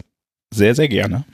Und äh, danke an Felix Gerhardt, Sportreporter bei Radio Bremen, Ed Ochsenblase auf Twitter. Ich empfehle auch sehr, dir zu folgen. Felix, schön, dass du mal im Rasenfunk warst. Ja, danke, hat mir Spaß gemacht. Gerne wieder. Das habe ich auf Tape und werde das genauso gegen dich verwenden. Außerdem herzlichen Dank an Jan Neubauer vom Aus dem Exil, dem Fortuna Podcast. Ed aus Exil ist der Twitter-Handle dazu. Jan, vielen herzlichen Dank, dass du quasi aus direkter Nachbarschaft dich aber über Social Distance mit mir zusammengeschlossen hast hier im Rasenfunk. Danke dir, Jan. Bitte, bitte. Schön, dass ich dabei sein durfte. Ja, das nächste Mal, also hoffentlich darfst du das nächste Mal dann auch wieder hier neben mir sitzen. Mal gucken. Es sind ungewisse Zeiten. Ich danke euch dreien. Bleibt gesund, passt gut auf euch auf und bis bald mal im Rasenfunk. Ciao. Tschüss. Tschüss. Tschö. Drei Vereine fehlen uns noch und dann haben wir alle 18 Bundesligisten behandelt in diesem Rasenfunk Koronial. Und wie durch Zufall habe ich drei Gäste in der Leitung, die auch noch zu all diesen drei Vereinen was sagen kann. Manchmal fügt es sich am Ende einer Schlusskonferenz wie in einem magischen Zauberfilm. Ich begrüße bei mir Michael Schröder vom Füchsle Talk zum SC Freiburg at Fußball mit SZ auf Twitter. Hallo Michael. Hallo zusammen. Schön, dass du mal wieder mit dabei bist. Und schön Ja, auch, gerne. dass er hier ist. Chris Ram von mir, sanrot.de, at ramc auf Twitter. Servus, Chris. Servus, Max. Und außerdem, das ist eine besondere Ehre, dass seine Stimme mal wieder zu hören ist in der deutschen Podcast-Landschaft. Matthias Kiesling, der Rote Brause-Blogger, at Rote Brause-Blog auf Twitter. Servus, Matthias. Hallo, schön, dass ich da sein darf. Ja, wir wollen sprechen, wie sich die Vereine FC Bayern, SC Freiburg und Rasenballsport Leipzig jetzt in der Corona-Krise so schlagen. Und wir beginnen mit einem Blick auf die sportliche Situation. Chris, als Tabellenführer der aktuellen Tabelle hast du die Ehre anfangen zu dürfen.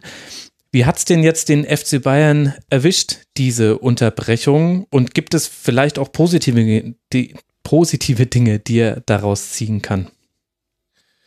Ja, also muss natürlich, glaube ich, sagen, dass eben München oder im Besonderen, aber natürlich Bayern im Speziellen auch schon relativ stark betroffen ist. Ähm, die Fallzahlen dort sind sicherlich höher als jetzt vielleicht anderswo in Deutschland. Mhm. Demzufolge schlägt sich das natürlich auch stärker durch auf den FC Bayern. Ähm, generell Markus Söder positioniert sich ja da auch als der Visionär mit der starken Hand, der da jetzt auch nicht den Spalt in der Tür nicht zu weit öffnen will und ähm, fährt da eher so die gesamte bayerische Landesregierung eher so in diese Schiene, ähm, dass man da eher Vorsicht walten lässt insgesamt. Ähm, das kann man jetzt erstmal dann bewerten, wie man gerne möchte. Ähm, demzufolge gibt's aber auch natürlich beim FC Bayern dann die ein oder andere doch etwas stärkere Einschränkung. Ja, führ das mal ein bisschen aus. Also sportlich lief es ja gut bei den Bayern, das heißt, dahingehend hätten sie die Pause jetzt nicht äh, gebrauchen können. Jetzt ist es aber halt nun mal so gekommen vor dem Auswärtsspiel an der alten Försterei beim ersten FC Union Berlin. Vier Punkte Vorsprung hat man aktuell in der Tabelle vor Borussia Dortmund auf Platz zwei. Wie sieht denn der Trainingsbetrieb aktuell aus? Ja, gegenwärtig wird seit dem 6. April und da waren das widerspricht sich jetzt so ein bisschen zu dem, zu dem Statement davor. Der FC Bayern war so leicht in der Vorreiterrolle und hat da ein bisschen mit den Füßen geschart und hat dann auch, glaube ich, das ganz gut organisiert bekommen, ähm, ja, erste Trainings zu organisieren. Wir haben ja auf der, an der Sebener Straße relativ viele Möglichkeiten ähm, mit mehreren Plätzen und sind da jetzt in Sechser-Siemer-Gruppen, äh, wenn man die, die Torhüter noch dazu zählt, unterwegs in, in kleineren Gruppen. Allerdings, ähm, ja, eher so mit ja, ein bisschen Bälle hin und her schieben, taktischen Schulungen, Trockenübungen, denn alles findet noch ohne Zweikämpfe statt und ohne direkten Körperkontakt. Ähm, darüber hinaus wird natürlich alles so getan, dass diese Gruppen in sich mehr oder weniger homogen sind. Ähm, heißt, man nutzt den gesamten Platz der Anlage, hat da separate Bereiche, wo die Spieler dann ähm, hinkommen, sich aufwärmen beziehungsweise äh, umkleiden und dann wieder verlassen können. Also vom regulären Betrieb kannst du an der Stelle, glaube ich, noch nicht sprechen. Mhm. Ja, aber es sind trotzdem schon erstaunlich große Spieleransammlungen, muss man sagen. Denn das, das Ganze hat, vielleicht hole ich da jetzt einfach meine Perspektive kurz mit rein. Ich nehme Luftlinie, keine Ahnung. Also man läuft 15 Minuten zur selben Straße und ich habe aus verschiedenen Gründen einen Weg, der mich sehr häufig dort vorbeiführt. Und weil ich mich aber an die Ausgangsbeschränkung halte, muss ich dich fragen, Chris, was 10 Gehminuten von mir entfernt oder 15 Gehminuten von mir entfernt auf den Trainingsplätzen passiert, auf die ich sonst immer runtergucken kann. Und die treffen sich da zu sechst. Naja. Also. Was, ja, ja. Genau, es ist, glaube ich, eine, eine komische Situation für uns alle, was ähm, sportlich sicherlich interessant ist, ähm, was jetzt so ein Nebenaspekt ist, aber du hattest ja angesprochen, FC Bayern ist jetzt ähm, wieder Tabellenführer, hat sich einen kleinen Vorsprung erarbeitet. Bevor das Ganze aber passiert ist, hat sich ja Robert Lewandowski verletzt, mhm. der sicherlich wichtigste Spieler. Und da kam jetzt äh, diese Woche, ähm, sprich ähm, kurz nach Ostern eigentlich erst die Meldung, dass er jetzt wirklich wieder zu hundertprozentig fit ist, was dem ja widerspricht, was der Verein lange Zeit so ein bisschen ja, hinter vorgehaltener Hand kommuniziert hat ähm, zu den verschiedenen Medienvertretern, dass nämlich Lewandowski zum Anfang des Aprils wieder fit gewesen wäre und ähm, wenn ich in meinen Kalender schaue, sind wir eher Ende April. Das heißt, ähm, wenn man jetzt mal davon ausgeht, dass der Genesungsverlauf jetzt nicht so war wie geplant, dann hätte der FC Bayern jetzt doch eine ziemlich lange Phase ohne den wichtigsten Spiel absolvieren müssen. Ähm, so gesehen gibt es vielleicht auch noch ein mini kleines positives Licht, was hinter dieser ganzen Covid-Krise steckt, zumindest aus sportlicher Perspektive. Mhm. Und dazu natürlich das Zauberknie von Niklas Süle, das nie geschwollen war, trotz seiner schlimmen Verletzung. Ich habe gelesen, das soll ganz beeindruckend gewesen sein. Allerdings weiß man aktuell bei den Nachrichten auch nie, ist es jetzt wirklich beeindruckend oder ist das halt der Strohhalm, an den sich der aktuelle Sportredakteur oder die Sportredakteurin klammert und einem suggeriert, es wäre so beeindruckend. Ja, es kann ja keiner zugucken. Ähm, Zuschauer sind ja nicht zugelassen ähm, beim Training. Das heißt, alles, was im Endeffekt ja, berichtet wird, ist im Endeffekt direkt aus der Hand des FC Bayern. Von daher muss man da, glaube ich, in der einen oder anderen Stelle mit die gesamte Nachrichtenlage etwas mit Vorsicht genießen. Bei Süle, das sah man zumindest auf diesen tollen Fotos und, und Instagram-Sachen, die der, der Verein dann über seine entsprechenden Kanäle steuert, gar nicht so schlecht aus. Ob er jetzt dann wirklich, je nachdem wann, ob, ob die Saison überhaupt mal weitergeführt wird, noch eine größere Rolle oder eine tragende Rolle spielt, ähm, würde ich jetzt erstmal abwarten. Mhm. Ja, man darf nicht zugucken. Es hängen auch im Abstand von zwei Metern, ungefähr zumindest, hängen Zettel am äh, Trainingszentrumszaun, auf den sinngemäß draufsteht, wir wissen, wir sind der FC Bayern, aber bitte gehen Sie weiter, es gibt hier nichts zu sehen. Ich paraphrasiere jetzt. Nun ja, aber es gibt ja auch noch an anderen Bundesliga-Standorten etwas zu sehen. Unter anderem ja in Leipzig, Matthias. Äh, Raber mit fünf Punkten Rückstand auf Tabellenplatz drei hatte gerade noch ein Champions League-Spiel, wurde auch viel drüber gesprochen, weil es genau in diese Phase fiel, in der es schon manches Geisterspiel gab und manches noch nicht. Wie hat denn sich jetzt die Unterbrechung der Liga sportlich bei Leipzig ausgewirkt? Ja, hast du es jetzt wahrscheinlich schon 16 Mal von 16 verschiedenen Gästen gehört, dass es äh, im Kleingruppentraining weitergegangen ist. Ähm, man hat in, Leipzig schon relativ schnell gleich am Anfang versucht, es äh, im Kleingruppentraining weiter zu betreiben, bevor man dann tatsächlich erstmal ausgesetzt hat, als es dann äh, äh, ja, so die Lockdowns gab. Ähm, inzwischen hat man auch wieder, ist man wieder ins Kleingruppentraining übergegangen, wo man quasi die Mannschaft in zwei Schichten teilt und dann innerhalb dieser zwei Schichten, das sind Vierergruppen, glaube ich, ist so der letzte Stand gewesen, in Vierergruppen äh, trainieren lässt. Ähm, der Vorteil, den man bei RB noch ein bisschen hat, ist, dass sie im Trainingszentrum quasi jeder Spieler ein eigenes Zimmer hat, so dass man so diese, ja, ich sag mal so diese Umkleidesituation tatsächlich individualisieren kann und die da auch so ihr Essen einnehmen etc. Ähm, das ist da so ein bisschen ganz günstig. Ähm, Mhm. Ja, ansonsten trainiert man halt, keine Ahnung, eigentlich ist es so eine Situation, wo man so, äh, wenn so diese Geschichte von, man äh, kommt in englischen Wochen zum Saisonende vorausdenkt, wäre es eigentlich so eine Trainergeschichte, ne, wo man mit einem guten Trainer gut äh, fährt. Von daher, ja, RB Leipzig soll ja einen guten Trainer haben. Vielleicht ist man da gar nicht so schlecht aufgestellt in der Zeit und hat in der Zeit was genutzt. So wie ich es verstanden habe, hat man auch so versucht, die Spieler so ein bisschen ja, ich sag mal, kognitiv ein bisschen anzuregen und ihnen so ein bisschen Aufgaben mit nach Hause gegeben, so ein paar ähm, ja, Videostudium-Geschichten, äh, Videoanalyse-Geschichten gemacht mit denen, also so ein bisschen auf so einer analytischen Ebene auch gearbeitet. Ähm, ansonsten kann man auch noch sagen, dass es natürlich auch wie bei vielen anderen Vereinen natürlich auf die verletzten Situationen sich ganz gut ausgewirkt hat. Konati und Kampel müssten eigentlich relativ fit äh, zurück sein. Inzwischen ähm, selbst äh, Willi Orban sagt man inzwischen, dass er im Fall der Fälle noch so im Saison in Sport wieder eingreifen könnte. Ähm, Konrad Leimer hatte so die letzte Zeit ja in dieser in, was die letzten Spiele gab, so einige Zwickerleien und war so im zentralen Mittelfeld sehr wichtig. Der ist inzwischen auch wieder fit. Also das ist so, ja, letztlich von der Seite her hat man sportlich gewonnen, aber das äh, habe ich äh, ja bei dir jetzt in der letzten Sendung auch einige Male gehört, dass alle gesagt haben, ja, das war super, die Pause. ja, du nicht alle. es gibt durchaus manche, die hatten gerade so einen Lauf, also wenn du mit FC-Fans gerade sprichst, äh, denen hätte das äh, gerne noch weitergehen können. Aber es gibt durchaus einige Mannschaften, da kann man ja auch Leipzig auch von den Ergebnissen her zuzählen. Die Rückrunde begann mit einer kleinen Hängepartie, vor allem gegen Eintracht Frankfurt hat man da zweimal verloren aber ja auch hinten raus vor diesem sehr guten Tottenham-Heimspiel ein 0 zu 0 in Wolfsburg, was relativ zäh war, wo man irgendwie nicht gegen ankam, gegen einen sehr defensiv eingestellten Gegner und davor ein 1 zu 1 gegen Leverkusen, wo es zwar auch Chancen zu gewinnen gab, aber wo man auch schon gemerkt hat, dass das vielleicht eine Pause jetzt gar nicht so schlecht wäre für den einen oder anderen Spieler.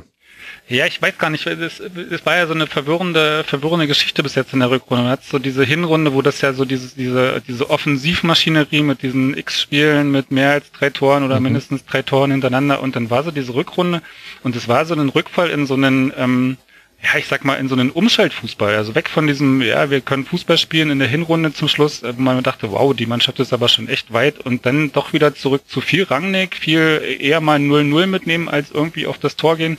Und das war schon so ein bisschen seltsam. Ich weiß gar nicht, ob das daran liegt, dass die Spieler eine Pause brauchten. Das schien mir eher schon so ein, so ein strategisches Moment zu sein, auch so aus dieser Erfahrung von den Frankfurt-Spielen, wo man dann versucht hat, Fußball zu spielen und dann so ausgekontert wurde am Ende. Ähm, ähm, aber für mich ganz seltsam, weil man ja eigentlich in einer, in einer Phase war, wo das mit dem Wir spielen Fußball recht gut funktioniert hat und so dieser Rückschritt, oder für, für, mich so ein bisschen so ein Rückfall in so eine Rangnick-Fußball, der war schon, schon ein bisschen seltsam. Wird sich dann, wird sich dann so in Zukunft zeigen, wie weit das so tatsächlich äh, dauerhaft strategisch angelegt war oder einfach nur so ein Zwischenspiel. Aber das fand ich schon recht spannend in dieser, in dieser ersten Hälfte der Rückrunde. Und so richtig ist mir bis jetzt nicht klar, warum man den Schritt gegangen ist, weil es gab für mich eigentlich nicht so richtig einen einen Anlass dafür, weil ja, man war eigentlich erfolgreich bis dahin. Ja, gut, wenn man jetzt, also gut, ich habe jetzt auch nur noch so schemenhafte Erinnerungen, dass überhaupt Fußball gespielt wurde vor einiger Zeit. Es kommt mir vor, als wäre es im letzten Jahrhundert gewesen. Aber wenn ich mich gerade richtig erinnere, dann kam aus dem, aus der Zentrale irgendwie weniger. Also eine aber gut, das geht jetzt eigentlich auch in eine Richtung, die wir jetzt gerade gar nicht brauchen. Aber ähm, natürlich eine interessante Frage. Wie ist es denn beim SC Freiburg, Michael? Der liegt ja auf Tabellenplatz 8, 36 Punkte. Das heißt, man hat Europa immer noch im Visier. Das ist ja das, was zählt unten bei den erfolgsverwöhnten Breisgauern. Wie ist die Lage beim SC? Naja, seit Mitte März ungeschlagen. Ne? Ähm, ja, die Lage ist äh, insoweit ganz gut, als dass mittlerweile wieder Training auf dem Platz stattfindet. Ich habe äh, zwischenzeitlich so ein bisschen das Gefühl gehabt, wir wären der einzige Verein, der da nicht irgendwie rummogelt, wenn ich so nach Augsburg, Wolfsburg so geschaut habe, Düsseldorf. Ähm, bei uns war es so, dass konsequent sehr frühzeitig alle Spieler nach Hause geschickt wurden. Dann hat jeder so ein Fitnessrad bekommen äh, und hat im Wohnzimmer geradelt. Das hat man auch auf, auf Instagram gesehen. Teilweise sehr begeistert, teilweise nicht ganz so begeistert. Ähm, der eine oder andere ist dann noch laufen gegangen, möglichst weit weg von der Stadt. Also da gab es unter anderem mit Nils Petersen ein Gespräch, ähm, der gesagt hat, na ja, es ist er kann den Wald nicht mehr sehen, wo er immer hinfährt zum Laufen, aber er kann halt auch nicht in der Stadt laufen, weil natürlich ihn jeder anspricht und das geht halt nicht. Also er will dann nicht sagen, nee, wir können jetzt kein Foto machen, obwohl es ja logisch ist. Ähm, deswegen geht er dann doch wieder in den Wald am nächsten Tag. Hm. Ähm, dann hat man angefangen mit zwei Spielern und einem Trainer wieder zu arbeiten, ähm, mit dem Fitnesstrainer.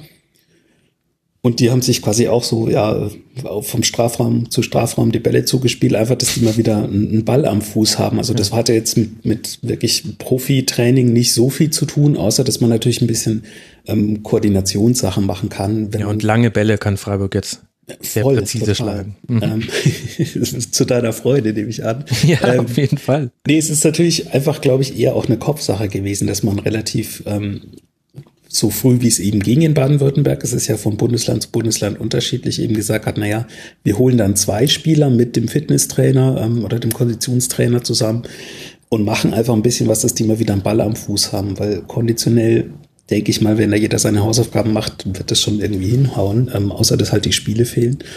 Mittlerweile ist der Stand, dass man mit Vierergruppen trainiert, also vier Spieler plus ein Trainer. Umgezogen und geduscht wird zu Hause. Der Kontakt wird ähm, ja quasi eingeschränkt, ähm, weitestgehend. Und man sieht es tatsächlich auch, ähm, wenn man Social Media ein bisschen unterwegs ist, dass es im Moment ein bisschen komisch ist oder seit Wochen ein bisschen komisch ist, dass es nicht diese, yay, wir gehen alle zusammen essen, wir sind alle im Kino und so weiter Posts gibt, ähm, weil wir tatsächlich eine Mannschaft haben, die wirklich eine Mannschaft auch ist, also nicht nur als Klischee. Ähm, das ist was, was sehr, äh, ja, was einem irgendwann auffällt und dann so, so einen komischen Geschmack einfach hat. Man kann aber auf der anderen Seite auch Sachen lernen. Man sieht dann zum Beispiel, wo sie immer essen gehen, weil sie dann äh, alle posten, ja, hier bei dem Italiener könnt ihr Pizza bestellen, der liefert auch und der ist echt super. Also das ging dann eine Woche lang, hat das quasi jeder einen Tag gepostet, was ich auch cool finde, dass man da so ein bisschen unterstützt. Aber was das Training angeht, ähm, ist mittlerweile der aktuelle Stand ist vier Leute plus ein Trainer und eben auch wie bei fast allen anderen Vereinen, ähm, man ist ganz froh, dass Leute aus Verletzungen wiederkommen, von denen man nicht unbedingt gedacht hätte, dass man sie in dieser Saison nochmal sieht. Mhm. Ja, aber schon interessant, weil es gibt Mannschaften, die trainieren zu acht plus Trainer, es gibt Mannschaften, die trainieren mit vier plus Trainer. Bei Mainz 05 tragen alle Betreuer und Trainer Handschuhe und sind die einzigen, die die Bälle anfassen dürfen. Das handhabt dann doch jeder ein bisschen unterschiedlich und man soll ja in einem Wettbewerb unter halbwegs gleichen Bedingungen dann irgendwann wieder starten, zumindest wollen das die Bundesligisten, ob es so kommt. Mal gucken. Wir haben ja beim SC Freiburg auch einen Verein, wo die Kaderplanung insofern interessant ist, als wir im Winter sehr, sehr hartnäckige Gerüchte darüber hatten, dass Robin Koch eventuell zu Rasenballsport Leipzig wechseln würde. Glaubst du, der SC ärgert sich, dass er nicht noch unter den alten Konditionen für Transfers da ein Schleifchen drum gebunden hat? Da bin ich mir nicht sicher. Da habe ich aber so auch noch nicht wirklich in die Tiefe nachgedacht. Also er ist ja nicht der einzige Spieler, bei dem wir das Probleme in Anführungszeichen haben. Wir haben ja auch noch äh, Luca Waldschmidt, Janik Haberer. Ja. Das sind so die drei großen Baustellen im Kader. Ähm, ich bin mir sicher, dass die Transfererlöse in diesem Sommer ganz andere sein werden als im letzten Sommer. Es gilt aber nach wie vor das, was ähm, Saya gesagt hat, ähm, unser Sportdirektor oder Sportchef, Sportmanager, wie auch immer, man weiß es immer nicht, die Bezeichnung. Rittersport. Ähm, man, genau, quadratisch. Ähm, man muss auch immer gegenrechnen bei einer Ablösesumme, äh, die x Euro ist, muss man dagegen rechnen, dass ein Abstieg auch y Euro kosten würde. Und dieses y hat er mit so 10 plus minus Millionen Euro ähm, Verlust gerechnet, was eine Zweitligasaison bedeuten würde. Und da kann man jetzt natürlich sagen, na ja, wenn sie 10 Millionen kriegen jetzt im Winter, äh, im, im Sommer, in dieser Transferphase, von der keiner weiß, wie sie wird, ähm, für zum Beispiel Luca Waldschmidt, dann könnte man einfach sagen, ja, nee, 10 Millionen, das geht ja dann genau auf und wir müssen ja jemanden neuen kaufen und da muss ja noch was übrig bleiben, also machen wir es nicht. Bei Robin Koch bin ich mir tatsächlich gar nicht sicher, wann, ah doch, 2021, ich habe es mir sogar aufgeschrieben, läuft der Vertrag erst aus.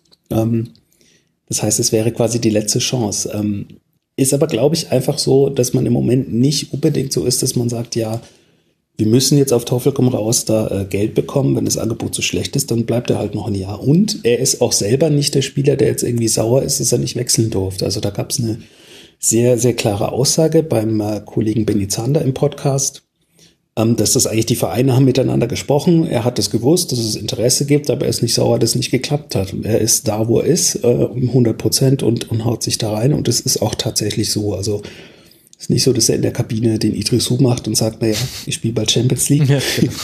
es ist nach wie vor so, dass er mit vollem Herzen eben dabei ist. Was aber ja auch den Blick nach Leipzig wiederum lenkt, also von Leipzig nach Leipzig, aber das ist jetzt ein kleiner Insider. Matthias, äh, mir ist äh, Rasenballsport als ein Verein aufgefallen, der entgegen vieler anderer durchaus in dem einen oder anderen Transfergericht zu hören war. Das ging jetzt nicht nur um Robin Koch, sondern ja auch um Milot Rashica. Ist das jetzt der Nachrichtendürre wegen oder glaubst du, dass Leipzig tatsächlich schon in der aktuellen Phase dabei ist, seinen Kader zusammenzuschrauben für die nächste Saison, was ja vielen anderen Vereinen nicht vergönnt ist, weil sie einfach nicht so gut planen können? Also ich glaube, es wäre fahrlässig, wenn man intern nicht den Kader planen würde, wie das dann finanziell aussieht, zu welchem Zeitpunkt auch immer das Transferfenster öffnet und wie man da steht und welche, wie dann die neue Saison aussieht und äh, wann die überhaupt startet etc. Das ist ja nochmal eine ganz andere Frage. Ähm, und ich sag mal so, die gerade die Rashica-Geschichte, die war natürlich eher so ein, ja, so ein äh, Sommerloch, würde ich sagen, wenn es nicht, wenn es jetzt Sommer wäre. Ähm, weil so diese 38 Millionen Ausstiegsklausel-Geschichte, die ist natürlich absurd, die zahlt natürlich in Leipzig niemand, also das ist äh, eher Quatsch. Ähm, aber klar, du hast äh, natürlich das Problem, dass der Verein letztlich, wenn er irgendwie investieren will oder äh, ähm, Spieler holen will, natürlich ein bisschen Geld braucht. Und das heißt natürlich auch, dass du irgendwie gucken musst, dass du Transfererlöse schon noch generierst. Du hast also den, die Werner-Geschichte, die immer noch so über dem Sommer schwebt, wo ja immer so Bayern oder Liverpool, wie auch immer da im Spiel sind. Wer ist bereit, überhaupt diese Ausstiegsklausel zu ziehen, die ja auch, glaube ich, mit über 50 Millionen Euro dotiert ist. Ähm, dann hast du Upamecano, wo der Vertrag nächstes Jahr ausläuft, äh, wo ich glaube, dieses Jahr 60 Millionen zu zahlen wären, wo auch immer Bayern ein bisschen im Gespräch ist, äh, äh, Spanien auch. Ähm, das sind so die, die zwei Spieler, wo ich sage, du könntest da in dem Sommer ein bisschen Geld generieren, mit dem du dann wieder in die Mannschaft investieren kannst. Und dann hast du ja aber auch noch äh, Spieler wie einen Patrick Schick äh, oder einen äh, Angelino, die ja, mhm. äh, ich glaube, ich weiß, Angelino weiß es gar nicht, aber Patrick Schick auf jeden Fall eine, eine ähm, Kaufoption von, ich glaube, 28 Millionen ist. Also ich glaube, die 28 Millionen ziehst du auch nicht, wenn du nicht eine gesunde Transfereinnahme parallel hast, weil dazu sind die Finanzen dann auch ähm, inzwischen schon relativ normalisiert, weil du die Gehälter zahlst, äh, die äh, hohe Ge oder normale hohe, hohe Bundesgelder Bundesliga-Gelder zahlst und ähm, da es schwierig ist, da parallel noch hohe Transferausgaben zu äh, ähm, ja, einfach in, die, in der Bilanz unterzukriegen. Von daher wird es ein interessanter, interessanter Sommer. Du hast ja noch Jean-Kevin Augustin, das ist auch noch so eine Kaderleiche, so ein bisschen, der ist ja gerade ausgeliehen nach Leeds United. Und den hatte äh, Krösche in einem Deal, ich weiß nicht, was er gegen die in der Hand hatte, hat er eine äh, ähm, Kaufoption, eine Pflichtkaufoption über 20 Millionen Euro in den, in die, in die in den Leihvertrag geschrieben, wenn Leeds aufsteigt in die Premier League. Ähm, da kann man nur hoffen, dass die Saison weitergeht und Leeds aufsteigt und äh, äh, die 20 Millionen fließen, weil das wäre natürlich auch ein hübsches Sümmchen, um äh, einfach, ja, ich sag mal, die Kaderplanung, die für den Sommer ansteht, auch irgendwie umzusetzen. Und ich sag mal, wenn den Werner geht, brauchst du auf jeden Fall einen Vertrag. Da wäre Rashica wahrscheinlich gar nicht die schlechteste Option ähm, vom Spielertyp her. Ähm, aber einen Schick, wie gesagt, äh, den man wahrscheinlich auch gerne halten würde, der ist jetzt auch nicht ganz billig. Ein bisschen könnte ja auch Upamecano dann der Dominostein der euch sein, der euch alle drei miteinander verbindet. Upamecano zu Chris zu den Bayern und dann äh, Koch von Freiburg zu Leipzig für Upamecano. Und na gut, ach, man merkt, dass ich mich sonst mit Transfers nicht auseinandersetze. es ist schon das irre, dass, ich, gut vorbereitet, ne? dass ich auch diese ganzen Transfergerüchte überhaupt mitbekomme. Ich spare das wirklich aus. Das zeigt aber, dass auch wirklich sonst nichts anderes äh, berichtet wird. Also ich kann mich erinnern, dass diese Rashica-Nummer, die wurde mir gepusht aufs Handy und ich war ehrlich sauer. Ich mir gedacht, was soll denn das jetzt? Das, das interessiert mich gerade. Nein, egal. Chris, wie ist es beim FC Bayern? Laufen wichtige Verträge aus? Und da gab es ja auch durchaus die eine oder andere Vertragsverlängerung mit ganz schönen visuellen Effekten auch. Ja, sehr schön. Ähm, ich komme erstmal zum ersten Teil deiner Frage. Ähm, laufen wichtige Verträge aus? Ähm, jein. Hm, das war natürlich irgendwie die Personalie Hansi Flick, die im Raum stand. Ähm, die wurde gelöst. Ähm, er bleibt Bayern-Trainer. Ähm, das war dann eigentlich auch nicht mehr anders zu erwarten. Also aller, aller spätestens nach dem Hinspielerfolg in der Champions League. Also die Eltern werden sich ja daran erinnern. Der 3 0 Sieg.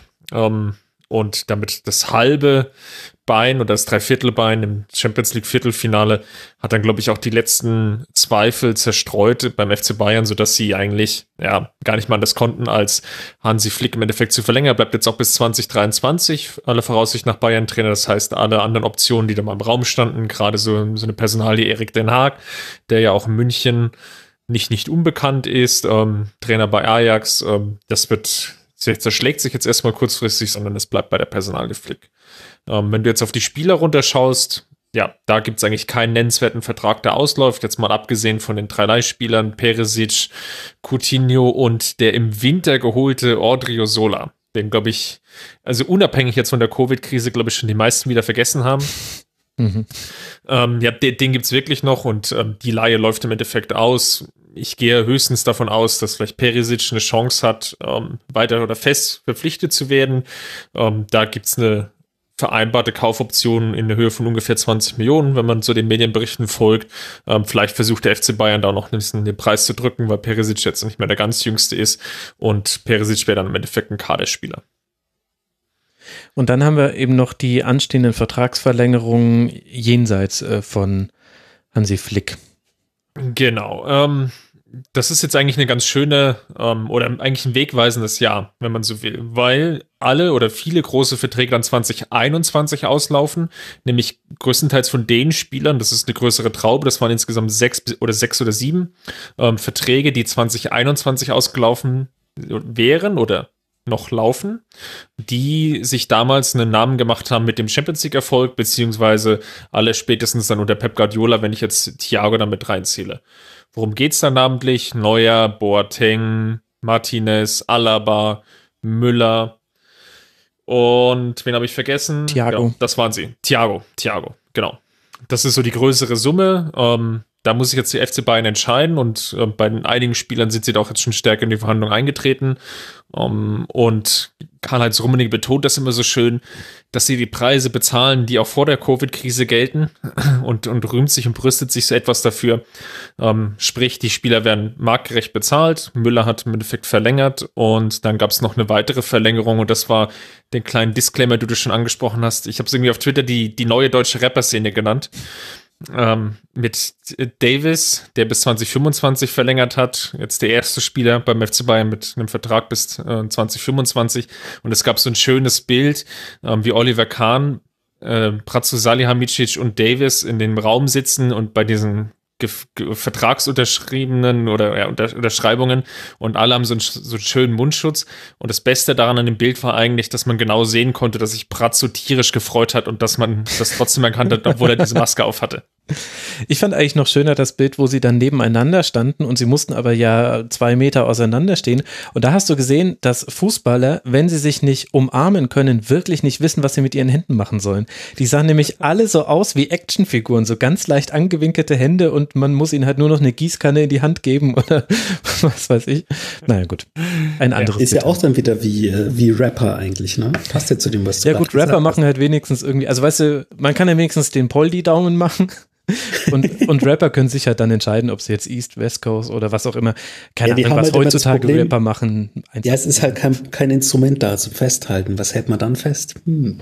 ja, aber es ist wirklich, Fußballer sind da völlig aufgeschmissen. Wenn sie, wenn sie sich nicht gegenseitig irgendwie antatschen können, dann stehen sie so rum wie, weiß nicht, eine Zimmerpflanze, ein, die nicht gepflegt wird. Aber wie ist denn das zu bewerten, wenn jetzt dann, also der FC Bayern steht vor der Herausforderung, dass er sich entscheiden muss, was macht er mit dieser ganzen Generation an Spielern, die mal sehr wichtig war und auch sehr wichtig für ihn sein könnte in der Zukunft. Und gleichzeitig stellt sich ja aber die Frage, wie werden zukünftige Gehaltsstrukturen aussehen? Und findest du das richtig, wenn dann Karl-Heinz Rummenigge sogar ein bisschen darüber Bragging betreibt, also sich damit brüstet eben zu sagen, dass man jetzt einfach die Vor-Corona-Gehälter zahlt. Das könnte ja auch wirtschaftlich kurz gesprungen sein. Könnte wirklich kurz gesprungen sein. Ich glaube, ähm, weiß nicht, ob man da sehr blauäugig unterwegs ist oder ob man vielleicht sich vertraglich auch bei den Sponsoren jeweils so gut aufgestellt ist, dass man sich das ähm, wirklich leisten kann. Und dann auch gestärkt aus dieser Krise herausgeht, im Sinne von, wir, wir waren vorher schon stark und jetzt können wir aber vielleicht noch den nächsten Schritt machen, ähm, weil andere Vereine in An- und Abführungsstrichen aus diesem europäischen Pool der Eliten, so diese Top 10, Top 12, ähm, vielleicht finanziell nicht ganz so gut aufgestellt sind und sich etwas enger den Gürtel schnallen müssen. Das wird, glaube ich, höchstens die Zeit zeigen an der Stelle. Und müssen wir ein Wort verlieren über die Vertragsverlängerung von Manuel Neuer? Ich befürchte schon, man kann es, glaube ich, nicht komplett aus aussparen. Ja, also das ist eine, eine never-ending Story. Um, der, der Spieler wird kolportiert, will eine relativ lange Vertragsverlängerung. Das sind so Zeiten, die da im Raum stehen, so von vier bis fünf Jahren, was bei einem Torhüter in einem Alter von auch schon 34 Jahren durchaus üblicher Zeitraum ist, ähm, gepaart natürlich mit der entsprechenden Gehaltserhöhung. Ähm, Lewandowski-Gehalt ist ja jetzt da so der, der neue Benchmark. Auf der anderen Seite steht natürlich der Verein, der mit ähm, Alexander Nübel jetzt auch schon einen potenziellen Nachfolger verpflichtet hat, den er dann drei Jahre lang sukzessive auf der Bank ausbilden will. Und der dann spätestens ja nach diesen drei Jahren dann eigentlich ja in die Rolle reinspringen will, okay, ich bin jetzt dann die neue Nummer eins. Ähm, das passt dann nicht ganz zusammen mit den Zeiträumen, die sich da Manuel Neuer vorstellt. Und natürlich auf der anderen Seite vielleicht das kleine sportliche Fragezeichen. Manuel Neuer, viele haben es ja auch schon vergessen, hatte jetzt eine längere Verletzungspause vor zwei Jahren, also wirklich fast ein komplettes Jahr ausgefallen ist mit einer Fußverletzung kam dann das letzte Jahr zurück, mehr oder weniger holprig. Wir erinnern uns alle dann auch noch an die, die WM und erst so sukzessive, in, in, ich glaube, im Laufe diesen Jahres kann man wirklich sagen, okay, ähm, oder beziehungsweise in dieser Saison, okay, er ist jetzt wirklich wieder sportlich der Alte. Ähm, da waren wenige individuelle Aussetzer dabei. Ähm, mit Abstrichen vielleicht dieses eine Paderborn-Spiel, aber ansonsten wirklich grundsolide Leistung. Und da kann man wirklich sagen, okay, da hat er sich diese Vertragsverlängerung auch erarbeitet und verdient. Und die Frage ist natürlich, und das muss jetzt der Verein beantworten, will er wirklich jetzt vier oder fünf Jahre oder versucht er da die harte Karte zu spielen und ähm, ihn auf unter drei Jahre zu verdrücken? Ach Gott, es ist alles irgendwie so anstrengend. Aber muss, muss ja besprochen werden. Ich glaube, wir müssen uns wirtschaftlich keine Sorgen um den FC Bayern machen.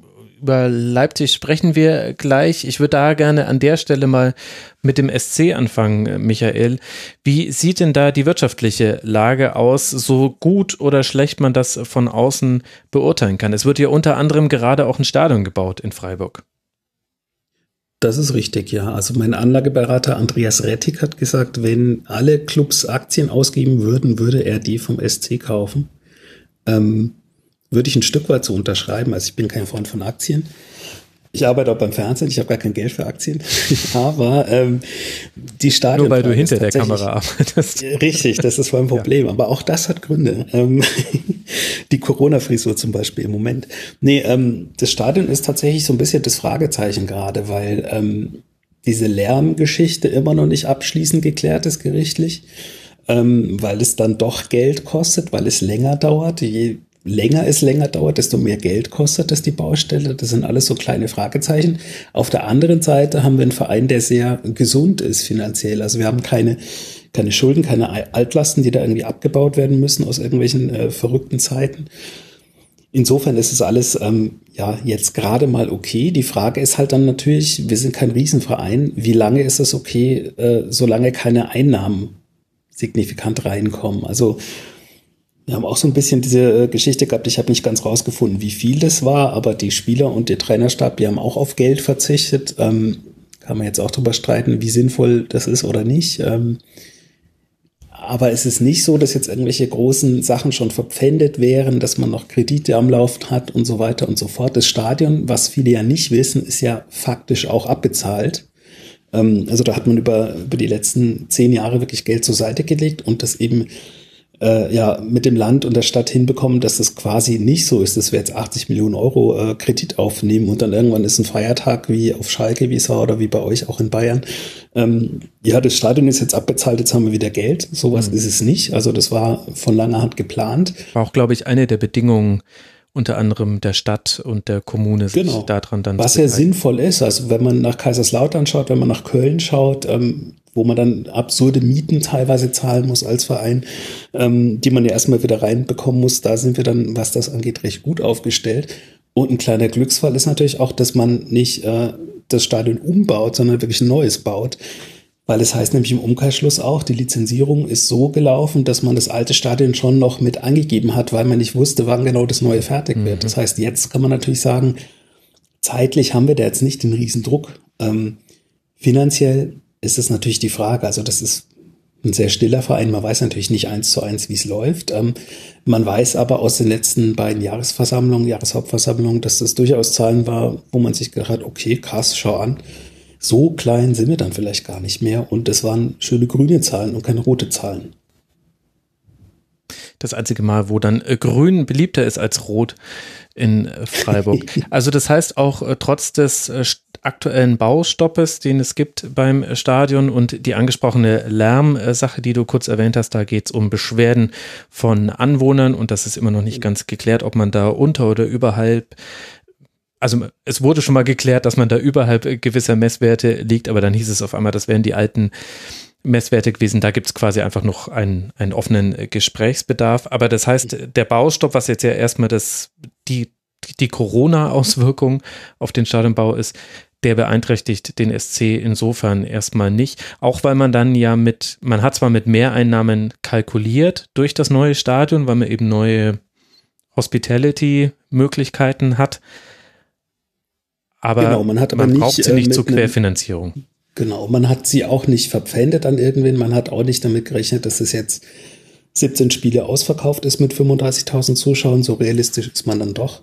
Man hat vermutlich, so wie ich den Verein kenne, auch nicht mit 50 äh, DFB-Pokal-Heimspielen in den nächsten zehn Jahren kalkuliert. Ähm, also das ist schon alles mit Augenmaß. Und ich meines Wissens ist auch kein Baustopp. Es ist halt einfach nur so, ähm, man kann nicht so schnell bauen, wenn die Bauarbeiter Abstand halten müssen. Das klingt total banal, aber es ist halt so. Und ähm, dann gibt es wohl auch tatsächlich Probleme in der Lieferkette an sich. Also die Teile vom Stadiondach sind wohl alle da, aber da geht es natürlich dann auch, das wird nicht alles vor Ort hergestellt, was jetzt da eingebaut wird. Und da braucht man äh, bei so einer Baustelle auch Experten, die dann teilweise eben nicht äh, aus Baden sind, dann teilweise sogar nicht aus Deutschland sind, wenn es um Elektrik und, und Technik und äh, Verkabelungen geht. Das ist natürlich alles im, im Moment nur sehr eingeschränkt möglich. Und ähm, Wer das schon mal gesehen hat, wie in einem neuen Stadion Kabel verlegt werden und wie viele und weiß, wie lange das dauert, der kann sich äh, nicht vorstellen, also ich jetzt, ich rede von mir, ähm, wie man das machen soll mit äh, weniger Leuten, die mehr Abstand halten. Also das geht einfach gar nicht. Ja. Insofern ist es klar, dass das sich verzögert. Es ist aber nicht so, dass kommuniziert wird, was sich jetzt verzögert und wie sich verzögert, was einfach auch daran liegt, ähm, man weiß es nicht. Hm. Okay, aber insgesamt eine sehr gesunde Situation beim SC Freiburg. Dasselbe, Matthias, hätte ich bei Rasenballsport Leipzig auch vermutet. Allerdings wurde ich hellhörig, als Oliver Minzlaff relativ früh nach Unterbrechung der Liga gesagt hat, man könne nur bis Mai noch Gehälter zahlen. Wie ist denn die Lage jetzt bei Leipzig? Jetzt haben wir ja bald schon Mai. ja, man sieht die Spieler schon äh, nach Schnäppchen jagen.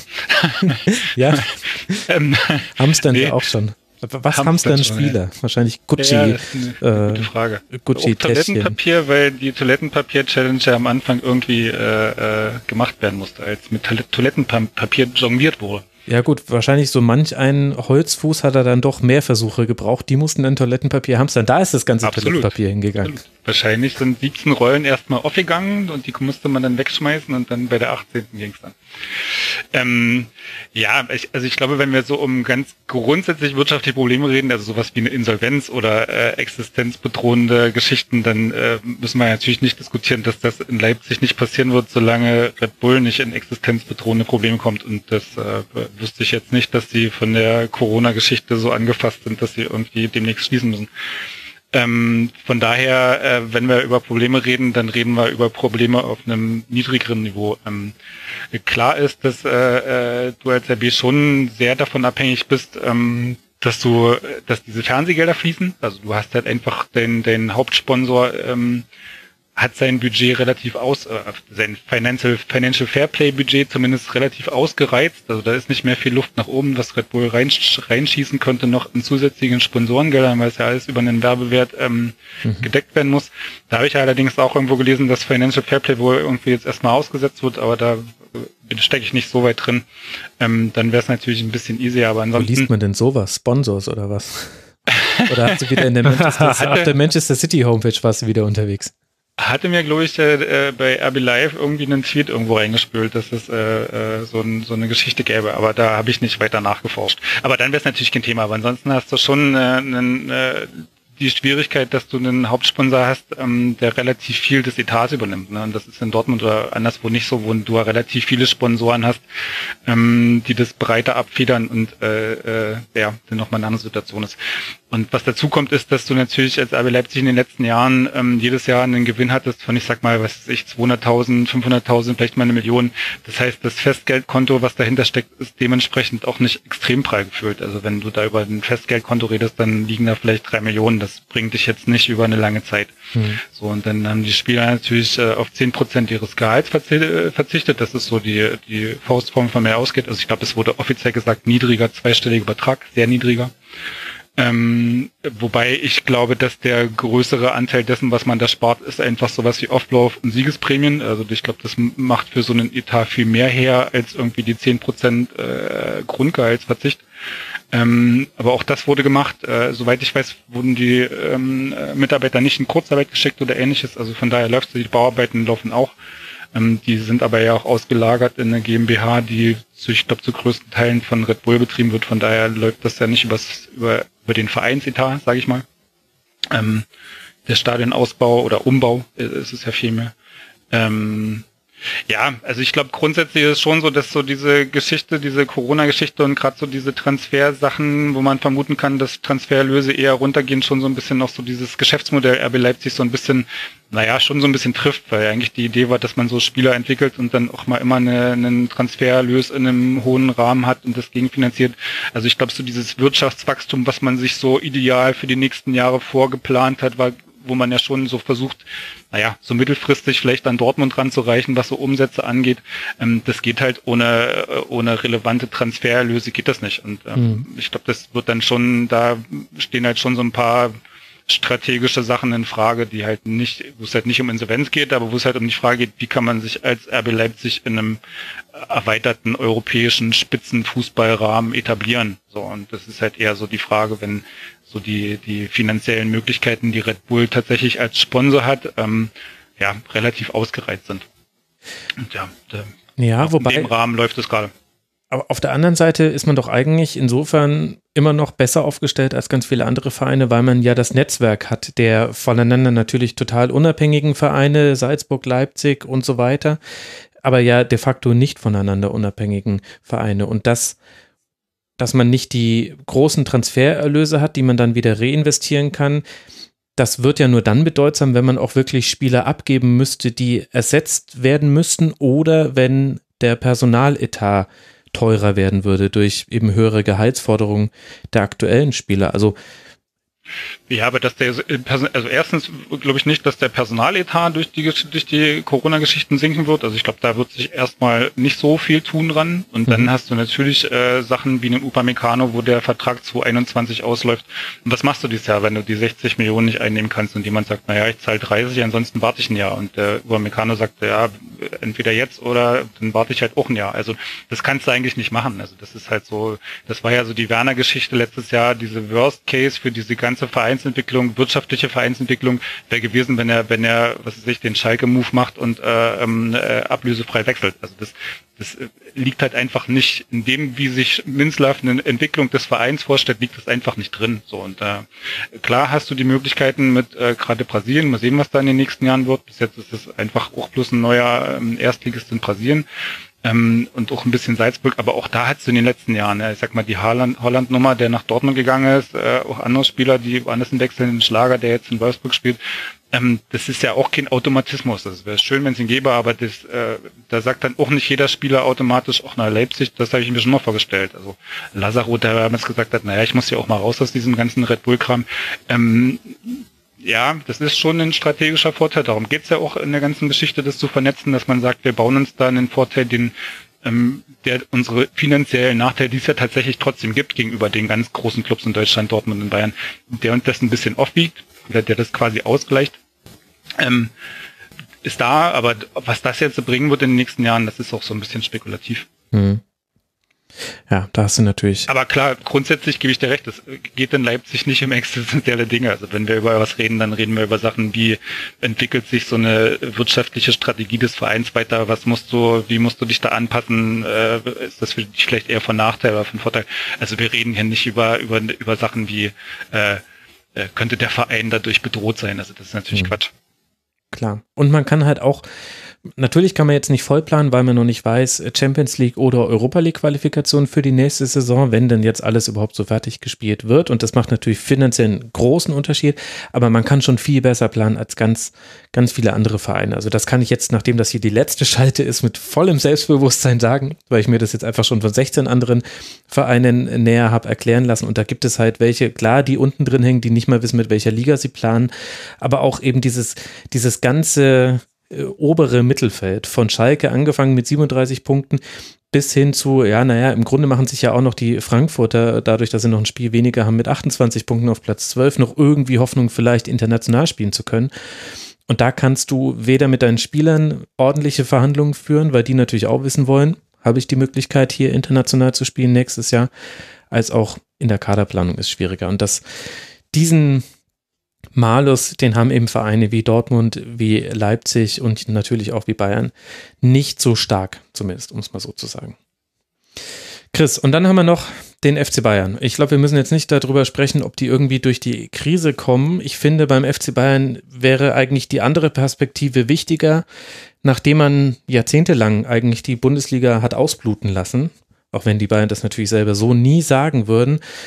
Glaubst du, dass da ein Bewusstsein dafür gereift ist, dass es vielleicht auch noch mehr bräuchte vom Branchenprimus als nur ein Solidaritätsfonds zusammen mit den anderen Champions League Teilnehmern? Du meinst so einen zukünftigen Schalke-Euro für jedes verkaufte Trikot? Ja, ja, das wird jetzt den Schalkern so nicht gefallen, wobei nehmen würden sie es wahrscheinlich und das sagt ja alles über die Lage auf Schalke aus.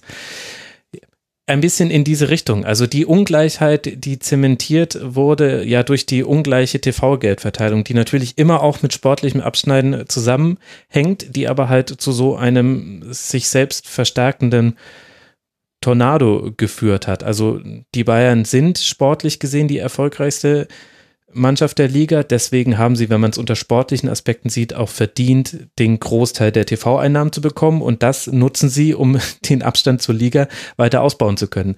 Ne? Also so meine ich dieses Argument. Klar. Verstanden. Ja, ähm, schwieriger, ähm, schwieriger Fall. Ich glaube, was den FC Bayern in dieser Phase ganz gut gelingt, ist sich zu positionieren als schon derjenige Verein innerhalb der Bundesliga, der auch vorangehen will und auch den, den Mehrwert erkennt, dass es da so eine Art sportlichen Wettbewerb geben muss unter den von dir beschriebenen Voraussetzungen, nämlich dass der FC Bayern dann schon noch den also halben Schritt vorne gewinnt, steht. Ja, also das sportliche ja, genau. Wettbewerb und den Voraussetzungen, dass Bayern ihn gewinnt. Hm, cooler Wettbewerb. Genau, also das, das möchte man, glaube ich, schon sicherstellen, aber ernsthaft gesprochen, der, der Solidaritätsfonds, den sich die Champions League-Teilnehmer ausgedacht haben, ist sicherlich der erste Schritt und ein gutes Signal. Und dadurch, dass aber noch so viel Unklarheit drin ist, wann geht's weiter, wie geht's weiter, ähm, ab wann dürfen vielleicht auch mal wieder Zuschauer ins Stadion. Man darf ja nicht vergessen, dass ja, also selbst bei den Bundesligisten ähm, die Zuschauereinnahmen nicht einen unerheblichen Teil auch des gesamten Etats ausmachen. Ähm, sicherlich nicht den Hauptteil wie ähm, in den unteren Ligen. Und ich glaube, je tiefer man geht, desto stärker wird es dann auch bei den TV, äh, nicht bei den TV-Einnahmen, sondern bei den Zuschauereinnahmen sein.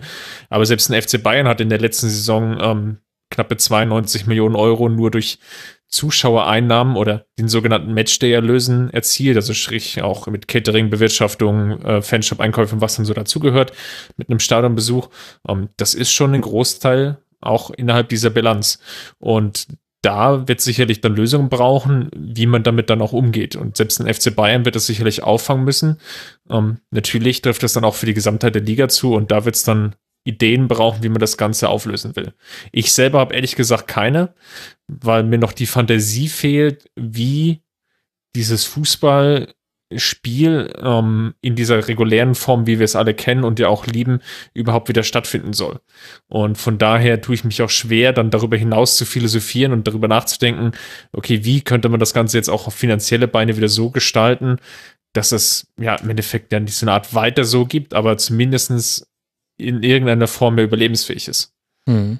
Also dir geht es jetzt darum, wenn du dir das nicht vorstellen kannst, quasi wann überhaupt wieder vor Zuschauern und so weiter gespielt werden kann. Genau, das ja. wird sicherlich einen extrem hohen Einfluss haben. Ähm, ne, die, die, die Zuschauereinnahmen, dann sicherlich auch vor den TV-Einnahmen. Ähm, ich habe jetzt schon mit einigen ähm, Fußballfans und so auch auf Twitter diskutiert und auch das, was an Rückmeldungen kommt. Und das sieht man ja auch ähm, aus der ganzen Ultraszene heraus. Ähm, die lehnen Geisterspiele ab. Ähm, die lehnen es dann auch ab, dann die Spiele so vor TV zu sehen. Und ähm, wir erinnern uns ja noch alle daran, an dieses gruselige Spiel Dortmund gegen Paris ohne Zuschauer oder auch den Tag darauf Valencia ähm, gegen Bergamo. Da war ja de facto, hatte das ja mit Fußball nicht mehr wirklich was zu tun. Das war ja von der Atmosphäre her selbst im TV kaum greifbar. Mhm. Und da wird sicherlich auch an der TV-Einnahmen dann ein Wegbrechen geben und das Ganze muss aufgefangen werden und ja, du hast recht, das wird einige Vereine hart treffen und da wird der FC Bayern dann wohl oder übel dann noch Einschnitte hinnehmen müssen, weil sonst andere Vereine überhaupt nicht mehr überlebensfähig sind. Und glaubst du, dass sie das, das auch machen? Ich. Weil eigentlich könnte, eigentlich, Entschuldigung, Matthias, eigentlich wäre es doch total einfach. Du sagst, naja, es wird irgendwann wieder Fußball geben im Fernsehen und jetzt ist erstmal nicht äh, wichtig, ob jetzt im Mai, im Juni, im Juli oder erst 2021. Klar, die Liquidität muss hergestellt werden, aber irgendwann gibt es wieder TV-Fußball und irgendwann, irgendwann gibt es dann auch wieder den Zuschauerfußball. Und könnte man dann nicht einfach sagen, okay, für die nächste Saison, wo es dann wieder TV-Einnahmen gibt, machen wir halt einfach mal für eine Saison den TV-Topf durch 18 und jeder Verein kriegt halt einfach mal das Gleiche. Und dann tut das halt denjenigen sehr weh, die immer sehr viel bekommen haben und da ist halt der FC Bayern der aller, und die werden dann auch wirklich einen harten Einschnitt erleben, aber sie werden es ja überleben. Und das wäre doch eigentlich eine einfache Lösung. Wäre sicherlich eine einfache Lösung. Um, gleichzeitig erzeugst du natürlich noch einen Nachteil, aus Bayern-Sicht gesprochen, um, dafür, dass sie jetzt relativ lange sehr solide und sehr nachhaltig gewirtschaftet haben. Ja, komm, ja. Ich, ich, weiß, ich weiß, das ist äh, die, das dieses Argument wirst du wieder hören. Tut mir leid. Also, also sie haben halt auch nachhaltig gewirtschaftet, indem sie halt immer in der Lage waren, sich die besten äh, Spieler der Bundesliga zusammenzukaufen, selbst wenn sie es nicht immer gemacht haben, weil sie irgendwann mal erkannt haben, vielleicht wäre es nicht schlecht, wenn wir nicht immer die aller, allerbesten Spieler den äh, Gegnern wegkaufen. Und manchmal waren sie auch einfach zu dumm und haben gesagt, ach nee, den brauchen wir gar nicht. Aber also sorry, da also Klar. Also, ich zeig, ich nehme jetzt auch nur die Position ein, wie natürlich so ein Karl-Heinz Rummenigge an der Stelle auftreten würde. Ja, es schmeckt um, mir nicht, ich, Chris. ich mag den nochmal ich, ich verstehe natürlich absolut deine Position und ähm, die kann man sicherlich auch teilen. Ähm, die, die Frage wird sein, wie viel Abstriche der FC Bayern da wirklich hinnehmen will. Ähm, die Münchner befassen sich ja eher, äh, ja, da, da ist der Bundesliga eigentlich nur noch das Nebenprodukt in den letzten Jahren, sondern mhm da ist ja der Blick eher Richtung europäischen Fußball. Und wie ich es ja vorhin schon mal erwähnt hatte, man hofft natürlich vielleicht insgeheim darauf, dass man vielleicht auch als einer dieser Gewinner aus der Krise hervorgeht und sich dann eben noch stärker in diesem europäischen Top 5, Top 4 vielleicht platzieren kann, so dass man da wirklich wieder sukzessive Champions League Halbfinale, Finale spielen kann, ähm, so wie das Anfang der 10er Jahre ja der Fall war. Und dahin schielt der FC Bayern. Und ähm, demzufolge wenn es dann eine Kompromissfähigkeit gibt, dann geht die nur so weit, dass dieser Erfolg im europäischen Kontext nicht gefährdet ist. Matthias, ich hatte dir das Wort abgeschnitten. Nee, ich, äh, ich fand nur diesen Ansatz interessant, dass ähm, man so ein bisschen davon ausgeht, so Diskussionen um so TV-Geschichten, was, äh, wie funktionieren die Geisterspiele ablehnen, das funktioniert doch nicht im Fernsehen. Ähm, ich bin selbst auch relativ weit weg vom Fußball und mir ist es auch ehrlich gesagt relativ wurscht, ob die spielen oder nicht. Also ich gucke es mir sicherlich an, wenn sie spielen, aber ich hätte jetzt auch kein Problem, wenn sie weiter verzichtet hätten. Ähm, aber diese Frage, wie das dann funktioniert, die finde ich tatsächlich relativ offen. Ähm, äh, das ist so, so, äh, du musstest dann natürlich so Spiele nochmal anders verkaufen. Vielleicht kannst du es anders einbetten. Bei Deutschland sucht den Superstar wurde dann halt das Publikum eingespielt, weil es das nicht mehr gab. Ähm, das kannst du aber, glaube ich, fürs Fernsehen schon nochmal relativ gut aufbereiten. Also ich glaube, da entwickeln sich dann auch kreative Lösungen. Und ich wäre mir da gar nicht so sicher, ob das dann nicht tatsächlich auch was ist, äh, auch wenn ich diese Argumentation von, das gibt den Deutschen wieder was zurück und in der Krise und daran kann sie sich aufrichten. Das ist natürlich relativ viel Quatsch und Rhetorik. Ähm, aber ich glaube, so grundsätzlich kann das TV-technisch schon, schon noch funktionieren oder letztlich was sein, wo der, wo Sky dann ja auch so ein Stück weit als Gewinner dabei rausgeht. Also das ist jetzt schon so, da wäre ich erstmal so ein bisschen vorsichtig, was so tatsächlich in dem, was man selbst in seiner Filterblase drin hat, dann so, so an Geschichten oder Befindlichkeiten wahrnimmt. Und die andere Geschichte ist, dass ich auch denke, dass man so diese, ähm, also wenn so eine Saison abgebrochen worden wäre, dann hätte ich auch gesagt, dass man irgendwie, wenn man die neu, neu ansetzt, musste natürlich sowas wie TV-Gelder dann nicht achten teilen. Das wäre die völlig sinnige Variante, weil warum sollte man äh, Vereine nochmal dafür belohnen, dass sie letztes Jahr eine bestimmte Platzierung hatten? Also dann machst du natürlich eine Saison, wo du sagst, okay, wir teilen irgendwie Sachen auf oder äh, machen eine Querfinanzierung, wo du äh, bestimmte finanzielle Sachen auffängst und dann wäre das eine Sache gewesen. Aber wenn du die Saison zu Ende spielst, glaube ich nicht, dass das in irgendeiner Form zu einem Thema werden wird, weil dann ähm, ja, spielt es letztlich auch keine Rolle, weil ja die TV-Analyse fließen, weiter fließen. Also von daher hm. es keinen Unterschied. Also darf ich kurz reingrätschen, was die, die Aufbereitung im, im TV angeht vielleicht. Ähm, aus meinem reichhaltigen Nähkästchen plaudern. Sehr gerne. Also ich glaube nicht, dass irgendeiner, der dafür jetzt Geld bezahlt hat, und es ist ja auch erstmal nur ein Drittel dieser ausstehenden Summe geflossen, ähm, auch nicht Sky, auch wenn diese super Anzeige in der Bild war, ähm, davon profitieren kann, weil was klar ist, ist, dass viel, viel, viel geringerer Aufwand gefahren werden kann und darf, wenn man diesem Konzept der DFL folgt. Also 300 Leute maximal, inklusive aller Spieler und Betreuer in einem Stadion, da kann man sich ausrechnen, ähm, braucht man auch nur eine Hand für, dass da wesentlich weniger Kameras sein werden, wesentlich weniger Mikrofone sein werden und so gut wie nichts außenrum. Das kann dazu führen, dass man sagt, ja, das ist irgendwie ehrlicher. Es kann aber auch dazu führen, und das ist meine Meinung, weil ich einfach ein paar Jahre äh, auf dem Buckel habe, was so Fußballberichterstattung angeht im Fernsehen, das wird dann eher aussehen wie erste Runde DFB-Pokal. Da werden wesentlich weniger Kameras sein, weniger Schnitte, was ich persönlich begrüße, ähm, und weniger Close-ups. Es ist aber nicht das Produkt, was man verkaufen will als Pay-TV-Sender. Und das ist vor allem ähm, vor dem Hintergrund nochmal spannend, weil Sky immer gegen, innovativen, äh, gegen innovative Ideen argumentiert hat, wenn man selber mal gesagt hat, ja, könnten wir nicht mal, sollten wir nicht mal, können wir vielleicht mal, dann war immer das Argument, nein, das ist ein Premium-Produkt, das können wir nicht machen, das würde dann verramscht, egal mit welcher Idee man angekommen ist. Ähm, bei Liga Total damals war das anders. Da gab es dann plötzlich ging das, dass man eine Konferenz gemacht hat, wo man bestimmte Spiele sich rausschalten mhm. konnte, weil man gesagt hat, nee, ich habe keinen Bock auf, keine Ahnung, Cottbus. Die schaue ich mir nicht an in der Konferenz. Bei Sky hieß es immer, nee, nee, das ist, äh, können wir nicht machen. Das ist das Gesamtpaket, Premium-Paket Bundesliga. Und ich bin sehr gespannt, wie das aussieht, wenn man also ich bin immer noch nicht 100% davon überzeugt, dass das wirklich gemacht wird tatsächlich, sage ich euch jetzt auch mal äh, mit diesen Geisterspielen. Aber wenn das so kommt, bin ich sehr gespannt, wie das dann aussieht und wie man diesen ja, Claim, ja, es geht wieder los, halten kann und wie man diese Emotionen, die es gar nicht gibt, dann ähm, transportieren will. Weil wenn man diese Regeln sich durchliest von der DFL, dann wird es so sein, es gibt ähm, vor dem Spiel keine Handshakes, es gibt nach dem Spiel keine Handshakes, das sind ja Banalitäten, aber was ist denn, wenn einer ein Tor schießt? Dann wird ja auch nicht, da rennen ja nicht alle hin und jubeln auf dem drauf oder wahrscheinlich am Anfang schon, weil man es halt so drin hat im Blut quasi. Aber das werden ganz, ganz schräge Bilder sein und ich, also ich kann mich dran erinnern, unser nächstes Spiel ist ja in Leipzig, haha, und ich kann mich dran erinnern, dass ich mich äh, geärgert habe, dass es äh, als Geisterspiel ja geplant war und dann aber doch abgesagt wurde und dass ich so ganz kurz zwei Minuten gedacht habe, so, ah ja, es ist vielleicht ganz interessant, weil man hört ja dann, was auf den Bänken gesprochen wird. Aber ganz ehrlich, das ist auch kein Mehrwert.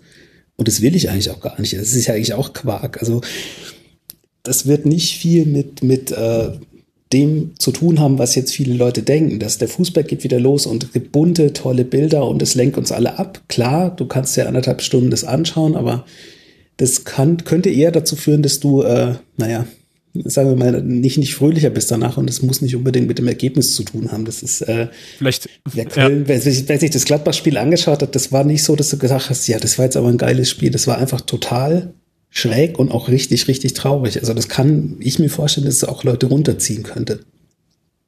Vielleicht noch ein Satz dazu. Man alleine diese ganzen Champions League-Spiele, wie die immer orchestriert sind, die Mannschaften mhm. laufen ein, dann läuft die Hymne.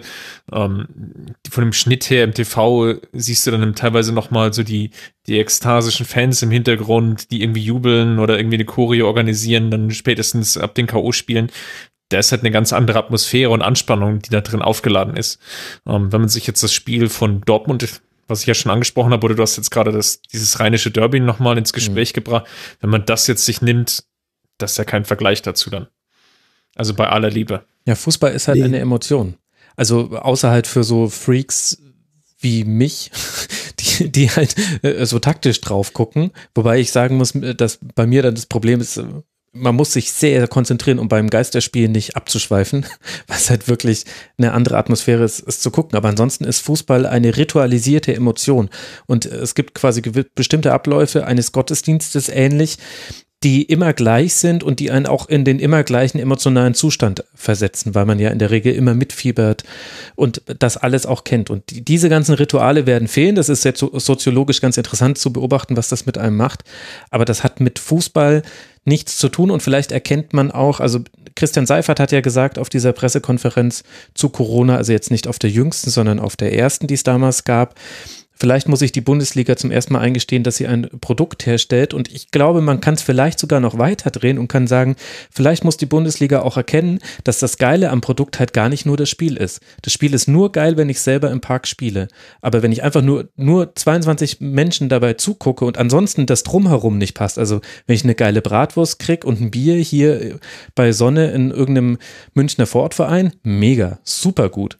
Wenn das aber halt ein Geisterspiel ist im Stadion und da spielen 22 hochtalentierte Spieler, ist es halt trotzdem vielleicht auch gar nicht so gut, dieses Produkt, obwohl das Spiel ja immer noch dasselbe Faszinierende ist.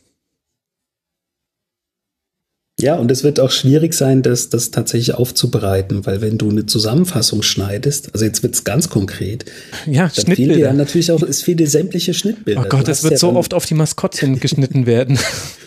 Nee, du hast am Anfang, hast du, wenn die da sein dürfen, ja. Nee, du hast ja am Anfang. Da werden Katzen äh, ausgesetzt im Stadion, damit man Schnittbild. die, die Tauben, in genau, Dortmund gibt's ja. auch Tauben. Ja, in München auch. Nee, aber es ist ja so, du hast ja am Anfang immer so 30 Sekunden Minimum äh, einlaufende Mannschaften, mhm, Fans, genau. Farbengeschwenke. Einfach, dass du dich verortest als, als Journalist, als Redakteur, der eben sagen kann, naja, hier spielt der Elfte gegen den Zehnten, es geht um bliblablub. Diese ganzen Sachen, die gibt's nicht. Also da laufen Leute raus, dann wird angepfiffen, dann wird gespielt, dann wird wieder rausgegangen. Und da kann man jetzt sagen, ja, das ist ja pur dann, das ist ja echt, aber es ist nicht echt. Es ist einfach eine komplett komische, absurde Realität, die mit der echten Realität nicht so wirklich viel zu, zu tun hat, leider. Also ich bin da auch nicht sicher, ich sag's nochmal, ob das gemacht wird und ich bin mir auch nicht sicher, ob das die beste Idee der Welt ist, weil das kann, finde ich, eher bei Leuten, die sich jetzt darauf für, äh, freuen, dazu führen, dass die dann vielleicht äh, ja eher nicht auf fröhliche äh, Menschen werden, wenn sie jetzt wieder Fußball gucken können, sondern eher auf dem Sofa sitzen und denken, ja krass, es ist ja richtig scheiße.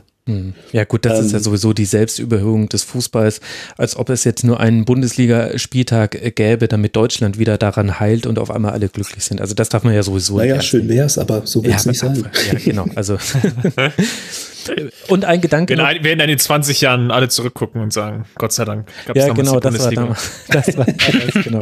Wir haben immer, im Homeoffice haben wir darauf hingearbeitet, hoch die Hände, jetzt gibt's wieder 15.30 Geisterspiele. Geil.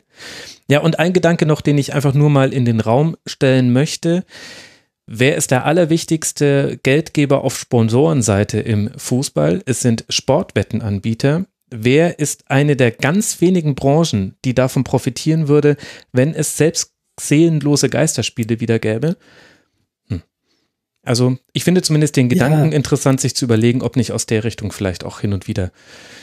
Das ist ja in der dritten Liga noch krasser. Da ja. ist ja quasi gefühlt jeder Trikotsponsor ist ja auch gefühlt derselbe Sportwettenanbieter und das ist tatsächlich interessant. Ich glaube, in der ersten Liga ist, glaube Paderborn fällt mir spontan ein. Mhm, äh, genau. Ja, wenn da Geld ausfällt, dann tut es wahrscheinlich auch eher weh jetzt, als wenn bei Bayern ein Sponsor ausfällt. Und ich glaube, Tipico hängt mittlerweile bei jedem drin. Fand ich auch schräg, dass in dieser DFL äh, Presseerklärung drunter stand, man muss sich jetzt auch in Zukunft hinterfragen, ob die äh, Sachen der letzten Jahre alle so gut waren und ja, direkt darunter war dann das Tipico-Logo. also, es ist, ist ein echt interessanter Ansatz, den du gerade noch bringst. Ja, also ich bin mir ziemlich sicher, dass es da nämlich auch von einigen anderen Industriezweigen Druck äh, auf die Vereine und auf die Liga gibt, einfach Spiele zu spielen, um der Spiele willen, weil damit nämlich andere dann wieder Geld verdienen können. Wir sind ein bisschen abgeschweift. Wir, wir wollten eigentlich klären, ob der FC Bayern insolvent geht. Würde ich jetzt mal ein Fragezeichen hintermachen. So richtig haben wir die Frage nicht beantwortet, aber am Ende des Tages hoffen wir mal, er überlebt es knapp.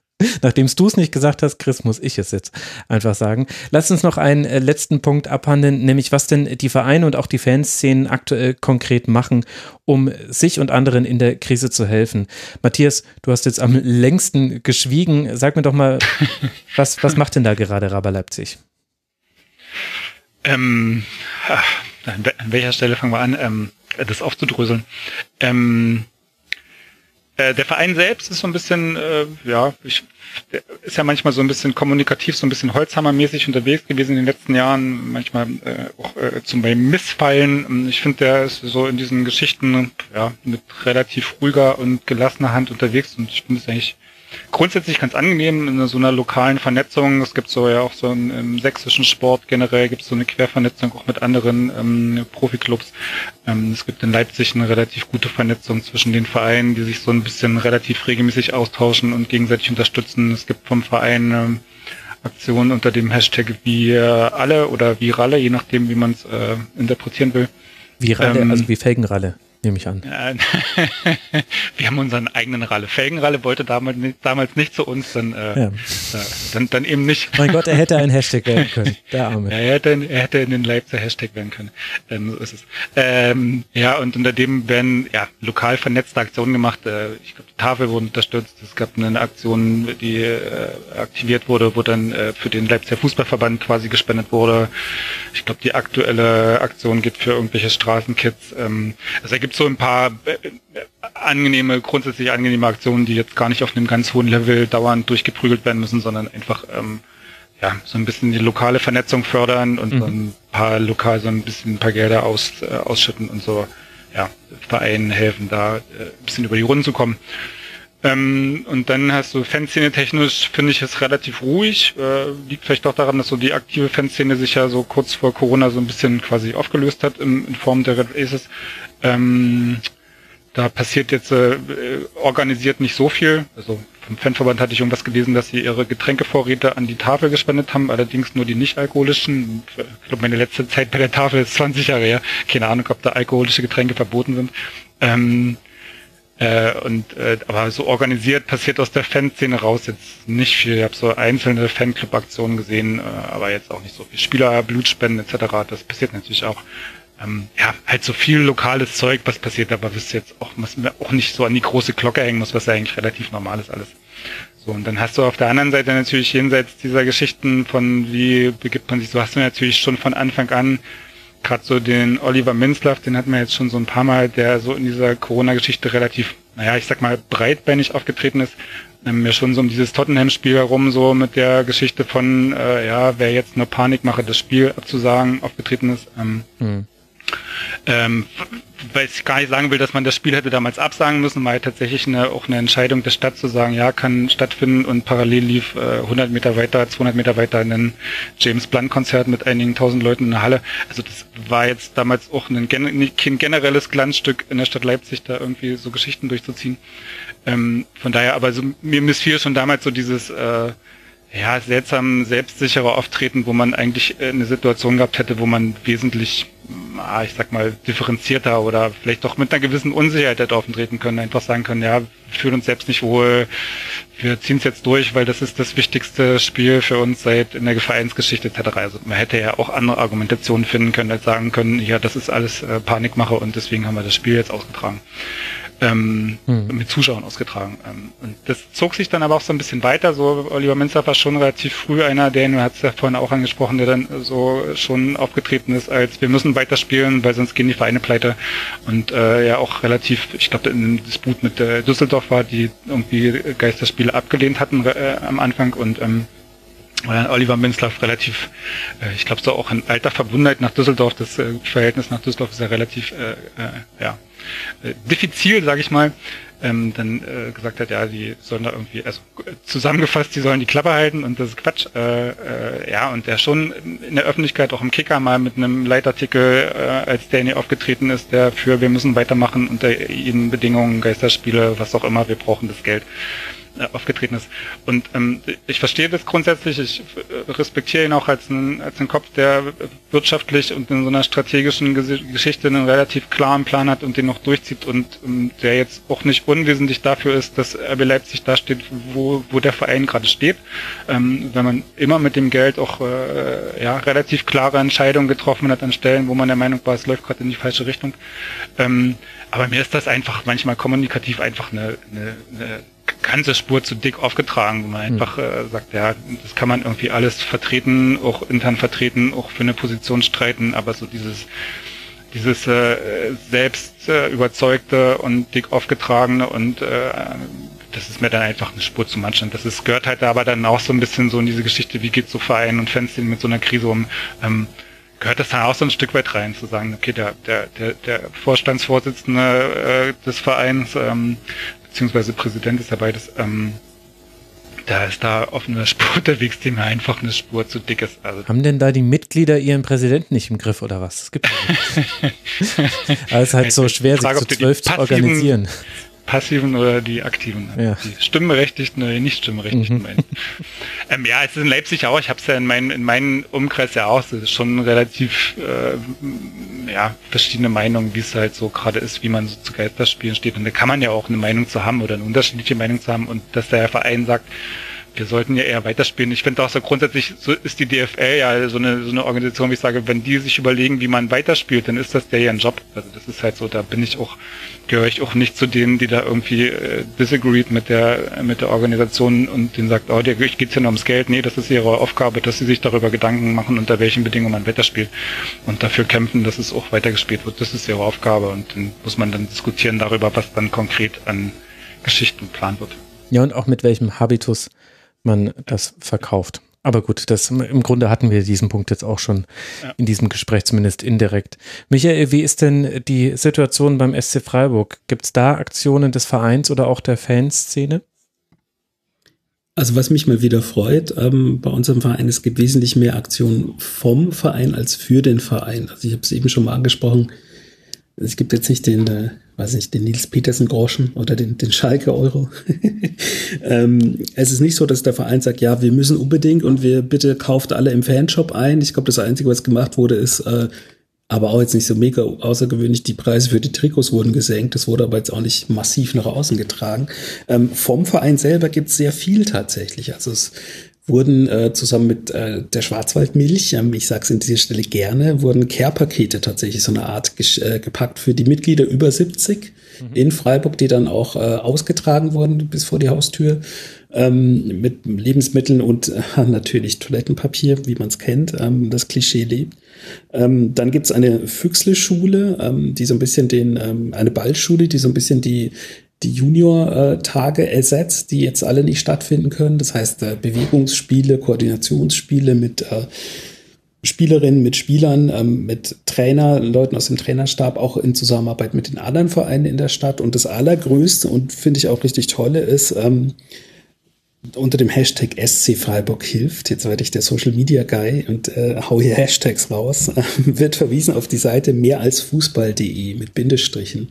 Und da kann man eben ähm, verschiedene Cafés zum Beispiel oder kleine Theater oder Bars oder Bäcker oder auch den, den Wurstverkäufer am Stadion sich eben auf einer interaktiven Karte anklicken und eben sagen, ja, hier ist dein Trinkgeld, was du gerade nicht äh, kriegst, weil dein Café äh, geschlossen ist. Oder hier, ich kaufe eine virtuelle Bratwurst bei dir. Ähm, Gibt es ja auch bei verschiedenen Vereinen die Aktion. Man kann sich aber sehr genau aussuchen, ähm, an wen dieses Geld geht. Und man muss jetzt nicht irgendwie 20 Euro spenden. Man kann das wirklich, äh, den Betrag, den man sonst halt, wenn man, weiß nicht, ein Kaffee und Croissant isst, irgendwo im Café und dann aufrundet auf äh, einen runden Betrag, den kann man da eben hinterlegen. Und das finde ich sehr schön, weil man eben wieder mal so ein kleines Zeichen setzt, naja, wir sind halt ein Verein aus dieser Stadt, aus der Region und wir gucken auch ein bisschen links und rechts, ähm, was los ist und wie es unseren Leuten geht. Ähm, das führt dann so weit, dass zum Beispiel ähm, Carmelo Politiccio, der ein ja, Essensstand hat, der eine Rubrik hat in der Stadionzeitschrift, ein äh, sehr bekannter Wirt ist in, in Freiburg. Ich nehme an, dass du ihn auch kennst. Ähm, dem war das dann sogar peinlich und er hat dann gesagt, nee, bitte gib mir kein Geld. Ähm, alles gut, gibt es Leuten, die es wirklich brauchen. Ähm, es ist eine sehr, sehr harmonische Stadt und ein sehr, sehr harmonischer Verein, was das angeht. Und das ist, finde ich, für mich aus der Ferne, aus Leipzig, um es nochmal zu sagen, es ist sehr schön zu sehen, dass es eben viel mehr Aktionen gibt ähm, für die Leute rundherum als für den Verein selber. Das Atlantik ist nicht auf der Karte. Da hätte ich jetzt sofort im Gegenwert von äh, einer großen Spaghetti Carbonara, also groß war die da immer automatisch, hätte ich da jetzt sofort äh, gespendet. Gut, dann hoffe ich einfach, dass es denen auch gut geht. Du kannst es aber anmelden, wenn du möchtest. Also das ist tatsächlich auch möglich, noch äh, auf dieser Karte eben zu sagen, na ja, entweder ich habe selber auch was oder ja, wir haben immer freitags, gehen wir da immer hin zum, weiß ich nicht, äh, Spaghetti Carbonara essen, dann kannst du das auch anmelden. Das muss natürlich der Besitzer dieser Bar dann annehmen, klar, ähm, aber das ist wohl auch möglich, da Sachen noch einzusenden. Also das wächst auch so ein bisschen, das wird auch regelmäßig, äh, gibt's da Updates und es wird auch ein bisschen, ein bisschen größer. Und Ja, zu den Fans noch ganz kurz, weil da habe ich gar nichts zu gesagt. Ähm, es gab relativ am Anfang dieser äh, ja, Krise, ich mag das Wort nicht, aber es ist ja eine, ähm, gab es eine Plakat- und Transparentaktion ähm, vor Freiburger Krankenhäusern und die wurden dann ähm, abgehängt von der Polizei. Und da gab es ein bisschen Unstimmigkeiten und das haben wir auch bei uns äh, auf unserem Twitter-Account kommentiert.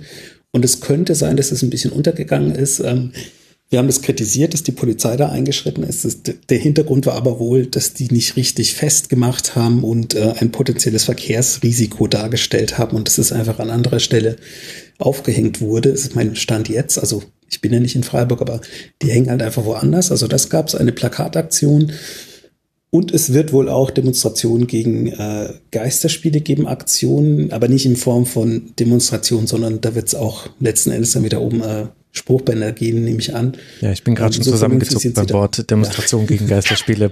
naja, man, man muss ja was demonstrieren, kann man ja auch, indem man ja, ja, ja, ja, aufhängt ja. oder irgendwo Schuhe hinstellt und mit der Kreide was auf die Straße ähm, schreibt. Auch da kann man ja kreativ werden.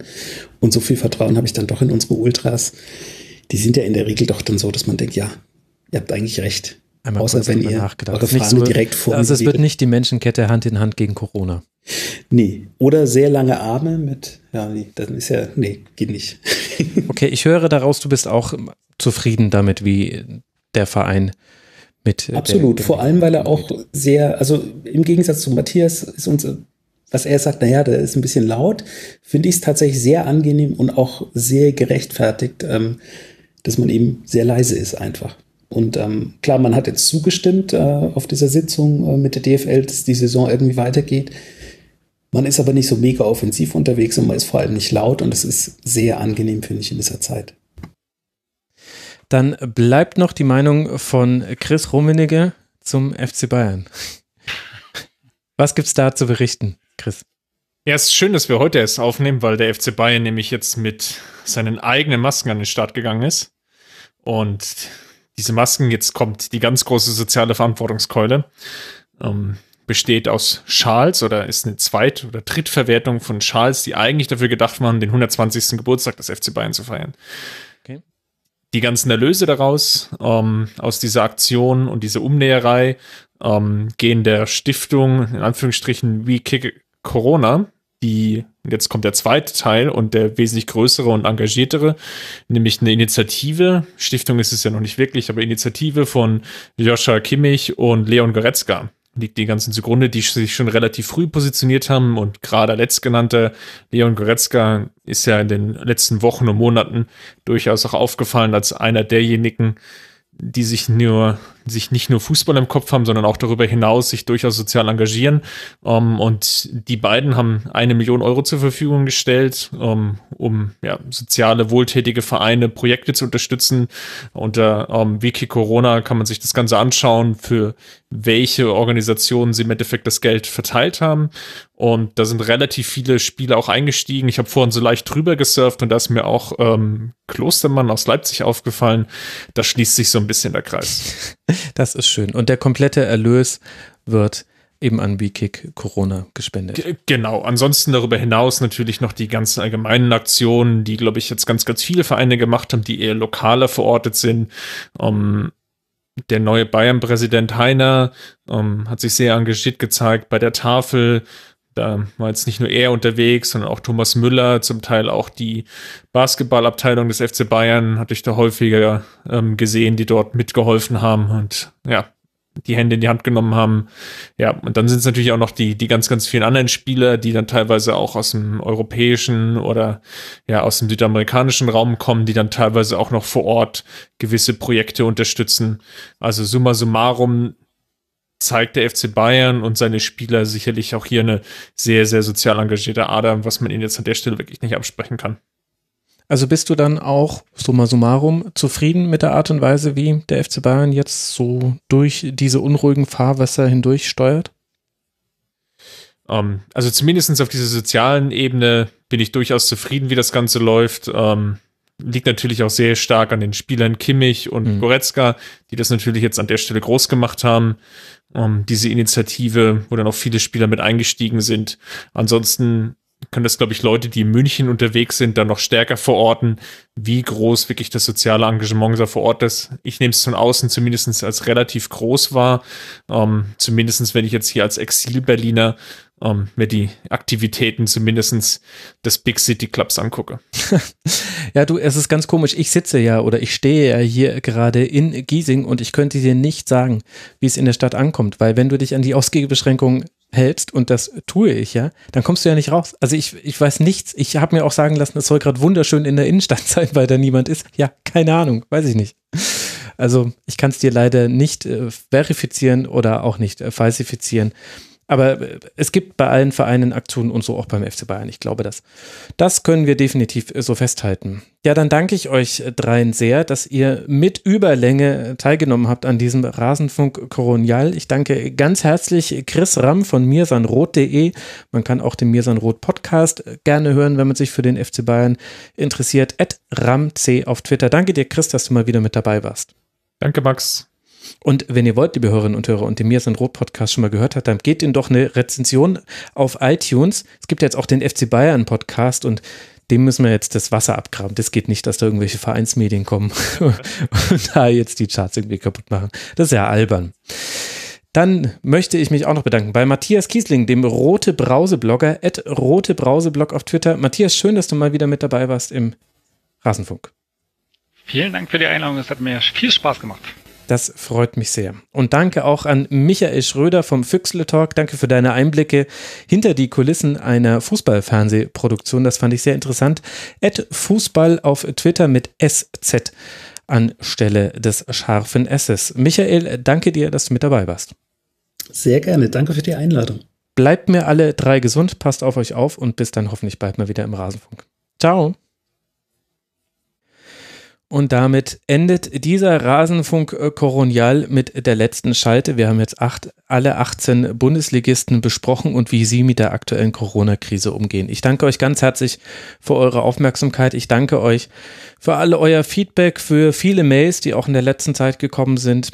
Wie ihr euch denken konnt, kommen wir nicht immer hinterher auf alles äh, gleich zu reagieren. Seht es uns bitte nach. Ihr könnt uns folgen auf allen Plattformen, die es so gibt. Wenn ihr uns über Spotify hört, dann freuen wir uns sehr, wenn ihr darüber nachdenkt, uns vielleicht mal in einem Podcatcher zu hören. Jede Smartphone-Variante hat eine Podcast-App per se schon äh, draufgeladen, sowohl Google als auch Apple-Handys. Und es gibt auch ganz viele andere tolle Podcast-Apps. Uns persönlich wäre es lieber, wenn ihr uns nicht bei Spotify hört, weil wir nicht wissen, wie lange wir bei Spotify noch ganz normal gerankt werden. Spotify verfolgt eigene Interessen, die nicht deckungsgleich mit denen des Rasenfunks sein müssen. Also, wir freuen uns, wenn ihr auch in zwei Wochen dann wieder reinhört. Und wenn euch langweilig ist, stöbert ein bisschen im Rasenfunk-Archiv. Danke für eure Aufmerksamkeit. Bis bald mal wieder hier im Rasenfunk. Macht's gut. Ciao.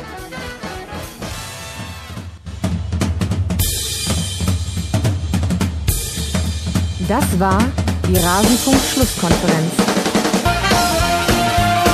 Wir gehen nun zurück in die angeschlossenen Funkhäuser.